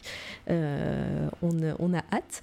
Bienvenue tout le monde. Et aujourd'hui, je recevais euh, Romain Houlès, qui est maquilleur FX. Je vous montrerai après en fin, en fin de live la, la, diapo avec ce qu'il fait. vous arrivez un peu en fin de live, on parle de nos coups de cœur du moment. Bonjour, bonjour tout le monde, Madrigal. J'ai vu que j'ai passé une tête euh, tout à l'heure euh, sur le, sur le chat, j'ai fait un, coucou, j'ai vu que tu m'avais dit bonjour. Euh, et, bonjour tout le monde. Donc installez-vous, ici c'est C'est toi la radio et on fait des interviews d'artistes. Et voilà, donc euh, euh, Banzai euh, édition, je vous conseille à chaque fois. Les livres sont coûtent une vingtaine, vingtaine d'euros, 30 euros des fois. c'est assez, c'est super qualitatif. Le dernier coûte 25 euros, voilà. Et vous en avez pour votre argent, sachant que ça ne sort qu'une fois par une fois par an peut-être. Voilà, et je vous conseille d'aller sur leur shop. Je vous, je vous mets au défi de ne pas craquer. Voilà, je vous mets leur Instagram aussi. Hop. Voilà, et ils sont super cool, super sympas. Et, euh, et on découvre des artistes assez, euh, assez somptueux à chaque fois. euh. Voilà. Ouais, ça a l'air vraiment extra.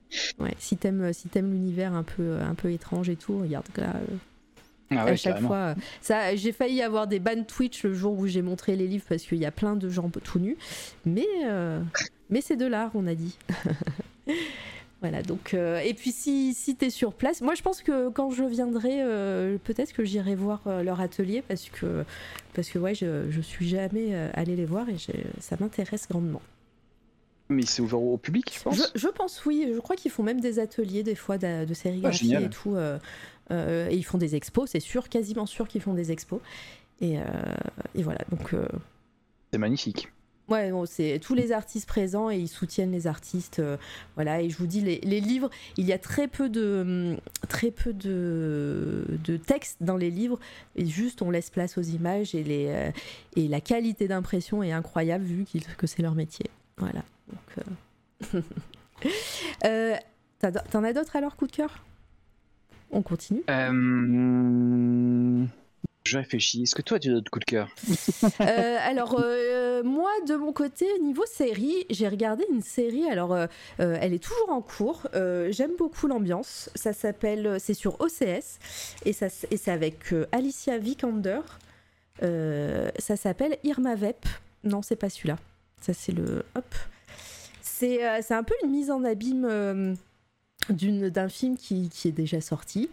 Euh, et et, ça parle de cinéma. On découvre les coulisses d'un tournage de, euh, d'une nouvelle version de Irma Vep euh, par le réalisateur et tout. Et Alicia Vikander joue une actrice euh, qui joue le rôle de Irma, euh, Vep. Et, on découvre, ça fait, ça fait un peu penser à, à 10%, mais sans, sans autant d'humour, tu vois. Il y en a un petit peu, mais pas, pas autant. On voit vraiment les coulisses du cinéma, en plus français.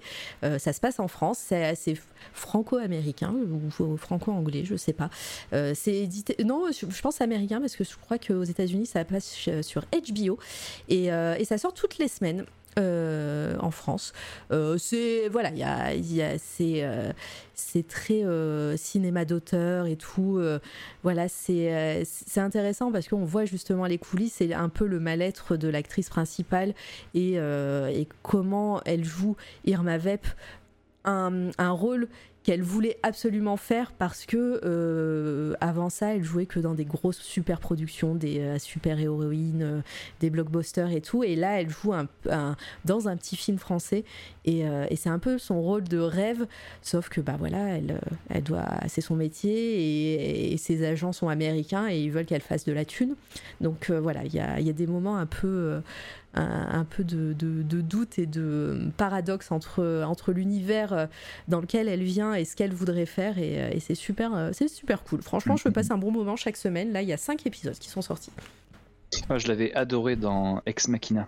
ah ouais si. euh, ouais, ah, ouais c'était c'est trop bien d'ailleurs c'est sur c'était sur Netflix à l'époque je sais pas si euh, si ça l'est Ex Machina toujours ouais Je sais pas et tout. Nous, on l'avait. euh, je sais plus si on l'avait vu au Cinoche. En tout cas, on l'avait appris en, en Blu-ray dès qu'il était sorti. Ouais c'est trop Euh, bien un huis clos et tout c'est trop cool c'est- c'est- J'adore ce film. Ouais, elle est- c'est une super actrice euh, euh, qui a eu un Oscar pour, euh, pour le film. Ah, je sais plus le nom du film. Ah, Tomb je- Raider. Non, Tomb Raider, t'imagines? Mais non, mais en même temps, dans Tomb Raider, heureusement qu'elle est là parce qu'elle joue bien. Euh, J'ai bon. pas tenu un quart d'heure. Mais bon, voilà, c'est, c'est... elle était déjà oscarisée quand elle a fait Tomb Raider. Aïe, est-ce qu'on l'a retiré du coup? Je sais pas. non, mais bon, voilà. Après, moi, je sais que c'est un peu mon plaisir coupable les Tomb Raider en film à chaque fois, hein, que ce soit ceux avec Angelina Jolie ou celui-là. Je, j'avoue, j'avoue, je les ai vus. Euh, En général, j'excuse tout parce que j'ai grandi avec. Ah ouais, ouais, j'étais allée voir, j'étais allée voir le 2 au cinéma. Et euh, il y a une scène où elle, elle fout une droite à un grand requin blanc, tu sais, euh, et Oui, après elle, elle, elle s'accroche à son aileron et il l'accompagne au large. Oui. Et Moi, j'avais acheté le, le CD et tout à l'époque. Ah, mais c'est incroyable. Et, voilà, et moi, cette scène, quand j'étais au cinéma, j'ai vu ça, j'ai fait waouh, ils ont osé. En plus, dans la scène, on comprend pas, elle est dans un temple sous-marin et tout. Enfin, euh, et à un moment, enfin voilà, il est tout, tout est en train d'exploser et elle se, elle se taillade. Elle se taillade les veines, enfin euh, le bras. Et euh, Mhm. certes, on l'a vu le, le, le- le requin juste avant, de, juste avant la scène, mais c'était il y a longtemps. Et on comprend pas pourquoi elle se taillade le bras comme ça. Et là, et là quand, quand ton cerveau fait tilt au moment où elle va dans l'eau et on a fait oh purée, elle a appelé le requin. Mais euh, moi, c'était, euh, j'étais tellement fan que j'avais euh, demandé au père, d'ailleurs, je, je, je l'ai eu. Le Papa Noël m'avait amené la poupée de Tom Rider. Oh, une, une poupée jouée? Euh, ouais, je- ouais, euh, Jolie. euh, je savais euh, même pas qu'il y avait eu du merch euh, joué euh, de Tomb Raider. Je, vais essayer de le trouver. Parce que... Et du coup, j'avais, je m'en souviens, parce que du coup, à l'époque, je comprenais pas, mais euh, mes parents, ils étaient, ils disaient, tu es sûr, hein tu es sûr que tu veux euh Bah oui. Bah ouais, euh, c'était cool. Mais euh, non, bah, c'est ce film. Bon voilà, donc euh, plaisir coupable et Tomb Raider. Et euh, Alicia Vikander, même dans Tomb Raider, bah, je l'aime bien. Mais voilà, c'est euh, c'est tout ce qu'il faut pas faire euh, dans un film d'aventure et qu'ils ont refait d'ailleurs dans Uncharted. Hein. Je sais pas si tu l'as vu. Ah, je l'ai pas vu. Voilà. Et alors, du coup, c'était comment Uncharted? Bon, c'est pas très bien. c'est pas très bien, mais ça passe. Bah, moi, tu sais, hein, je, suis là pour. C'est vraiment mes plaisirs coupables, les, les films d'aventure avec des, avec des trésors et des mystères et des énigmes. euh, Vous le savez hein, dans, dans le chat. euh, et euh, voilà, les, les Benjamin Gate et tout et compagnie. moi, je, je plonge la tête la première. J'adore Benjamin Gate. Ouais, ouais. Bah, tu vois, bah, c'est le même Je- style. hein. J'adorerais qu'il fasse un 3. Je veux absolument qu'il fasse un 3. Peut-être. Je sais pas si En le plus, 2 avait là- marché. Bah, je, je pense que ça pas. Le 2, je pense pas qu'il ait marché, mais comme là, il est en train de reprendre la cote, euh, Nicolas Cage, Oui. euh, depuis qu'il a fait un talent or massif, euh, je me demande s'ils vont pas surfer sur, Sur la hype. Sur, sur, la hype. Là, je sais qu'il joue Dracula dans le prochain. euh, Mince, quel- comment ça c'est ce film déjà? Je sais que là, il joue Dracula pour, euh, pour Universal. Ah, ah Euh, oui, pour. pour une comédie. Ils, ont, ils continuent leur. euh, Universal continue de faire les, les Universal Monster euh, version moderne. Euh, ils ont pas arrêté ce projet? Je, je sais, je sais pas si ils continuent de faire le Dark Universe, mais en tout cas, ils sont en train de faire. Comme ils ont toujours les droits sur leur euh, Universal Monsters, en tout cas, ils font un projet Dracula Ouais. avec euh, euh, Cage, et parallèlement, euh, ils font le Wolfman avec. euh, comment il s'appelle Euh, Là, il est en train de tourner Barbie. Ah oui, le, oui, je vois le Ryan blond là. Le blond. Ouais. Ouais. Ryan Gosling, ouais, c'est ça. Et, et oui, effectivement. D'accord, bah là, il, Seb dit que ça va être une série pour Benjamin Gates. Bah, Oui. C'est fantastique. Ouais. Le, le Barbie, là, il a l'air euh, fou aussi, ce film. Je, je sais pas, tout le monde a une hype dessus. euh, c'est vrai que le casting est assez, euh, assez intéressant, disons. Moi, je t'att- pense qu'ils vont faire un. je- J'espère du moins qu'ils vont faire une sorte de drame social. Euh, tu sais, faire le truc ultra coloré avec une Barbie, une Barbie, un. Ken euh, euh, super euh, propre sur eux et, et plastique. Et qu'en fin de compte, une fois qu'ils sont chez eux, qu'ils soient tout déprimés et tout. Tu penses serait, parce que je sais pas du tout comment il a été marketé ce film parce que c'est quand même la licence Barbie hein, qui est faite. Donc techniquement, ça va être aussi des enfants qui vont sûrement aller le voir. Donc Ah, ouais, bah, j'allais dire, ce serait. Euh, je pense que ce serait horrible de faire une Barbie premier degré. bah ouais. Euh, parce que, en tout cas, euh, quoi, je, je trouve que le. Je sais pas, c'est. Ou alors va falloir vite, Je- va falloir vite euh, lancer une, la promo sur un peu côté plus dark parce que là, le- là avec les visuels qui sont passés, euh, euh, ma nièce va vouloir le voir. hein. Ouais, Euh, je sais pas, je sais pas. Franchement, euh, quoi, j'espère que ce sera quoi, que ce sera pas la même Mm. Barbie que dans euh, Toy Story, euh, Ah oui. que, que Ouais, là dans le 3, non, dans le 3 elle est cool. Mais dans ce côté un peu concon et tout, j'espère qu'ils vont vachement euh, mieux travailler, quoi, plus travailler les persos et tout. quoi. Pour ça, moi, je pensais que c'était vraiment une parodie de Barbie. Que ce, que- que ce soit un truc ultra dark. Ouais.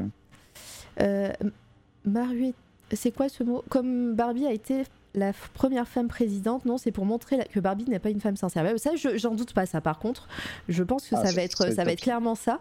Au contraire, a priori, c'est plus une, une ode à la femme. Ah. D'accord. S'ils font ça, c'est génial. Ok, bah ouais, carrément. Carrément. Ça, ça j'en doutais pas que ça marquait. Euh, ah ok, je, je, savais, je, moi j'ai juste vu les images très euh, très bonbons, mais euh, pareil. Du coup, moi j'ai eu un peu peur hein, au début. Mais, si c'est ça, c'est fantastique. Mais ouais, ça va être cool. Mais je, voilà, après avec bah, avec de nos jours, c'est sûr que ça allait pas être une, une femme sans cervelle. J'en doutais pas une seconde, mais mais voilà, je... est-ce que ça sera un film euh, à aller voir avec ses enfants? Je sais pas. Si, à moins qu'il fasse un truc dark ou alors euh, un truc, euh, une ode à la femme, là peut-être que, que ça, sera, ça sera tout public aussi. A priori, d'accord. Bon, on verra bien. Tu as vu le, le film Moitina Oui, c'est ça, Moitina avec Margot Robbie où elle joue une patineuse Ah oui, j'ai vu. Elle était incroyable dedans. Elle est géniale. Trop bien. les scènes, les scènes sont toutes aussi cool les unes que les autres. Enfin, ouais, ouais, il était trop bien. Euh, c'est magnifique. J'ai adoré ce film. Je crois que je l'ai vu. Je me demande si je l'ai pas vu deux fois. C'est un, biopic aussi, non?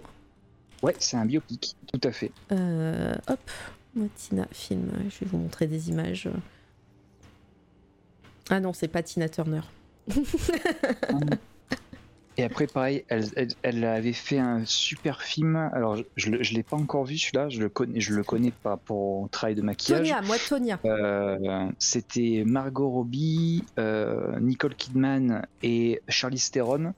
Euh, à l'époque où il euh, dénonçait euh, les, les, violences, les violences dans le monde de la télévision. Et, scandale. le, le film Scandale. Ouais. Et, ça, j'ai vraiment envie de le voir.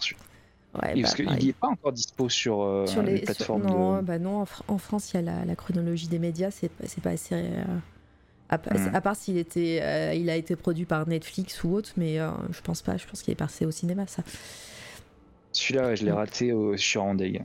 Pareil, là, le travail de maquillage est dingue. Mais ouais, là, c'est dingue. Euh, et bisous Eraser, merci. On est sur la fin là, tu, tu ne, vas, tu ne vas rien rater, t'inquiète. Mais euh, merci d'être passé en tout cas et d'avoir euh, participé dans le chat. Et ben voilà, je pense. Si t'as d'autres, si t'as un truc qui te revient en tête, n'hésite pas. Mais, mais sinon, je pense qu'on est bien. Mmh, eh bien non, je crois que. Et eh ben, je te. 3h44. On n'a pas battu le record de Ludwig. Non, non, non, mais, même avec ma petite conclusion, je pense qu'on va pas le battre. Ça sera limite. Euh. mais en tout cas, merci Romain, c'était super cool, super intéressant et merci d'avoir partagé euh, un petit peu ton métier avec nous. Merci à toi de l'invitation et merci à tout le chat. Euh, c'était génial. Bah ouais, on était super nombreux. Merci à tous les raids euh, qui sont arrivés, toutes les personnes évidemment, euh, les, les irréductibles dans le chat, Litena, Volta, Pain, Eraser, et, etc. Ou Davy, j'en oublie plein. merci, merci beaucoup. le programme pour cette fois la radio, on se retrouve la semaine prochaine. Je vais vous montrer un petit peu qui on va inviter puisqu'il n'est pas connu de Twitch. Euh, il s'appelle euh, Paul Royaux. Euh, c'est un illustrateur, il fait du dessin un peu géométrique, je vous en ai montré un petit peu. Et c'est l'exemple parfait que euh, les pubs sur Instagram marchent sur moi puisque en fait j'ai eu une, une, euh, publication sponsorisée avec un de ses dessins, j'ai cliqué dessus. Et euh, dans la soirée qui a suivi, je, je lui ai demandé s'il était dispo pour, pour venir. Et, et voilà, il fait, il fait des choses un peu abstraites, un peu géométriques avec des ronds, des carrés, des traits, c'est trop cool. Et surtout, ses œuvres sont immenses. Regardez, on le voit là, le monsieur. Mais Mara aussi influenceuse qu'influençable, mais tellement, mais tellement. Donc voilà, il fait des trucs immenses comme ça. J'ai hâte euh, de, pouvoir papoter avec lui.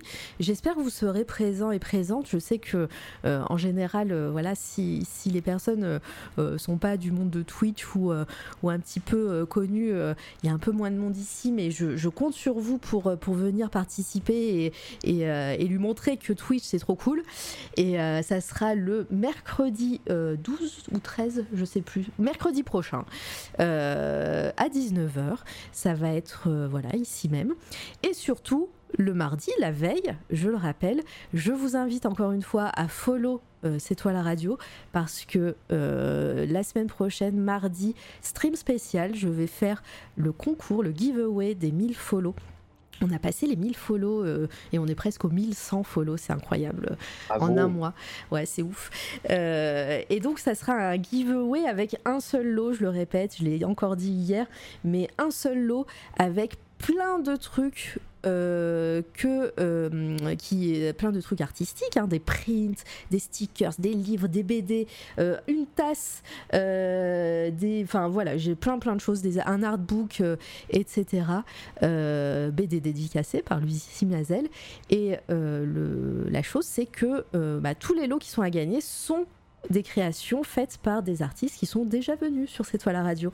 Voilà, donc j'ai fait un petit peu les emplettes euh, sur les boutiques à droite et à gauche des unes et des uns et des autres. Et, euh, voilà, donc j'ai pas pu avoir tout le monde, hein, évidemment, parce que ça, a un coût. Mais bon, ça a été payé avec l'argent des subs et un petit peu voilà, de ma poche. Ça me fait plaisir. Mais, euh, mais voilà, ça, ça a servi à ça.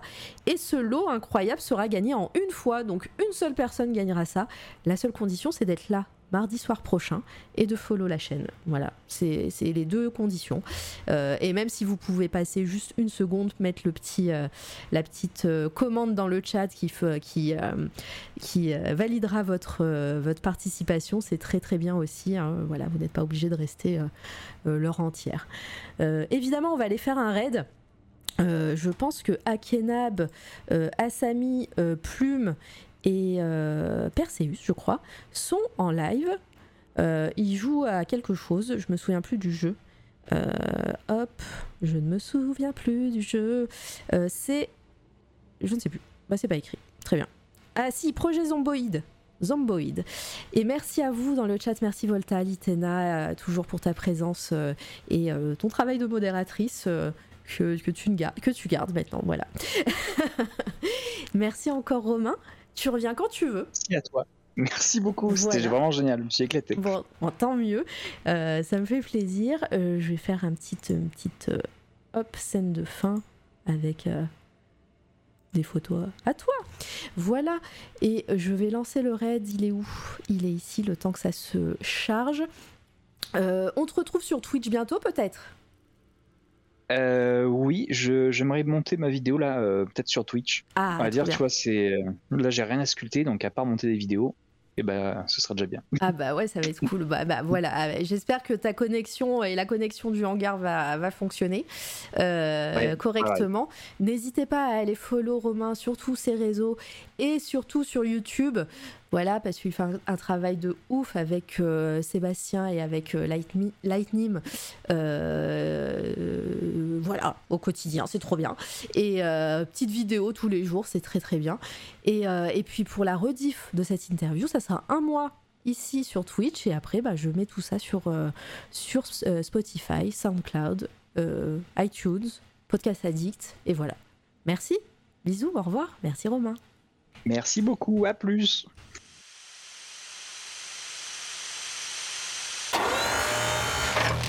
C'est toi la radio.